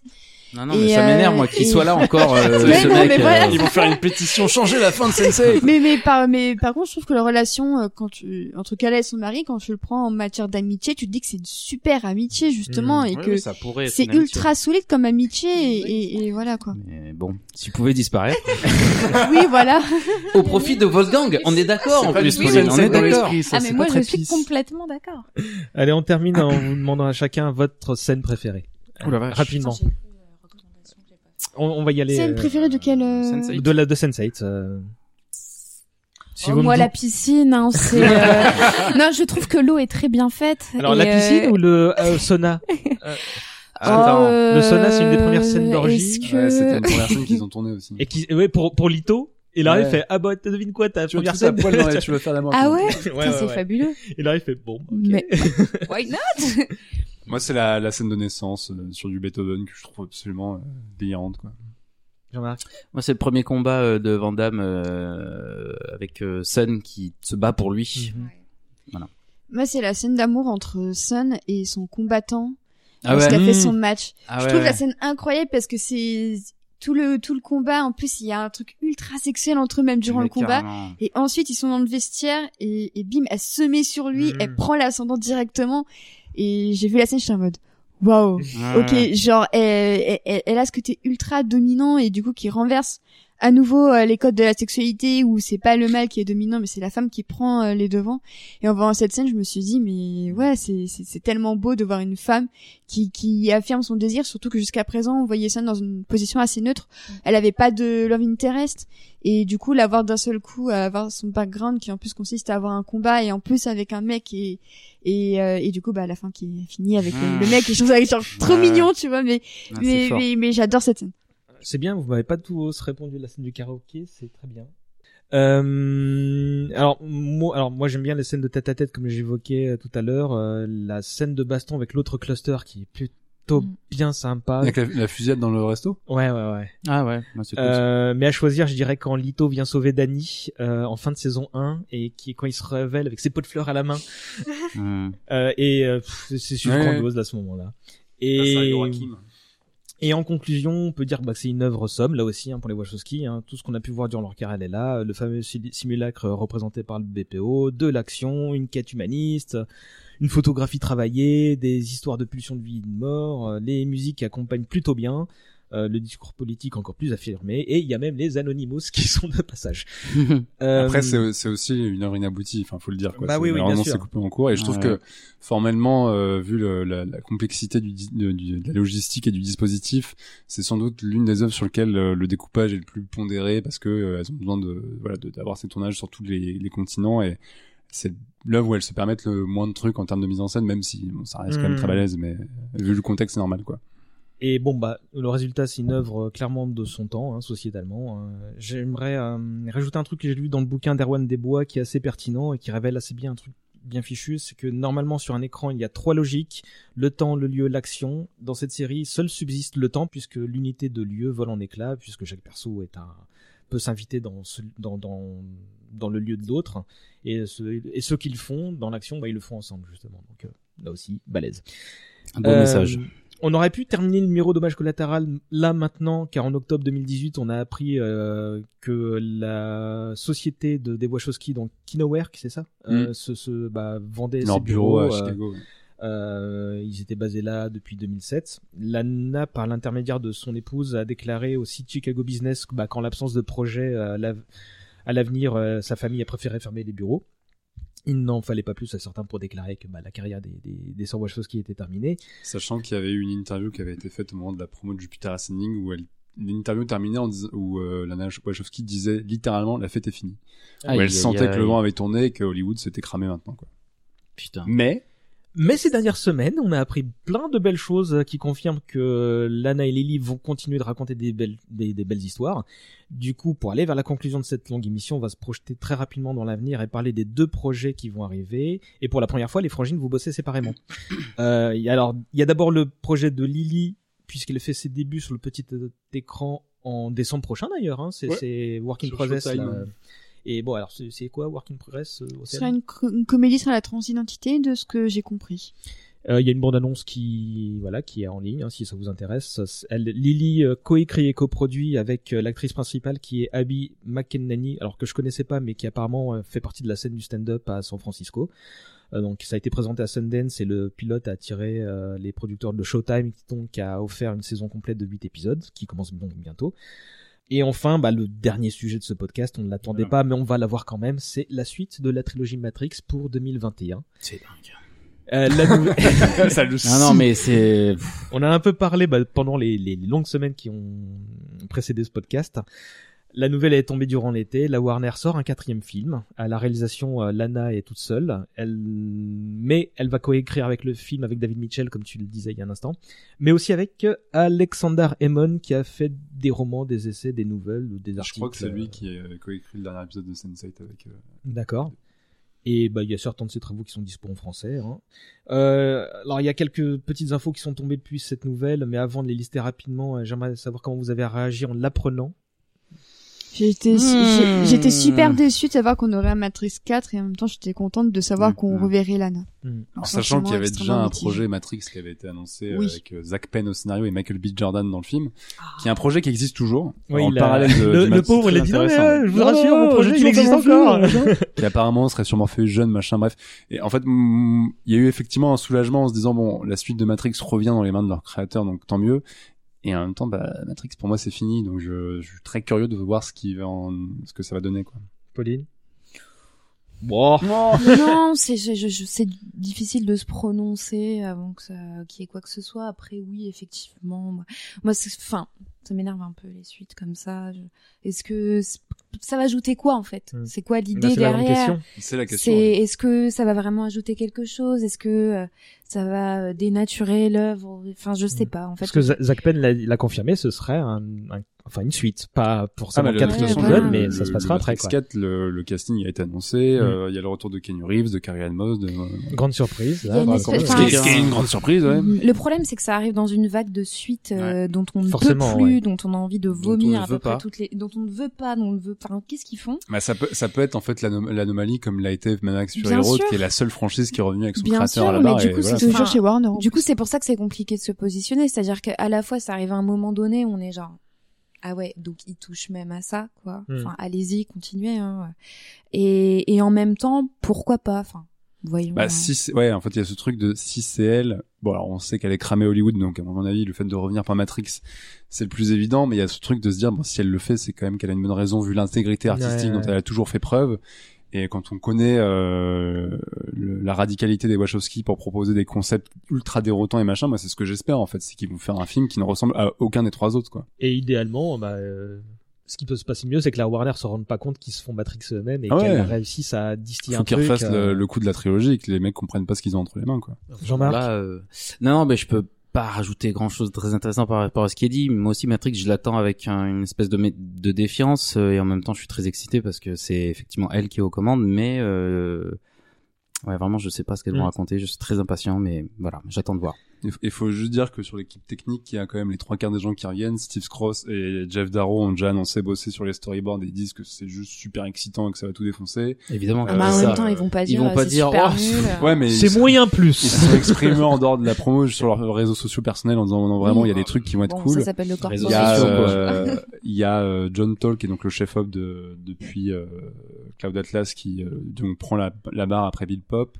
Moi j'attends juste que Dan Glass, que euh, le compositeur Don Davis euh, Mhm. annonce son retour, ce serait vraiment Ah, le truc le meilleur. Mais bon bref, mais voilà il y a, il y a, il y a des, des responsables de la trilogie qui reviennent. C'est pas un projet totalement. Ouais. euh, Moi, je préférerais qu'elles reviennent sur un truc original. Bah, Oui, bien oui, sûr. elles ont mais pas, c'est pas possible elles ont pas les moment, moyens de faire un truc original. Bah oui, mais du coup, c'est C'est c'est très triste, mais c'est ça, ça peut être là justement le, le- la- je pense qu'il y a aussi un deal quelque part en mode bon tu nous fais un Matrix parce que c'est ton truc il y a, il y a que Ouais, toi qui peux le faire aussi bien. Et je pense que derrière elle aura peut-être un budget à C'est, 40 euh, millions pour c'est faire autre comme chose quoi. Michael Bay et son pacte avec le diable de la Paramount où il fait un Transformers pour euh, il égal fait, un il fait une merde et il fait un truc Ouais, hein, il bizarre fait une pour, merde. euh, euh, ouais pour en faire 10 Merde autres derrière. c'est super. C'est très bien. Calcul, Michael, Oui, bien joué. c'est vrai. Euh, donc, euh, on sait qu'Inu Reeves et Ann Moss rempile. Est-ce que c'est dans le rôle de Neo et Trinity? Bah, la- L'avenir nous le dira. Euh, Il y a, on peut théorie crafter euh, plein. Non, mais eh, Neo il ressuscite dans le Peut-être qu'ils vont nous faire une Cloud euh, Atlas, hein. enfin, Non, mais oui, on va voir. on va, on va voir. Il y a Jada Pinkett Smith qui est re- elle a C'est priori reprend son rôle de de, de Niobe et il y a des petits nouveaux donc Neil Patrick Harris. Ah. euh, inutile de le présenter En méchant apparemment en plus. ah je sais pas euh, Non, si c'est ça- pas, pour le coup, c'est pas du tout. Absolument pas. euh, Yaya Abdul Matin euh, qui est euh, excellent dans The Get Down Et dans Watchmen. Et c'est qui est pas mal dans c'est, euh, Watchmen. Black Manta dans, c'est euh, dans. ah, c'est marrant que tu retiennes, retiennes pour ça ouais, Ouais, ouais, c'était ouais. marrant, il était marrant dans Power Rangers tout pété. il a joué euh, dans Us aussi si je me rappelle bien Ah et euh, il sera bientôt à l'affiche du remake de Candyman Hop, Euh, allez. Jessica Henwick. qui a- Remake. ça faisait bien, ça faisait longtemps. tu vois. J'étais optimiste au début du podcast en parlant d'Hollywood et tout, et là, bam. Par Jordan Peele, le, le, le remake, je crois. Il produit, ouais. Il produit, ouais, Jordan d'accord. Peele, d'accord. Euh, Jessica Henwick qui a joué l'une des filles de Brian Martel dans Game of Thrones, puis euh, dans Iron, Iron Fist. Fist, ouais. bon. Euh, elle sera le la- seul perso bien d'Iron Fist d'ailleurs. C'est vrai, ouais, ouais. Et elle sera aussi à l'affiche de Godzilla versus Kong. Yeah. Yeah, Hollywood, tu nous vends tellement du rêve. 83e Godzilla. Euh, tournage qui débute au début de l'année 2020. Est-ce que c'est pas un peu rapide ça? Hmm, si. Voilà, donc nos Bah. Ça a Bah, l'air. tout dépend s'ils sont en plein concept. euh, ouais, je pense que l'annonce est ultra tardive. En plus, il y avait déjà eu un cascadeur, Ah, non, qui d'accord. avait pas vendu un peu la mèche. Bah, C'est il y pas David ou- Il y avait euh, euh, Chad euh, Stahelski, qui est en fait le, la doublure de Kenny Reeves euh, cascade sur Matrix et qui depuis est devenu le réalisateur de, de la trilogie de John Wick Hmm. et qui avait ouais effectivement vendu la mèche il y a huit mois en disant ah euh, les Wachowski Matrix euh, moi je suis chaud pour y retourner tout le monde me dit mais de quoi tu parles en fait? Ouais. Et, et je pense que ça date au moins de, de là, si ce n'est même plus tôt auparavant. Donc c'était avant la promo ouais. de John Wick 3 ouais. Je pense que c'est pas du tout précipité. Je pense que c'est vraiment un projet. c'est vrai que j'ai euh, oublié qui- cet, cet épisode-là. C'est un projet qui, à mon sens, a été infusé longtemps tu- en coulisses. Est-ce que ça voudrait dire que la Warner a fait une annonce subtile, euh, tardive, à raison? C'est Bah, pour les ça. 20 ans aussi du film. Hein. Ah oui, c'est vrai. les ouais, 20 ouais, ans du premier. Matrix. Ah ouais, ouais, bien vu. Euh, bon bah bon, on va Ah, voir. Avec un peu de chance, c'est pas si mal maîtrisé que ça. On va voir. Euh... on leur souhaite toute la réussite du monde Ouais, Putain, ouais, ouais. ouais. Et, et Zach Penn, bah, bon courage pour faire ton film aussi. euh, bon, moi, j'ai envie d'avoir envie, hein, très clairement. Ouais, ouais, ouais. de toute façon c'est ouais, c'est- c'est c'est ça ou des Marvel et des Star Wars donc tu prends Matrix quoi Yes. Allez, on en a terminé. Euh, euh, en deux mots, c'est quoi l'héritage des Wachowski? Allez, vite. Putain. Waouh Du bullet point, du kung fu Hollywood, c'est un peu euh, plus vaste que ça quand même. Le blockbuster hybride indépendant euh, slash euh, gros budget slash euh, du cinéma sans compromis auteur euh, auteur dans des dans des dans des gros projets euh, Je- SF. Je dirais l'amour comme euh, transgression ultime dans une société où c'est vu comme une faiblesse plutôt que comme une force. Ça se tient. C'est c'est pas mal pour conclure. On... je peux pas dire mieux je- Bah oui, là. euh, oui. le euh, tour de table pour se dire au revoir. Euh, comme d'hab, petite reco euh, et vous enchaînez avec euh, bah, votre actu, les trucs où on peut vous vous retrouver. Euh, votre reco peut avoir un lien avec les Wachowski ou pas du tout. Océane, toi t'en as un de lien, même si c'est pas directement ouais, les Wachowski. ouais, c'est euh, c'est euh, l'œuvre Rising Stars de Monsieur Straczynski dont on dont on a parlé. C'est un pitch assez similaire. En fait, ce sont des des personnes qui naissent le même jour qui se rendent compte qu'elles ont des pouvoirs. Et à partir de là, qu'est-ce que tu fais de tes pouvoirs? Est-ce que tu vas basculer du côté gentil ou du côté méchant? Et c'est vraiment une réflexion super intéressante, euh, ultra spirituelle aussi, et c'est euh, absolument passionnant. À la fin, il est absolument déchirante. Euh, C'est son et- meilleur comic, ça, Straczynski. Ouais, complètement. Et euh, donc euh, je recommande Racing Stars et euh, juste une petite info people et en même temps très lourde de sens, c'est que Brian Jacob Smith qui joue Will dans Sense8 a fait son coming out, il est gay. Il l'a avoué cette semaine dans euh, le magazine euh, Out, je crois.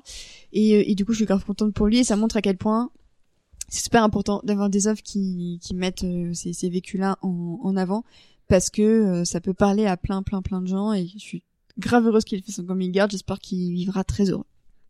Et on te retrouve où euh, Ton actu? Oui, euh, bah donc j'ai mon podcast sur les Money Adaptation Club.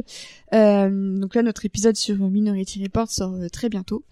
Euh, et sinon, euh, bah, vous pouvez me retrouver dans certains podcasts sur Comics Blog.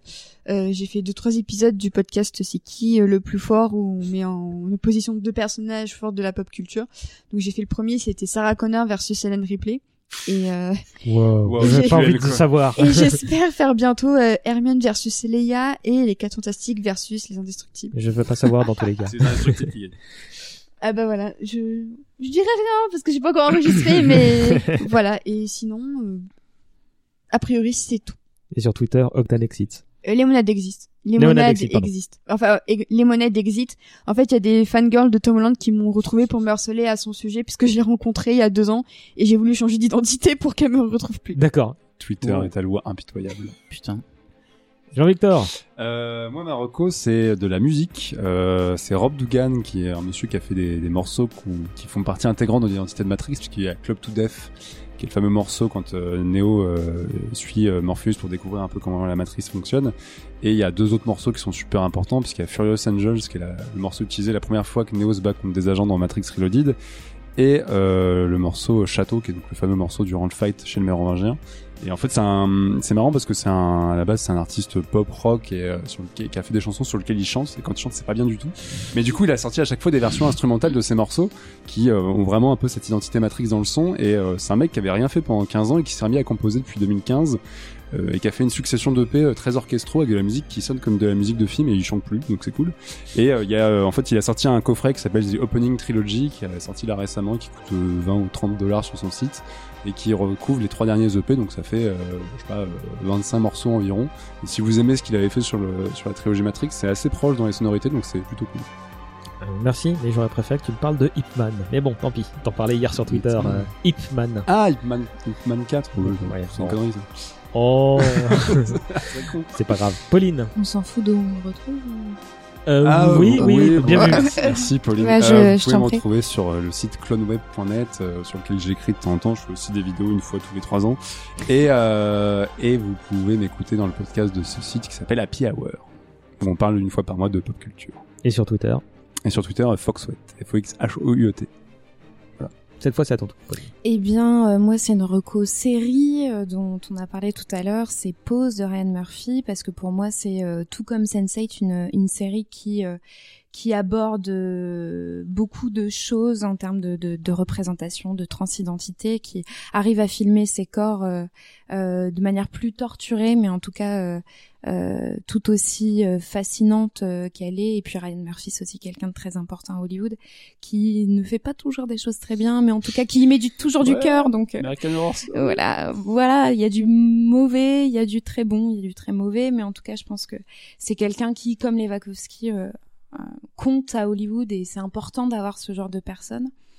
Et, euh, et les deux saisons, d'ailleurs, maintenant sont disponibles sur Netflix. Non, juste la première. Et la 2 va arriver, là, il me semble. Bah, au- j'espère qu'elle va arriver. Moi, Ou elle est euh, arrivée parce que j'ai vu l'actrice, euh, l'actrice principale euh, l'annoncer. D'accord, bah tant mieux. Voilà. Donc parce que de base c'est pas sur Netflix et en fait euh, voilà ils ont récupéré donc ils font pas que des choses. euh, Micmac Lego. Voilà, c'est ça, mais enfin un petit peu de, de représentation parce qu'on parlait tout à l'heure Netflix. Pour moi, c'est à un moment donné, ils ont été assez euh, brillants là-dessus, et puis d'un seul coup, ils ont décidé d'annuler toutes les séries un peu progressistes et et Ouais. Il y a toujours Stranger, Things. Hein. Ouais, ouais. euh, Yes. Et où est-ce qu'on te retrouve, ton actu, tout ça? Euh, alors mon actu en ce moment, j'écris un essai, donc euh, on me retrouve euh, avant tout chez moi en pyjama. Euh, voilà, c'est pas glorieux. On voit pas du Euh, roux, hein, tant pis. Euh, sinon, euh, je fais quelques piges euh, donc dans plusieurs médias que je partage sur mon Twitter, Pauline Mallet. Euh, et euh, je me retrouve également une fois par mois sur Sorociné, le podcast que j'ai créé, euh, qui traite le cinéma de manière progressiste. Et tu as un gros projet dont on ne parlera pas parce que c'est en gestation et qu'on espère en Tout parler. à fait. Par contre, je peux déjà annoncer un truc qui sera annoncé demain. Donc euh, Ah, bah, je... De toute façon, je- ouais, moi, je, je mais- mets en ligne que dans un mois. Non, Et c'est bah moi. voilà, bah, c'est pour ça que je le dis. Euh, je ferai partie du comité de sélection de la semaine de la critique pour Cannes Ah, 2020. Voilà. Cool. Donc c'est- Félicitations. Merci. Donc, Tu vas voir 4500 films en deux mois. Tout à fait. Donc je. Et on était ravis de te connaître, Voilà. hein, Pauline. Mais mes cernes prendront bientôt euh, toute la place. Sur, Adieu. euh, merci. Kiffe bien.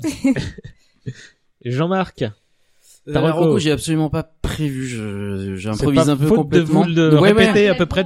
non, non, mais je sais bien. Je sais que tu l'as dit dans le conducteur et tout, mais je, mais je dis- enfin, après Wachowski, c'est quand même difficile. Vous y êtes arrivé avec brio euh, de présenter quelque chose et d'inciter les gens à regarder. Mais tout à l'heure, on parlait de de, de Speed Racer avec son côté ex- euh, expérimental. J'avais envie d'aller euh, dans la facilité de recommander Tron, tout simplement parce que pour moi, euh, c'était le Matrix, c'était le prolongement de Tron dans la mesure où il y avait une identité virtuelle euh, confrontée à la à, à- à une- à- à un être, euh, un être humain quoi. Et puis si on regarde un peu attentivement, Tron, c'est un peu une- abstrait, c'est une fable assez euh, visuellement très intéressante, hyper marquée années 80, mais j'adore Tron et puis euh, c'est tout. Voilà, j'assume complètement ce Mais y a choix. pas de problème. Et, euh, et Il paraît que l'attraction a. Ouais, Euh, sûrement, mais elle, elle fait référence à Tron Legacy, le nouveau, donc ça Ah, n'a rien à voir. Bon, il paraît qu'elle est incroyable. Quand même. Sûrement. Et euh, oui, alors bah, pff, Où est-ce qu'on te euh, retrouve, Clément? Alors, euh, Clément. Euh, virtuelle. eh ben effectivement, ouais, Clément, c'est mon c'est mon double maléfique sur les internets où je suis animateur dans un podcast qui s'appelle Pourquoi Buffy c'est génial. Euh, mais avec les copains de Pourquoi génial, on a monté plein d'autres podcasts. Pourquoi Lost c'est génial. Euh, viens, on fait des films. Euh, euh, la JDR Academy, on joue au jeu de rôle, on, et on s'enregistre. Ça nous fait beaucoup rire. Et surtout, on fait des films, euh, des web-séries, des courts-métrages sur euh, groupe13.fr. Je vous invite à aller voir parce qu'on n'a pas assez de vues. C'est pas normal. C'est vraiment pas normal, je le confirme. Et toi, Euh, César, on peut te retrouver où? euh, bah moi, je vais le dire tout de suite après Marocco. Euh, c'est aussi une série télé et euh, là rien à voir, hein, mais c'est Fleabag. Ah Euh, oui Ou l'autre raison de posséder un compte Amazon Prime avec euh, Good Omens. Euh, comédie dramatique très drôle, très profonde et Très triste aussi. Ouais, ouais, ouais, très très triste et pour que vous puissiez l'apprécier convenablement si vous connaissez pas, bah je vais vous en dire le moins possible. Euh... Sexy Priest. Ah yes euh, Moi aussi, je euh, l'aime. D'ailleurs, vous en parlez dans un récent numéro de de, de l'Happy Hour Mm. si vous voulez en savoir un peu plus. Mais on en dit un peu trop peut-être, donc euh, regardez la série. Bah, en attendant, je me contenterai de vous dire que c'est une série sur la dépression. Euh, Phoebe Waller-Bridge, qui est la, en plus d'être la scénariste euh, et la productrice du show, en est l'actrice principale et elle est époustouflante. Mm. Euh, Elle coécrira le prochain James Bond. Elle, le script doctor, non, je crois. Ouais, le non, script elle- Script. Doctor sur uniquement les personnages féminins. Oui, Ah ouais c'est déjà Bon, très une grande avancée. Je savais pas que c'était juste euh, cette petite nuance là. Et euh, tout le, en même temps, tout le reste du casting est super fou. hein. Olivia Colman, elle est détestable au possible. Euh, euh, Andrew Scott, Andrew donc, Scott. euh, était Sexy Priest. voilà, là, on a peut-être trop dit. euh, et donc bah, voilà, euh, c'est il y a seulement deux saisons de six épisodes chacune. Hein. La Et première- rares sont les séries où la deuxième saison est, Est encore meilleure. plus incroyable Ouais, que ouais. la première. La première est géniale, la, La la deux est seconde mieux. est un trait de génie. Euh, et en plus, c'est une histoire terminée, donc euh, ça ça prend pas longtemps. Et Voilà. ça se mate super rapidement, c'est 8 fois 20 Ouais. minutes à chaque fois, donc ça va très vite. Et si vous n'êtes pas convaincu avec toutes les belles choses qu'on vous dit, euh, la série a reçu 4 Mi- Emmy Awards alors que c'est une série britannique. Hein, donc euh, meilleure comédie, meilleure actrice, meilleur scénario, meilleure réalisation. Voilà. Bim bam boum. Faites-vous plaisir. Et retenez le nom Phoebe Waller-Bridge parce Bah, que je pense que Moi j'ai déjà envie de voir ce qu'est le produit à côté, la Killing Ouais. Eve, là tout ça. je- Killing je- Eve, c'est incroyable aussi. Je recommande également. C'est euh, d'une justesse en termes d'écriture d'un personnage féminin, euh, les deux, hein, mais le personnage féminin euh, euh, Villanelle qui est en fait une tueuse, euh, une tueuse en série et quand même on en a rarement à l'écran. Donc euh, voilà, d'autant plus que c'est, enfin c'est aussi pour ça que j'ai hâte de voir le James Bond avec ces No personnages. à time voir, to die. Et d'ailleurs, c'est pour ça que Daniel Craig voulait Phoebe Waller-Bridge parce qu'il adore euh, Killing Eve. Donc, si jamais vous n'êtes pas convaincu, je ne sais pas euh, quoi dire de Ce qu'il plus. vous faut. Ouais. Ouais. Euh, J'espère que vous avez apprécié ce long moment, les enfants. Euh, moi, j'ai j'ai kiffé de bout en bout. C'était un plaisir de vous avoir. Euh, notre propagande pour Spinner Racer, tout va bien. Euh, nous, les auditeurs et auditrices, on se retrouve en 2020 pour un hommage collatéral euh, suivant. Et pour une fois, bah, je sais pas qui encore sera la vedette de, de, de l'émission. Sans doute un écrivain ou une écrivaine. Euh, J'ai trois idées assez évidentes en tête et une ou deux autres un moins évidentes pour des formats peut-être un peu plus euh, aisés à préparer. Euh, ce sera pas du luxe, surtout si je veux proposer quelque chose avant l'été. Euh, transition toute trouvée, donc bah n'hésitez pas à nous dire euh, quelles émissions vous aimeriez sur euh, quel artiste. Je suis tout oui. Pour ça, rendez-vous sur Apple Podcast. Hein, vous lâchez une petite bafouille et un mot d'autant qu'à faire, accompagné de quelques étoiles. Vous pouvez aussi vous abonner aux réseaux sociaux du podcast, que ce soit Twitter, Insta, Facebook. On y relaie notamment bah, l'actu des différents génies qu'on a évoqués au cours de ces émissions à ce micro. Et en attendant bah, ce prochain numéro, vous pouvez écouter mes autres bébés. Je vous les liste rapidement. On n'est pas trop vieux pour ces conneries, qui est un programme mensuel où on parle d'une œuvre qui a marqué notre enfance ou notre adolescence, un film, un livre, un jeu, n'importe quoi. Euh, tout ce qui a pu être fondateur de notre imaginaire. D'ailleurs, Jean-Victor est venu une ou deux fois. Mm. Euh, les autres, vous êtes les bienvenus dès que vous aurez trouvé un sujet qui vous intéresse. Et le prochain numéro est donc sur il sera déjà dispo au moment où vous l'écouterez ça, ce sera sur Babylon 5. Euh, Il y a Dev Perso avec Elisa, euh, que vous avez écouté dans le podcast précédent sur Terry Pratchett, et où il est question de développement personnel. Elle illustre ses propos avec des situations et des personnages issus de la pop culture. Le dernier numéro vient de sortir, et il est justement question de Terry Pratchett, et plus particulièrement des sorcières. Et enfin, il y a Élément déclencheur, le petit dernier qui a un projet commun avec Mathieu, et on a la chance de s'entretenir avec de très grands noms de la création française à propos de leur imaginaire, de leur muse.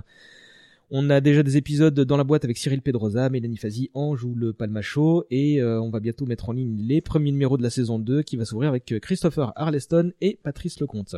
C'est le César Podcast Universe. Ouais, mais qui va devoir ralentir avec euh, le- le- avec des, des autres bébés. Euh, voilà, j'arrête de vous embêter. Vous pouvez aller écouter d'autres podcasts qui sont moins longs que celui-là, ou, euh, ou alors revoir l'un des nombreux miracles de Lana et Lily Wachowski. On se quitte en musique, of course, et je pense que What's Up des Four Non Blondes s'impose vu Mm. la marque indélébile qui, que, que ce moment a laissé sur nous. Vous êtes d'accord, hein, évidemment. oui. Tout à fait. Et ben c'est parti. Une dernière fois, merci Pauline, Océane, Jean-Victor. Jean-Marc. Merci. Merci à vous euh, toutes et tous de l'autre côté du micro. Je vous fais d'énormes bisous. Tâchez de rester bienveillants les uns envers les autres et passez d'excellentes fêtes. À bientôt. Salut. Ciao. Salut. Ciao. Et euh, je crois qu'on fait 7 heures passées. NASR. Embrasse Yannick. Et ouais, ouais, j'en aucune nouvelle. mais- Et Audrey non plus. Non, elle dit un gros bisou à Yannick. 25 years and my life is still trying to get up that great big hill of hope for a destination. I realized quickly when I knew I should that the world was made up of this brotherhood of man. For whatever that means into a crisis